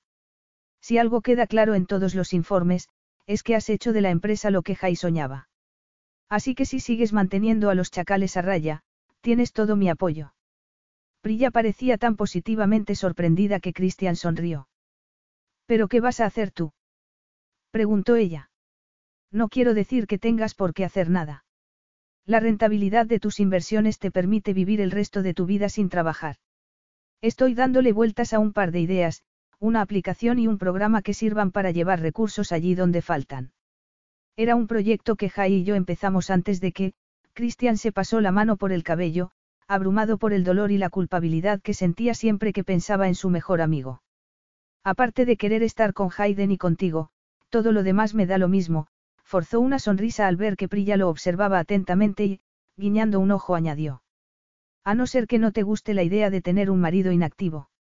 Ella se acercó y Christian se preguntó si algún día se acostumbraría al placer con el que había soñado tantos años, que aquella mujer, a la que admiraba, respetaba y deseaba, lo mirara con los ojos rebosando felicidad.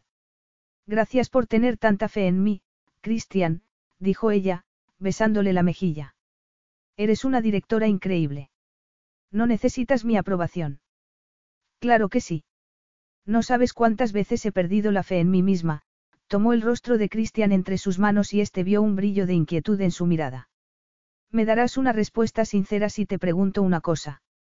Lo intentaré. Prilla suspiró. No estarás actuando así porque piensas cortar lazos con nosotros, ¿verdad? No te estarás preparando para que pase algo, malo. Christian le tomó la barbilla y alzó su rostro, asombrado, como siempre, de lo perspicaz que era. No puedo negar que temo volver a perder la memoria. Pero esta decisión no tiene nada que ver con ese miedo, pre. Soy un hombre distinto, con distintas prioridades. Ella lo observó antes de asentir. Tengo una idea, dijo entonces, acercando sus labios a los de él. Cristian posó las manos en sus caderas y, cerrando los ojos, aspiró su aroma. Ella continuó, vayamos a la cama que hay en la parte trasera. Él abrió los ojos y vio que Prilla sonreía. Con la barbilla, señaló a Hayden y dijo. ¿Y si se despierta? Prilla apoyó la cabeza en su pecho. Te aseguro que va a dormir hasta que aterricemos.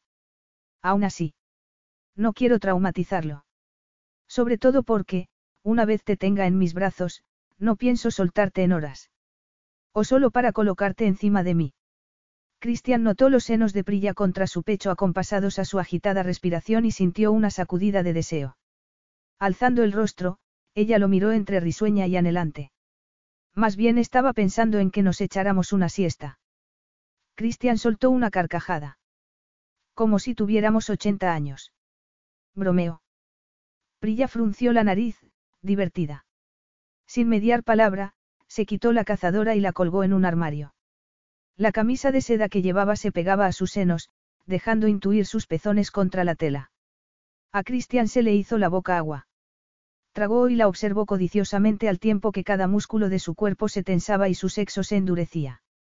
Prilla se retiró el sedoso cabello, anudándolo tras la nuca.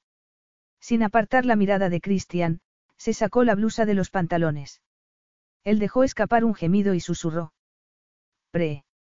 Espera un segundo, Christian. Los pantalones se deslizaron al suelo con un susurro que electrizó a Christian. Odio acostarme con la ropa de trabajo y no he tenido tiempo de cambiarme, continuó Prilla. Entonces fue hacia él y Christian creyó que el corazón iba a estallarle. Lo que te propongo, es, intimidad. Necesito sentir una seguridad de la que he carecido. Di a luz sola, me he despertado infinidad de noches soñando contigo y he encontrado la cama vacía. Y fría.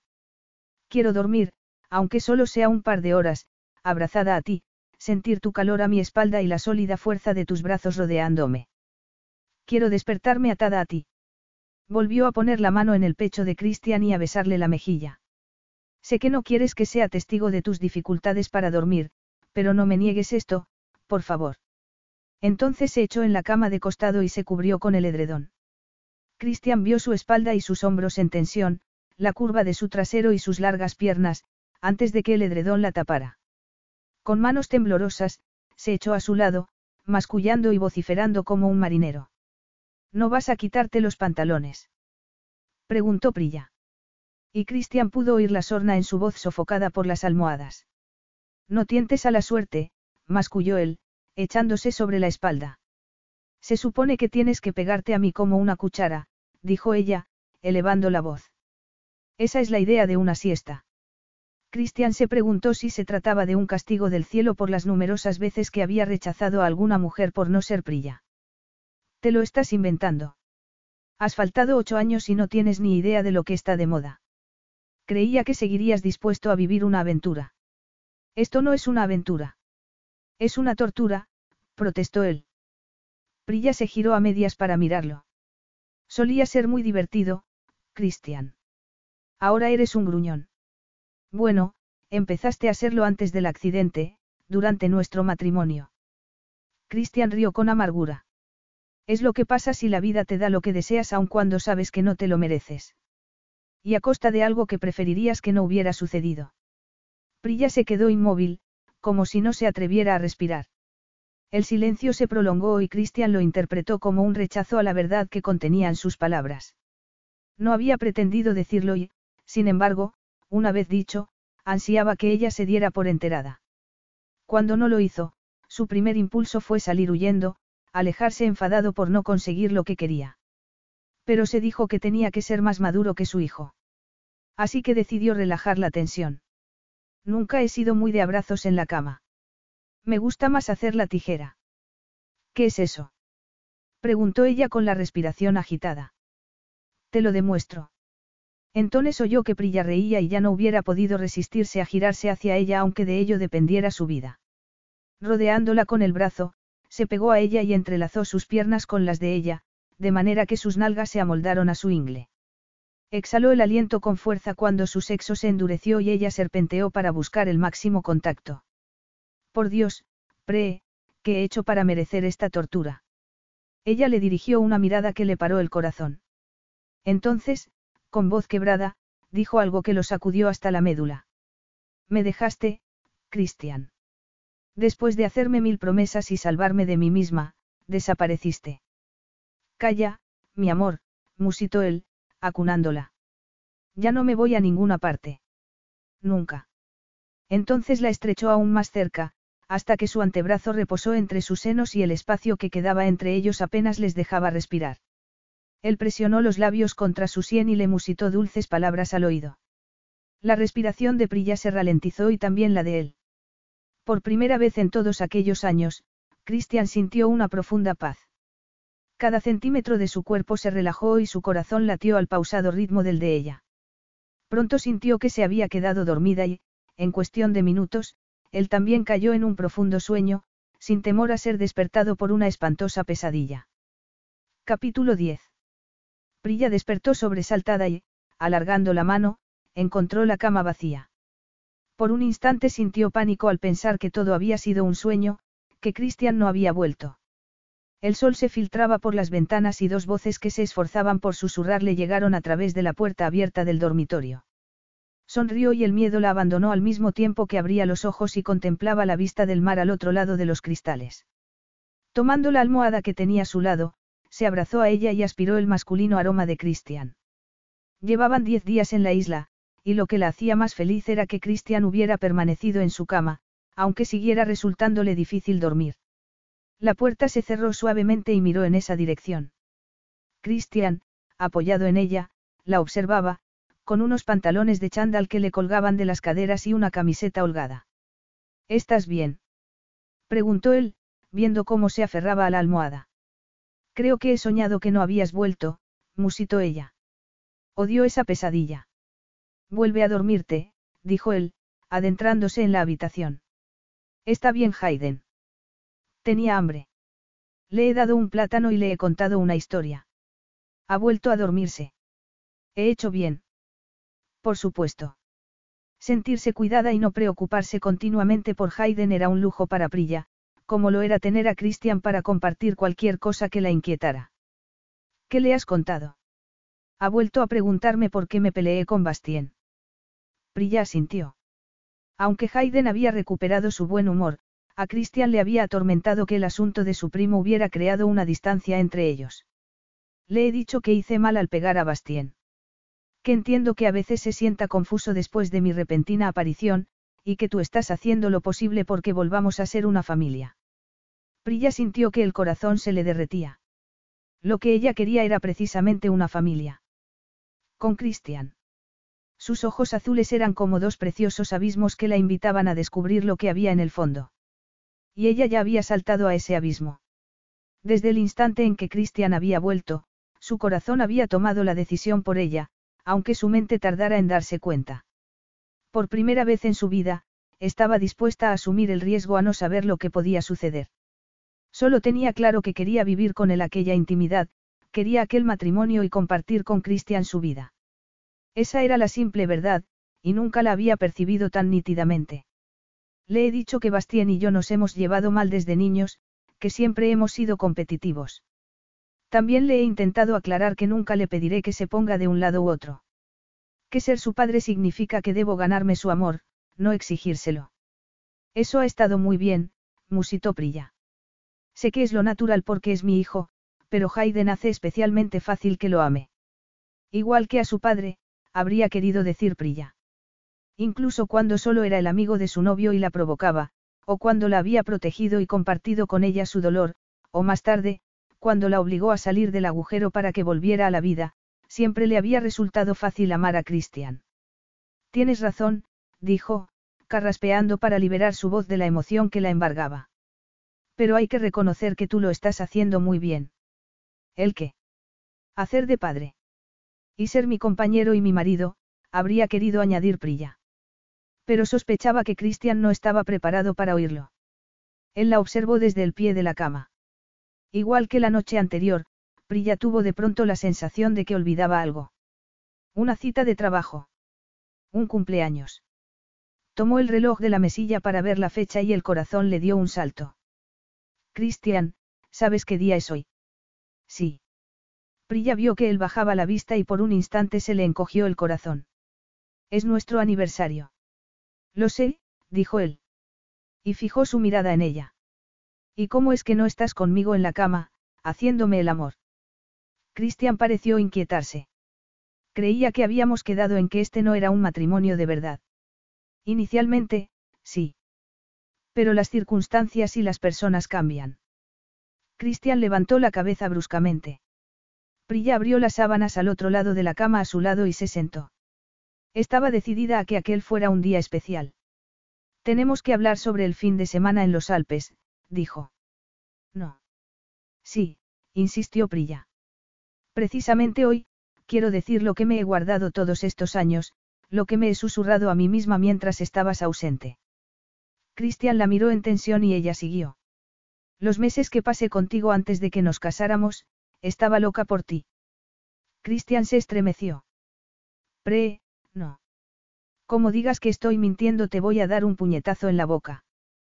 Cristian apretó los dientes. No podía admitirlo, porque apenas había pasado un año desde la muerte de Jai. ¿Cómo podía sentir algo tan intenso por ti tan pronto? Quise creer que era una forma de escapar del dolor. En otras ocasiones me decía que era una manera de expresar mi rabia contra la vida, una forma de venganza. Le di numerosos nombres porque no quería verlo, Cristian. Prilla tomó aire antes de continuar. Te deseaba. Y no solo físicamente. Estaba celosa de todas las mujeres con las que salías. Quería que me miraras como las mirabas a ellas, coquetear contigo, besarte, reír contigo. Y de pronto, me convertí en tu esposa. Pero en lugar de unirnos, eso te distanció de mí.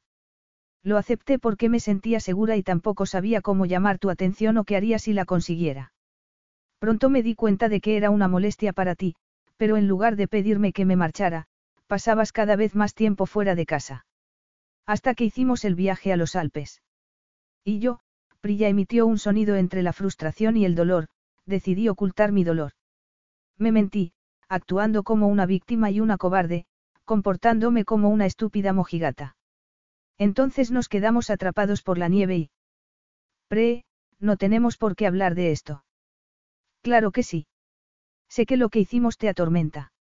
Al día siguiente me mirabas como si fuera el mayor error que hubieras cometido en tu vida. Y todavía hoy siento que lo vives así. No lamenté ni por un segundo lo que pasó aquel fin de semana, dijo él vehementemente. Pero Prilla estaba segura de que esa no era toda la verdad y necesitaba comprender finalmente, entender a Christian. Pensé que te había traicionado, continuó él. Te había prometido no hacer nada que estropeara nuestra relación, pero... Pasar una noche conmigo estropeó nuestra relación. Preguntó Prilla. No fue así. Después de eso, pasaste tres semanas fuera de casa y luego se produjo el accidente, así que nunca lo sabremos. Quiero creer que, de haber tenido la oportunidad, yo habría sido lo bastante valiente como para admitir lo que sentía por ti. Cristian permaneció paralizado, como si la verdad lo hubiera abofeteado. Prilla se abrazó a sus propias rodillas. Le daba lo mismo que él quisiera saberlo o no. Estaba harta de ocultarle la verdad. Nunca volveré a ser tan estúpida, Cristian. No pienso esperar otros ocho años a conseguir lo que tengo al alcance de la mano. ¿Qué quieres de mí, Pre? preguntó él. Te quiero en mi cama, Cristian. Quiero que me hagas el amor porque los dos lo deseamos. ¿Por qué te deseo tanto que apenas puedo respirar? Los ojos de Cristian refulgieron, cargados de preguntas. Prilla se quitó la parte de arriba del pijama. La brisa le acarició la piel, endureciéndole los pezones. Cristian la observó con expresión impasible, pero la tensión de su mandíbula traicionaba su aparente contención. Quítate la camiseta, ordenó Prilla. Cristian pareció vacilar, pero obedeció. La luz dorada que entraba por las ventanas permitía apreciar cada músculo de sus abdominales. Y Prilla en su mirada percibió un fuego que la quemó sin necesidad de que la tocara. Ya no era el joven encantador y seductor del pasado, sino un hombre mucho más fascinante de lo que ella jamás hubiera imaginado posible. Su ambición se había atemperado a cambio de volverlo más compasivo, y su energía estaba volcada en que cada día fuera mejor que el anterior. Era como si en los ocho años que había estado ausente se hubiera convertido en la mejor versión de sí mismo. Prilla se humedeció los labios. En algún momento vas a tener que tomar la iniciativa. Se me ha acabado la osadía, dijo con voz temblorosa. Cristian la recorrió con la mirada y, enarcando una ceja, señaló sus shorts con la barbilla. Prilla se los quitó. Toda ella estaba anhelante, esperando una palabra, una caricia de Cristian que podía romperla o liberarla. El fin de semana en la cabaña de los Alpes, se había mantenido debajo de las sábanas. De pronto pensó en los días que llevaban durmiendo juntos y se dio cuenta de algo. ¿Qué? preguntó Cristian, intuyéndolo. Odias estar bajo las sábanas, Prilla miró a su alrededor. Cada noche esto es un campo de batalla, yo subo el edredón y tú lo retiras. Si no fuera por el calor que irradias, me helaría. Cristian se sentó en la cama. El fin de semana de la cabaña debiste sentir que te ahogabas, remató Prilla. Cristian se frotó la frente y sonrió. Tengo el vago recuerdo de estar asfixiándome. Fue el sexo más peculiar que había experimentado en mi vida. Llegué a preguntarme si eras masoquista. La exclamación indignada de Prilla le hizo reír y encontró eco en la carcajada de ella. Ella le lanzó una patada, pero detuvo el pie a unos centímetros de su pecho. Él le tomó el tobillo y posó la planta en su pecho. Pero te deseaba tan desesperadamente que habría rodado desnudo por la nieve si hubieras dicho que eso era lo que querías. Prilla le rozó los labios con los dedos del pie para hacerle callar. Haces preguntas, estornino, dijo él, pero luego no quieres oír las respuestas. No es eso, Cristian. Pero no quiero que esto se convierta en una terapia en lugar de en una sesión de placer con mi marido. Prilla vio un destello en sus ojos y se dio cuenta de que se debía a que se había referido a él como su marido. Como si, por decirlo, hubiera invocado algo inasible entre ellos dos. Le acarició la garganta, los pectorales y el abdomen con el pie y siguió bajándolo, lentamente, hasta llegar a su sexo endurecido, que, pulsante bajo su planta, hizo que su vientre se contrajera, anhelando ser ocupado. Aplicó un poco más de presión y la reacción inmediata de Christian la excitó. Ahora, Christian, por favor. Lo observó mientras se quitaba los pantalones, deslizó su mirada por su cuerpo y vio el vello dorado que coronaba su miembro. Él gateó hacia ella, sus hombros ocuparon su campo visual y su sexo, duro y largo, presionó su vientre. Quiero devolverte el favor del otro día, dijo ella, empujándolo por el pecho para echarlo hacia atrás. Él enredó un mechón de su cabello en el dedo y Prilla añadió, tengo que practicar. Voy a tardar al menos una década en ser la mejor y, por si no lo sabías, soy muy testaruda. Cristian bajó las manos a sus caderas, atrayéndola hacia sí. Eres la mujer más testaruda que conozco, pero ¿qué tiene eso que ver con lo que vas a hacer? No quiero ser torpe, o que pienses en otra mientras.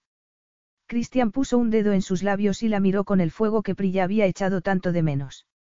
Él deslizó el dedo por delante de su cuerpo, entre sus senos, sin dejar de observarla. Aceptaré gustoso lo que quieras darme. Pre. En esto y todo lo demás. Sí. Dijo ella, arqueándose contra su dedo y sintiendo que esas palabras le hacían arder. Sí, estornino, Cristian le besó un hombro y la acarició por todo el cuerpo ávidamente antes de tomarla por las caderas y succionar uno de sus pezones. Ella dejó escapar un gemido de placer y él continuó, alternando entre un pecho y el otro, a veces con brusquedad, otras con una torturadora delicadeza que en más de una ocasión estuvo a punto de hacerla estallar. Usó sus manos, sus labios y su lengua, provocándola, excitándola, elevándola, hasta que, cuando Prilla creyó que iba a llevarla al éxtasis sola, le oyó susurrar. Soy un egoísta, no quiero que te corras si no estoy dentro de ti. Por favor, Cristian, dijo ella jadeante. Llevo años esperándote.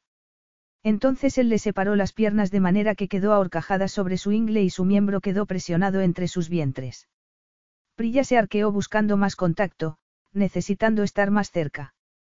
Cristian deslizó la mano entre sus cuerpos hasta encontrar su sensible clítoris y aplicó sobre él su magia.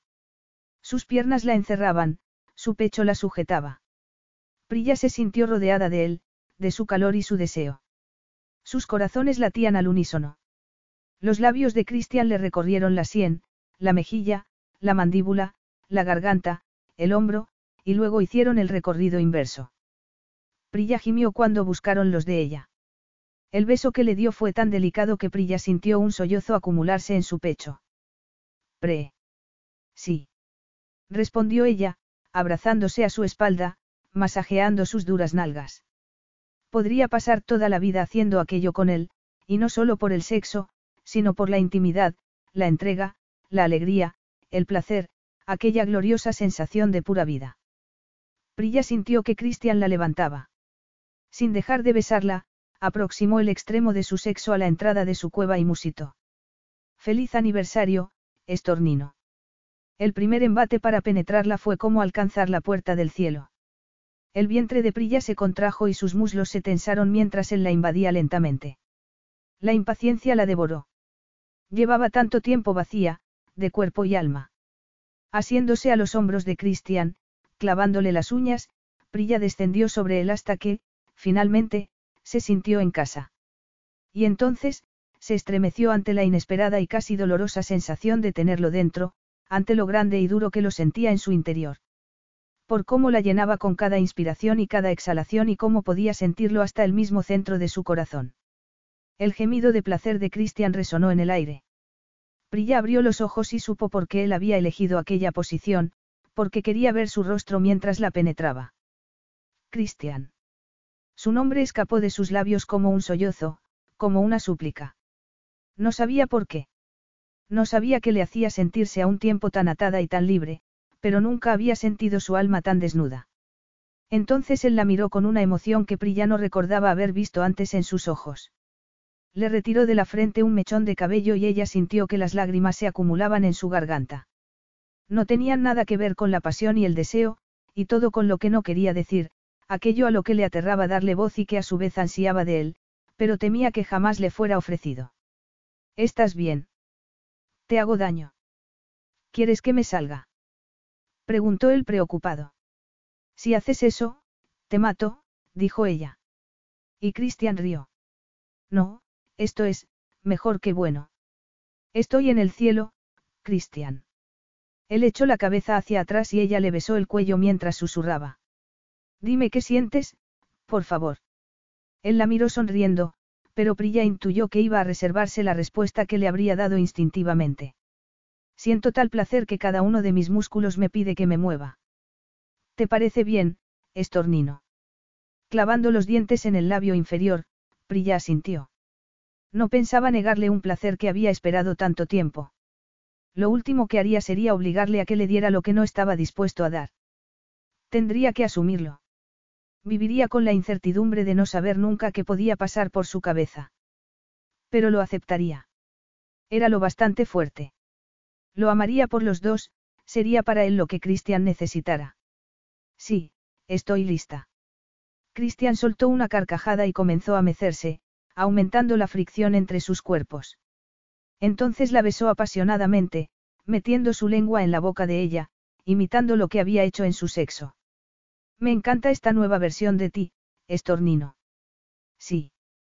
Preguntó ella, mordisqueándole el labio. A mí también. ¿Y sabes qué? Que tú fuiste quien la sacó a la superficie. Él la miró perplejo. No digas eso, Prilla. Es la verdad, insistió ella. ¿Y ahora vas a darme lo que quiero o qué?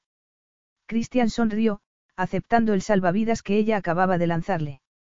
Y entonces empezó a moverse y los senos de Prilla se frotaron con su pecho y ella creyó morir de placer.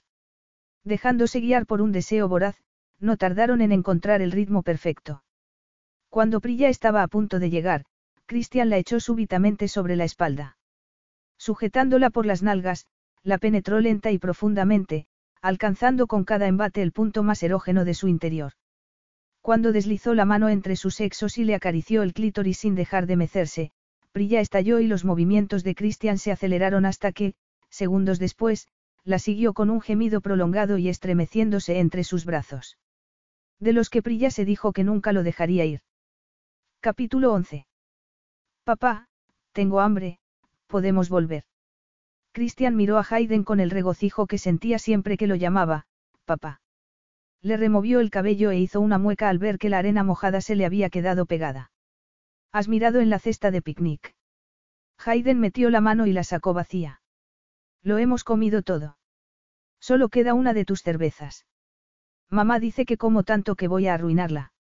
Riendo, Christian recogió todo lo que habían esparcido en la arena de la playa. Él también había sido un niño lleno de energía, pero Hayden lo superaba con creces. El atardecer coloreaba el cielo de rosa y naranja. Está bien, volvamos. Con la cesta en una mano y Hayden de la otra, caminaron hacia la villa. Aquel día, el agua turquesa y la arena blanca había sido más un escondite que un refugio. Y no porque no hubiera disfrutado de la compañía de Hayden con el que, durante las cuatro semanas que llevaban allí, había intentado pasar tanto tiempo a solas como fue posible. El niño parecía sentirse cómodo y confiar en él, y Christian estaba feliz de haber insistido en que se alejaran de todo, de la empresa, de sus respectivas familias y, sobre todo, de la vida real. ¿Te duele la cabeza, papá? ¿Por qué lo preguntas? Estás frunciendo el ceño. Has vuelto a tener pesadillas. Christian relajó su semblante, sonriendo a su observador hijo. No me duele nada. Y estoy durmiendo bien, fue a dejarlo ahí, pero decidió sincerarse. Todavía tengo algunas pesadillas, pero no tan malas como antes. Hayden asintió con su acostumbrada solemnidad. Mientras caminaban hacia la casa, se hizo de noche y, notando que Hayden se apoyaba en su muslo, Christian se agachó y lo levantó con el brazo que tenía libre. El niño se abrazó a su cuello y se acurrucó contra su pecho y Christian sintió un amor por el pequeño de una intensidad que no había sentido jamás antes en su vida. Había sido un egoísta. Prilla le había avisado que Hayden se cansaría y que incluso podría ponerse de mal humor al cabo de dos o tres horas. Pero como él era un cobarde y había querido escapar, no solo de su esposa, sino también del dolor y la culpabilidad con la que siempre asociaba aquel día, había insistido en quedarse con el niño en la playa hasta el atardecer.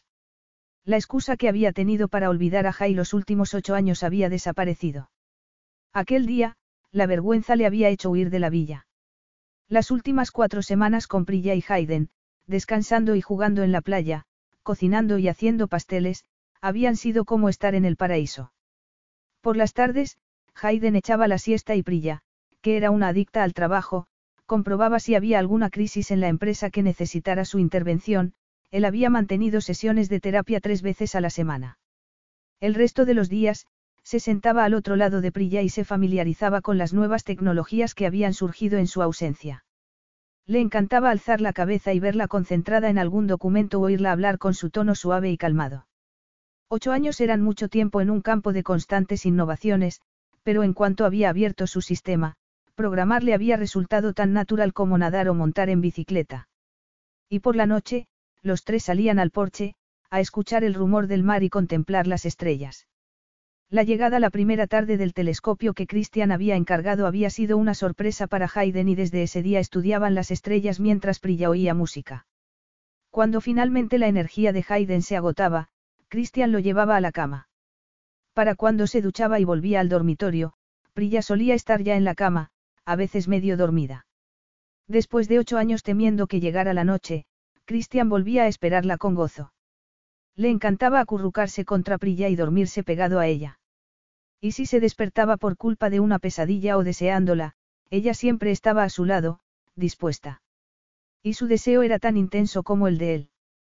El número de veces que lo había despertado susurrándole al oído que había leído algo sobre una postura que quería probar, lo recorrió un escalofrío y el calor se le acumuló en la ingle. Prilla se comportaba como si quisiera compensar los ocho años que habían perdido.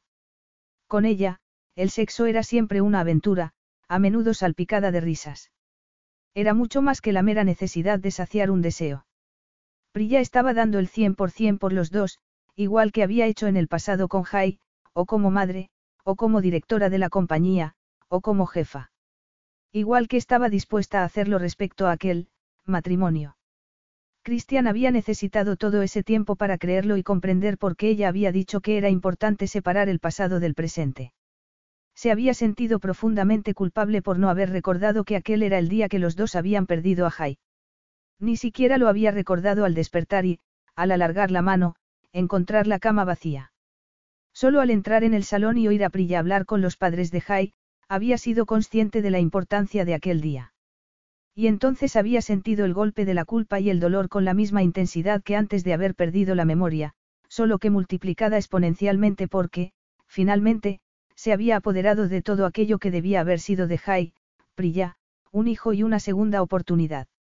Así que, en lugar de ofrecer a Prilla el consuelo que pudiera necesitar, había decidido enfrentarse a su mayor miedo.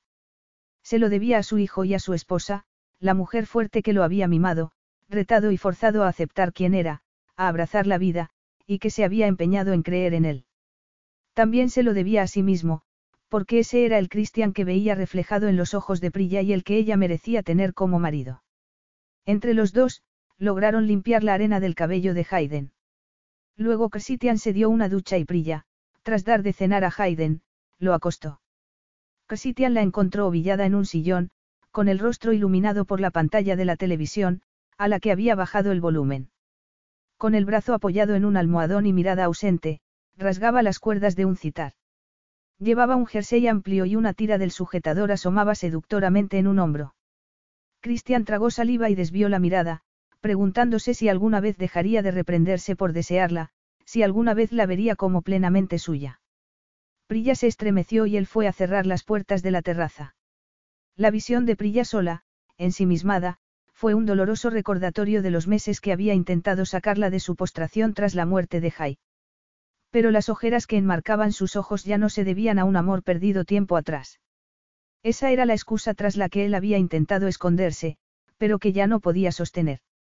Él era la razón de esas ojeras, su cambiante estado de ánimo, su mente. Prilla salió de su confortable posición lentamente, con un movimiento felino, y lo miró con preocupación. ¿Estás bien? preguntó, escrutando su rostro. Christian se pasó la mano por el cabello, asombrado, una vez más, por la habilidad de Prilla para intuir cómo estaba. No, dijo él, pero rectificó al instante. No es que esté mal, pero sí he estado pensando mucho y estoy alterado. Prilla se puso en pie. El jersey se le resbaló, dejando el hombro al descubierto y Christian ansió acariciar la piel de seda que quedó a la vista. ¿Hay algo que pueda hacer? preguntó ella. ¿Quieres que te deje solo? ¿Te ha cansado estar tanto tiempo con Hayden? No, claro que no. Ella estiró el cuello con curiosidad, como el bonito pájaro con el que él la apodaba. Mientras encuentras las palabras para lo que sea que quieres decirme, puedo comentarte algo. Cristian asintió. Prilla fue precipitadamente hacia él, lo abrazó con fuerza y musitó. Ha sido el regalo más maravilloso que me han hecho nunca.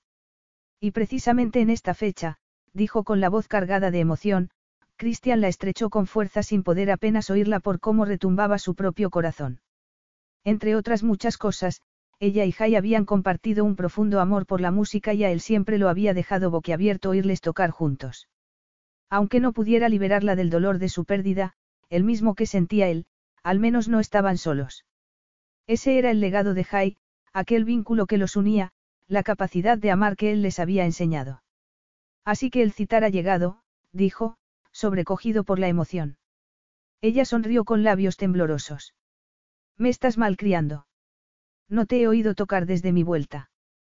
Tu madre me dijo que el instrumento estaba guardado en su casa, así que he pensado que debías comenzar con uno nuevo. Cristian le acarició la mejilla y preguntó. ¿Por qué dejaste de tocar?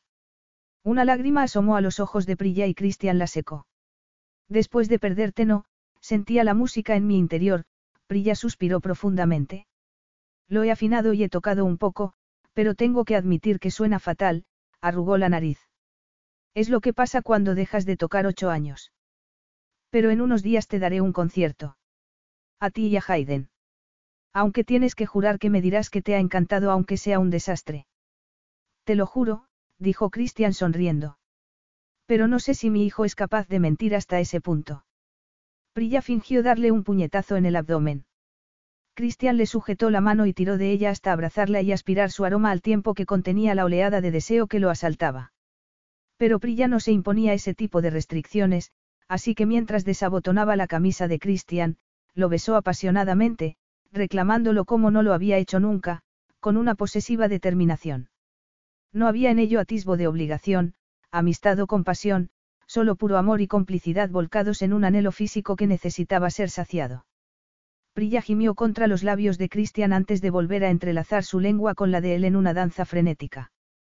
Su lengua recorrió cada rincón de su boca, succionando, latigueando, sus senos se aplastaban contra el pecho de Christian.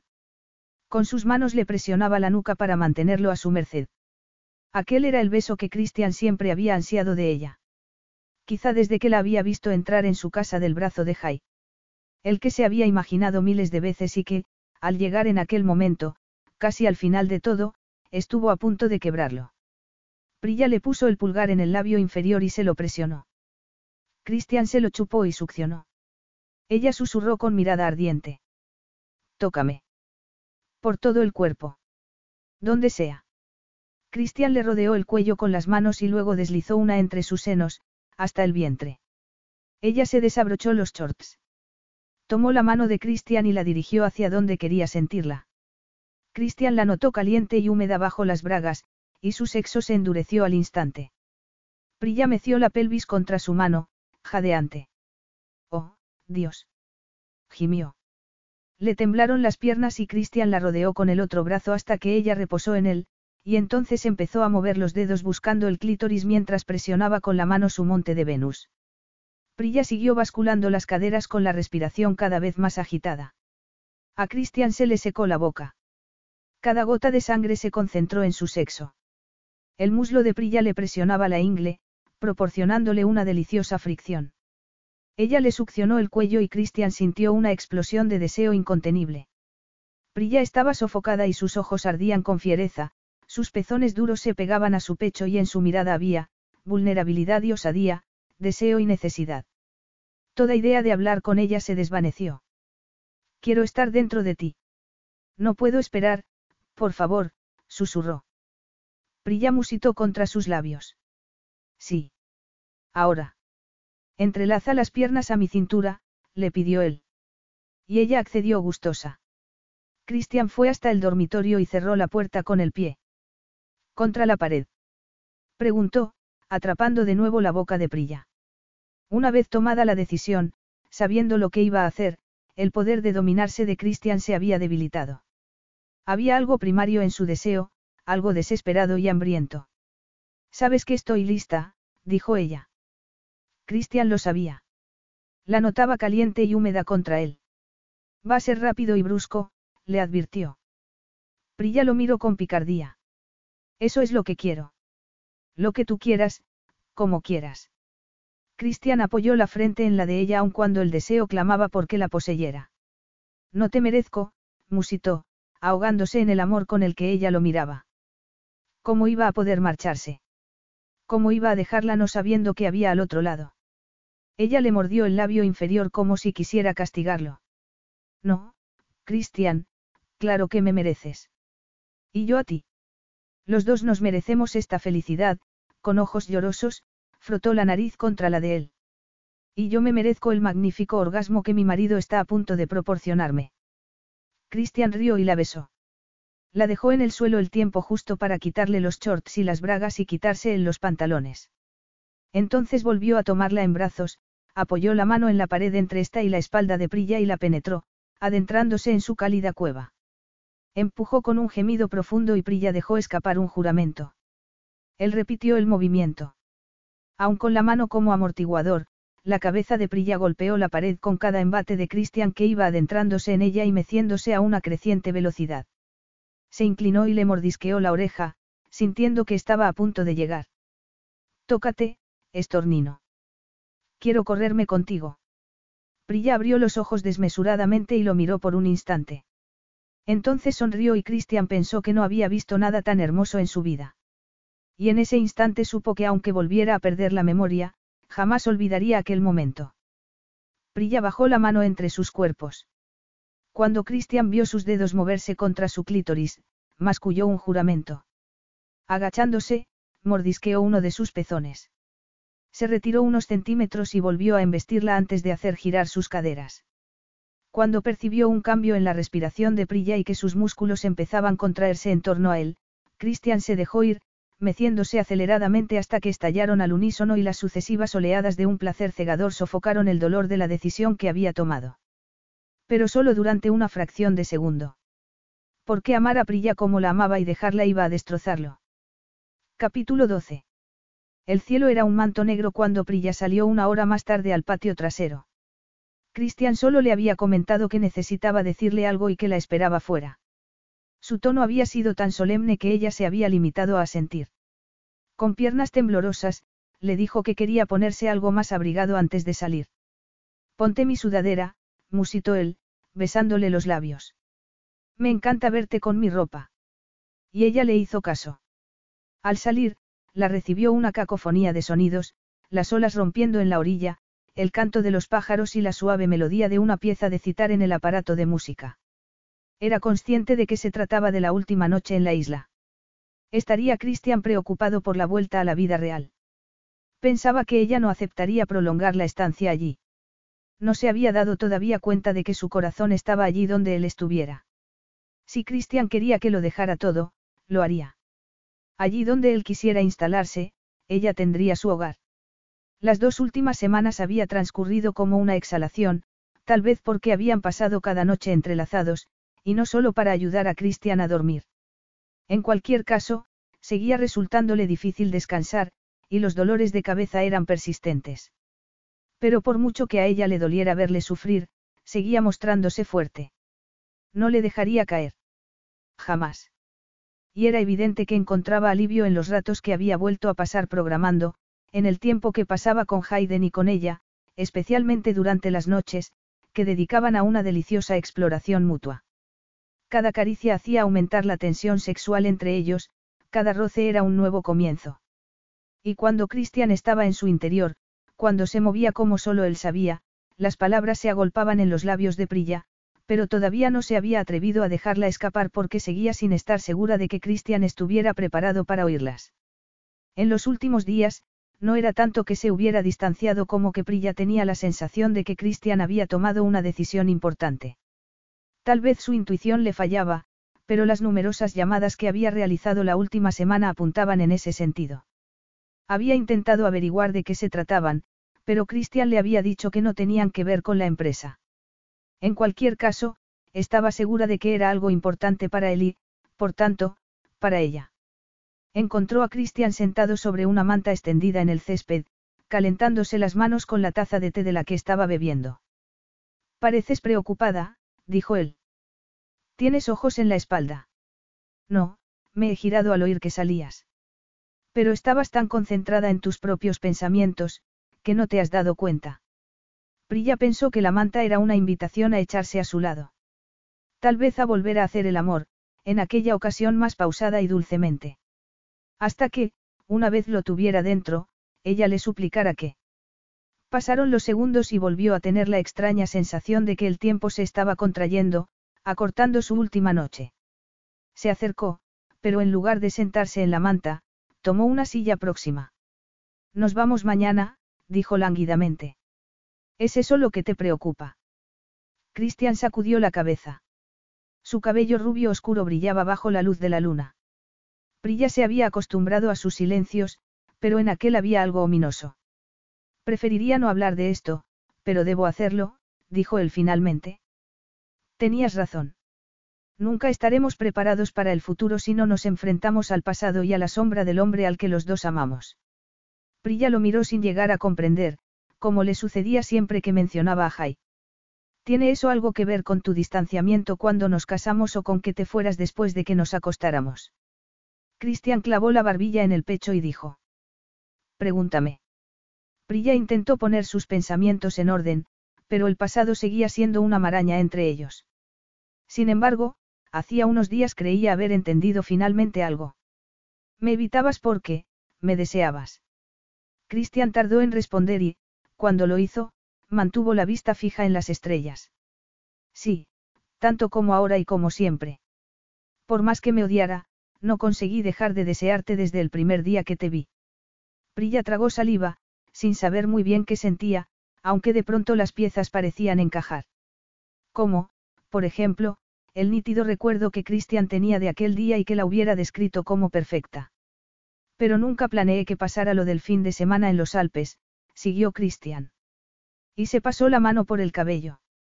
Es importante para mí que lo sepas. Prilla frunció el ceño, consciente del campo de minas en el que se estaban adentrando. Es importante que sepa que no usaste tus perversas artes de seducción para llevarme a la cama. ¿Te refieres a eso? Dicho así, Suena ridículo, pero... Precisamente. Es ridículo, Prilla suspiró. Cristian era suyo. El pasado no importaba. Sucedió porque los dos lo queríamos, vio que Cristian no se calmaba. Añadió, yo ya te gustaba cuando Jai vivía. Cristian entornó los párpados y Prilla no pudo ver sus ojos. Sí. Pero no solo me gustabas. Prilla tenía el corazón en la garganta. Le temblaban las piernas. Sentía todo su cuerpo en otra dimensión, como si ya no lo habitara. Cristian desvió la mirada. Estaba enamorado de ti. Lo tenía todo, buen físico, dinero, inteligencia, una novia, y todo lo que quería era a la prometida de mi mejor amigo. Tenerte a mi lado y que no fueras mía fue, como se dice. Edificante, rió con amargura. Pero tampoco conseguía alejarme de ti. Se produjo un prolongado silencio que Prilla no supo cómo romper. No cabía la posibilidad de hacer una broma, porque podía oír la angustia en la voz de Christian y verla en sus ojos. Amar a alguien no es nunca algo malo, Christian, dijo finalmente. Sabía que sonaba a frase trillada, pero creía en ella. Lo que ella había interpretado como amistad u obligación, había sido en realidad amor en su manifestación más incondicional. Christian no había esperado ni exigido nada, solo le había dado amor. Y esa noción la recorrió como un río abriéndose paso por el desierto, transformándola. Cristian la amaba y por eso la había apoyado, la había sacado de su aislamiento y de su dolor. Y por eso ella se había enamorado de él, y no porque la hubiera cuidado. Pero solo se había dado cuenta cuando ya lo había perdido. ¿Eso crees? Preguntó Cristian sin ápice de burla o broma, sino como un suspiro cargado de una culpabilidad que llevaba arrastrando todos aquellos años. Absolutamente, replicó ella con convicción. Jai nos dio esa lección a los dos. Él nos amaba sin reservas, sin juzgarnos. Ese amor nos cambió a los dos. Y tus sentimientos hacia mí, Prilla tragó para contener las lágrimas, han conseguido que creyera que el mundo era un lugar maravilloso. ¿Cómo voy a pensar que eso es malo? Te amaba a ti y me odiaba a mí misino. A veces pensaba cómo robarte a Jai. Pasábamos horas juntos, riendo y trabajando, y me preguntaba qué veías en él, que tenía que yo no tuviera, un gemido de angustia brotó de la garganta de Cristian. Pero claro, era el mejor hombre del mundo. Y lo peor es que sospecho que sabía lo que yo sentía por ti. Si es que lo sabía, jamás me lo dijo, intentó tranquilizarlo Prilla. Si lo sabía, pero dado como era, lo dejó estar porque confiaba en mí. Y tampoco te diría nada a ti porque no querría que te sintieras incómoda. Una ráfaga de aire hizo estremecer a Prilla. Habría querido que se llevara la amargura que resonaba en la voz de Christian, que ahuyentara la culpa y el dolor para poder empezar de cero. Pero la vida no funcionaba así. Y entonces, continuó Christian, falleció. Prilla parpadeó para contener las lágrimas. Ella había lidiado con su propio dolor, pero estaban hablando del de Christian. Ocho años atrás, ella no lo había ayudado, nunca le había preguntado qué necesitaba ni se había dado cuenta de hasta qué punto estaba destrozado. Por su incapacidad emocional de entonces, para Christian su relación estaba contaminada por unas emociones negativas de las que no lograba liberarse. Y si no podía dar un paso adelante, si Christian no podía pasar página, jamás podría amarla plenamente. Aquel fin de semana en la cabaña, dijo entonces él, clavando sus ojos azules en ella, fue como estar en el paraíso. Y en el infierno. Porque sentía que estaba usurpando su lugar, quedándome con todo lo suyo. Como si mis deseos se hubieran cumplido. Christian, empezó Prilla sin saber realmente qué decir, sobrecogida por el dolor que él transmitía.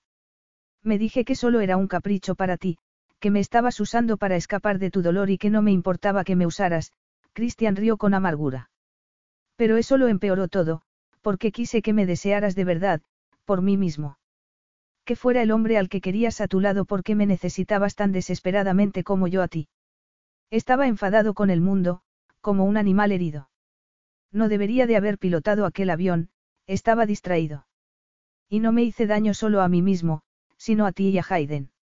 El comentario sacudió a Prilla, que siempre había pensado que el accidente se había producido por su habitual temeridad. Se acercó a él con piernas temblorosas y le tomó el rostro entre las manos. Christian, si no superas tu culpabilidad no vas a poder vivir. Jamás te insinuaste a mí ni hiciste nada inapropiado. Aquel fin de semana se produjo porque estábamos ya en una relación, aunque no quisiéramos darnos cuenta. Estábamos casados y éramos nosotros mismos, no el mejor amigo y la prometida de Jai. Pero ninguno de los dos había pasado página. Perder a Jai nos transformó, dijo Prilla.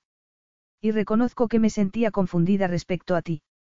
Pero ¿cómo puede ser malo algo que nos dio a un niño tan maravilloso como Hayden? Tienes que dejar ir el pasado, porque Hayden te necesita. Yo te necesito, besó a Christian con todo el amor que sentía, como si pudiera así borrar su dolor y su culpabilidad. Fui una tonta no dándome cuenta en el momento. Pero ahora lo sé. Prilla, por favor, Christian nunca la llamaba por su nombre en aquel tono. No, mírame, Christian. Aunque Jai lo supiera, él te quiso hasta su muerte, dijo ella con vehemencia. Y Christian le sostuvo la mirada. Yo amé a Jai con la inocencia de una niña súper protegida, de una niña temerosa.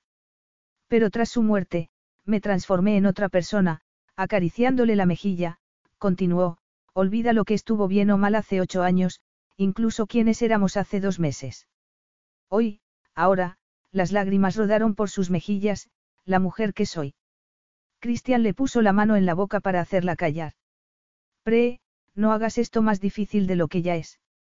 Ella lo miró alarmada. ¿Qué quieres decir? Preguntó, asiéndose a su camisa.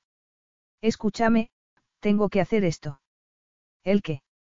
No voy a volver contigo a casa. Prilla retrocedió, dominada por un miedo que a su vez la enfureció. ¿Dónde vas a ir? He decidido visitar a un neurólogo en una clínica suiza. Es experto en amnesia.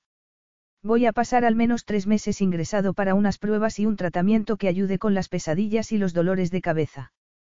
Prilla se quedó mirándolo en estado de shock. Christian se marchaba y no planeaba volver. Por eso el sexo había sido tan crudo, tan apremiante.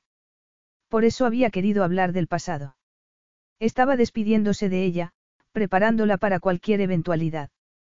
Muy bien, dijo con voz temblorosa. Me alegro de que vayas.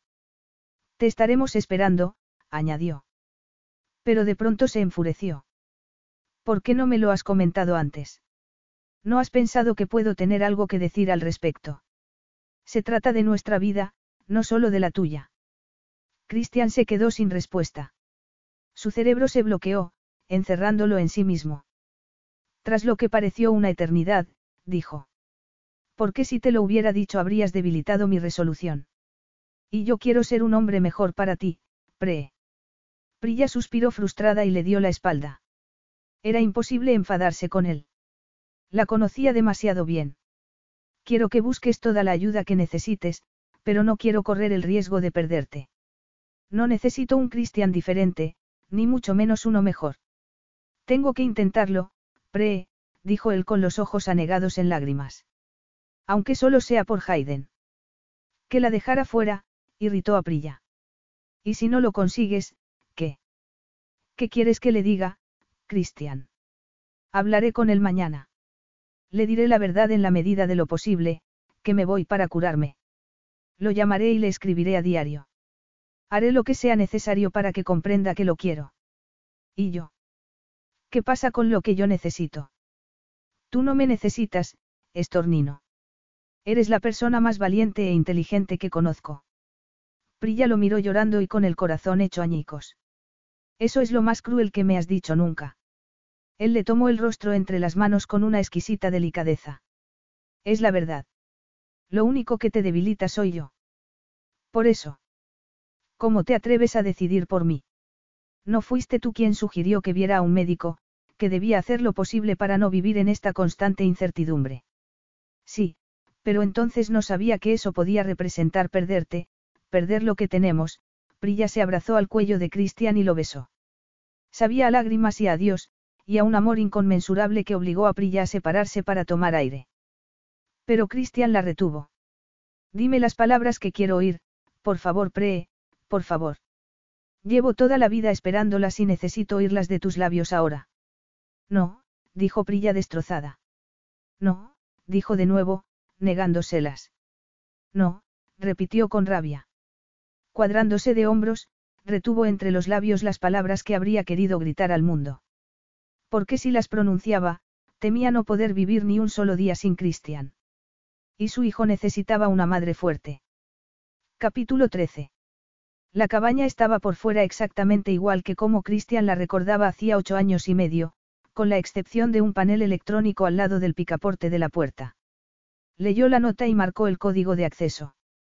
Quitándose los zapatos en la entrada, un hábito que había adquirido al visitar a Jai, y luego a Prilla, le sorprendió que estuviera tan caldeada. Le había pedido el código a William Constantine porque había sido demasiado cobarde como para pedírselo a Prilla. Especialmente porque Prilla se había negado a hablar con él en aquellos dos meses. Se limitaba a saludarlo cortésmente cuando llamaba para hablar con Hayden y a despedirse de la misma forma. No le había hecho ni una sola pregunta. Se pasó una mano por el rostro, consciente de que se merecía aquel frío silencio. Dos meses de tratamiento le habían hecho mejorar y habían ahuyentado muchos de sus miedos, además de permitirle poner en perspectiva su sentimiento de culpa. Pero también le habían proporcionado muchas horas en las que reflexionar sobre todo lo que había hecho mal en relación a Prilla. Exhausto y desesperado, la había alejado de sí en lugar de decirle cuánto la amaba y hasta qué punto adoraba aún más la nueva versión de ella. El corazón le dio un vuelco al ver un par de botas al lado del banco de entrada. La chimenea del salón estaba encendida y, saliendo del ensimismamiento en el que estaba sumido permanentemente, Christian percibió también olor a café. Se dijo que podía tratarse de Ben, o de algún amigo que hubiera pedido prestada la cabaña. Pero sabía que ninguna de esas explicaciones era verdad. Se trataba de Prilla. La emoción le atenazó la garganta con tal fuerza que temió ahogarse. Le tembló todo el cuerpo, pero aún así, dio unos pasos hacia el salón y entonces la vio. Estaba echada en el sofá y aún en reposo, pudo apreciar las líneas de tensión que enmarcaban sus labios. ¿Desde cuándo estaría allí? ¿Por qué nadie le había dicho que la encontraría? ¿Qué quería? Se acercó lentamente y se sentó a sus pies. Levantándolos, los colocó sobre su regazo. Entonces descansó la cabeza en el respaldo del sofá y se quedó dormido. Cuando despertó, vio a Prilla sentada en el extremo opuesto del sofá, abrazada a las rodillas y observándolo con ojos muy abiertos. ¿Qué haces aquí? preguntó él con el corazón en la boca. Está bien. Sin delicadezas, Prilla alargó la mano hacia atrás, tomó uno de los grandes bolsos que acostumbraba a usar y sacó de él unos papeles. Christian sintió un escalofrío que le heló la sangre. He venido a darte esto. Es un ultimátum, explicó ella secamente, dejando los papeles sobre la mesa de café. Christian los miró como si fueran una serpiente. Pre. Solo tienes que firmarlos, Christian, y te librarás de mí. Puedes volver a tu soledad, seguir flagelándote y no volver a verme nunca más. No pienso tocarlos, dijo él, negando con la cabeza violentamente. No te preocupes. No incluyen ninguna reclamación. No quiero nada tuyo. Hayden también es mío, dijo Christian, pasando a la ofensiva como un animal acorralado. Había ido demasiado lejos. Había perdido la oportunidad de echarse a sus pies y suplicarle que lo perdonara. Ella alzó la barbilla con mirada displicente. Puedes verlo tanto como quieras. No voy a interferir entre vosotros. Pero yo, estoy harta de esperarte. Tengo 31 años, Cristian. Me queda toda una vida por delante y no pienso pasarla pendiente de un marido cobarde y desconsiderado que cree que puede aparecer y desaparecer cuando le venga en gana, dijo Prilla con los ojos humedecidos. Tomó aire y continuó. Estoy harta de esto, sacudió la mano, señalándolos alternativamente. De este matrimonio. Nunca fue real, así que acabémoslo para que pueda cambiar mi estatus en las redes sociales de, separada, a, soltera. Por fin he decidido hacer caso a mi madre y dejar que me busque un príncipe o un noble de algún país exótico y... Cristian se puso de rodillas delante de ella, le tomó el rostro y la besó. Temió que el corazón le estallara, pero la besó de todas formas. Sabía dulce y pura, como el sol y la escarcha y el amor y la alegría, y quería seguir bebiendo su elixir. Apoyando las manos en su pecho, ella se entregó al beso con un gemido, derritiéndose contra él y dejando que la absorbiera. Pero solo por una fracción de segundo. Entonces le golpeó el pecho y él la sujetó por las caderas y rodaron sobre el sofá y ella lo empujó hasta colocarse sobre él. Y entonces volvieron a besarse apasionadamente. Pero en esa ocasión, el beso acabó con Prilla sollozando contra su pecho y Christian creyó que el corazón iba a rompérsele. Retirándole el cabello de la frente, musitó. Pre, no llores, por favor. No me dejes. Tienes razón. He sido un cobarde y un desconsiderado. Quería ser mejor para la mujer a la que amo, pero no me creía capaz de conseguirlo. Ella le golpeó de nuevo el pecho, aunque suavemente. Y Christian rió. No es verdad. Si me amaras, no te habrías ido. Christian tomó el rostro de Prilla para que lo mirara.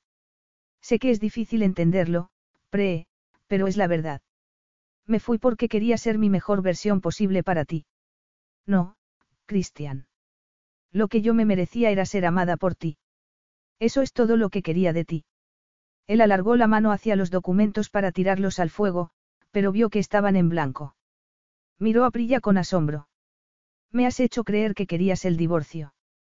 Ha sido un golpe bajo. Prilla se encogió de hombros. Todo vale en el amor y en la guerra. Y esto es las dos cosas. Cristian levantó las caderas y ella se acurrucó contra él. Sus pelvis encajaban con tal perfección que él estuvo a punto de olvidar lo que pretendía decir. Te adoro, Pre. Estos dos meses me han servido de mucho físicamente. Y me han permitido darme cuenta de que si puedo ser el hombre que necesitas, el que Jai aprobaría. Pero tengo que advertirte que esto, se señaló la cabeza, puede que no se recupere nunca al cien por cien. Prilla lo miró con ojos llorosos.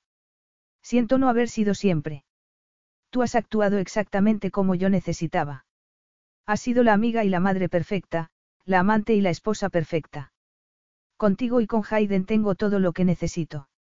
Me perdonarás, estornino. Ella asintió y, tras besarlo, preguntó. ¿Me concederás lo que te pida? Claro, mi amor. Pondré el mundo a tus pies. Estoy a tus pies, pre. Quiero ser tu esposa, Cristian. Quiero un matrimonio de verdad. Y antes, quiero una gran boda. Quiero que todo el mundo sepa que eres mío. Y cuando estés listo, quiero tener otro bebé. Dos, de hecho. Quiero construir una vida contigo y envejecer a tu lado, Cristian. Y tras aquella retaíla, ocultó el rostro en el cuello de Cristian, que la miró perplejo. Pre. Te quiero tanto, Cristian, y pase lo que pase en el futuro, voy a seguir amándote. Él asintió sin poder articular palabra, con el corazón rebosando amor. Y sabes una cosa que he descubierto mientras estabas ausente. Siguió ella. ¿Qué? preguntó él con voz ronca. Prilla le rozó la sien con una sonrisa agridulce. Aun si nos perdieras de nuevo, le tomó la mano y se la llevó al pecho, estoy convencida de que seguirías amándome, de que encontrarías la manera de volver a amarme. Y entonces Prilla volvió a ocultar el rostro en su cuello y dio rienda suelta al llanto. Cristian se juró que aquella sería la última vez que su esposa lloraba por él. Te amo, Pre. Te amo con toda mi alma. Y voy a pasar el resto de mi vida demostrándotelo. Prilla supo que decía la verdad y él le acarició la espalda y le susurró palabras de amor y provocativas, hasta hacerla reír de felicidad y de placer con la certeza de que Cristian había vuelto junto a ella. Por siempre jamás. Fin.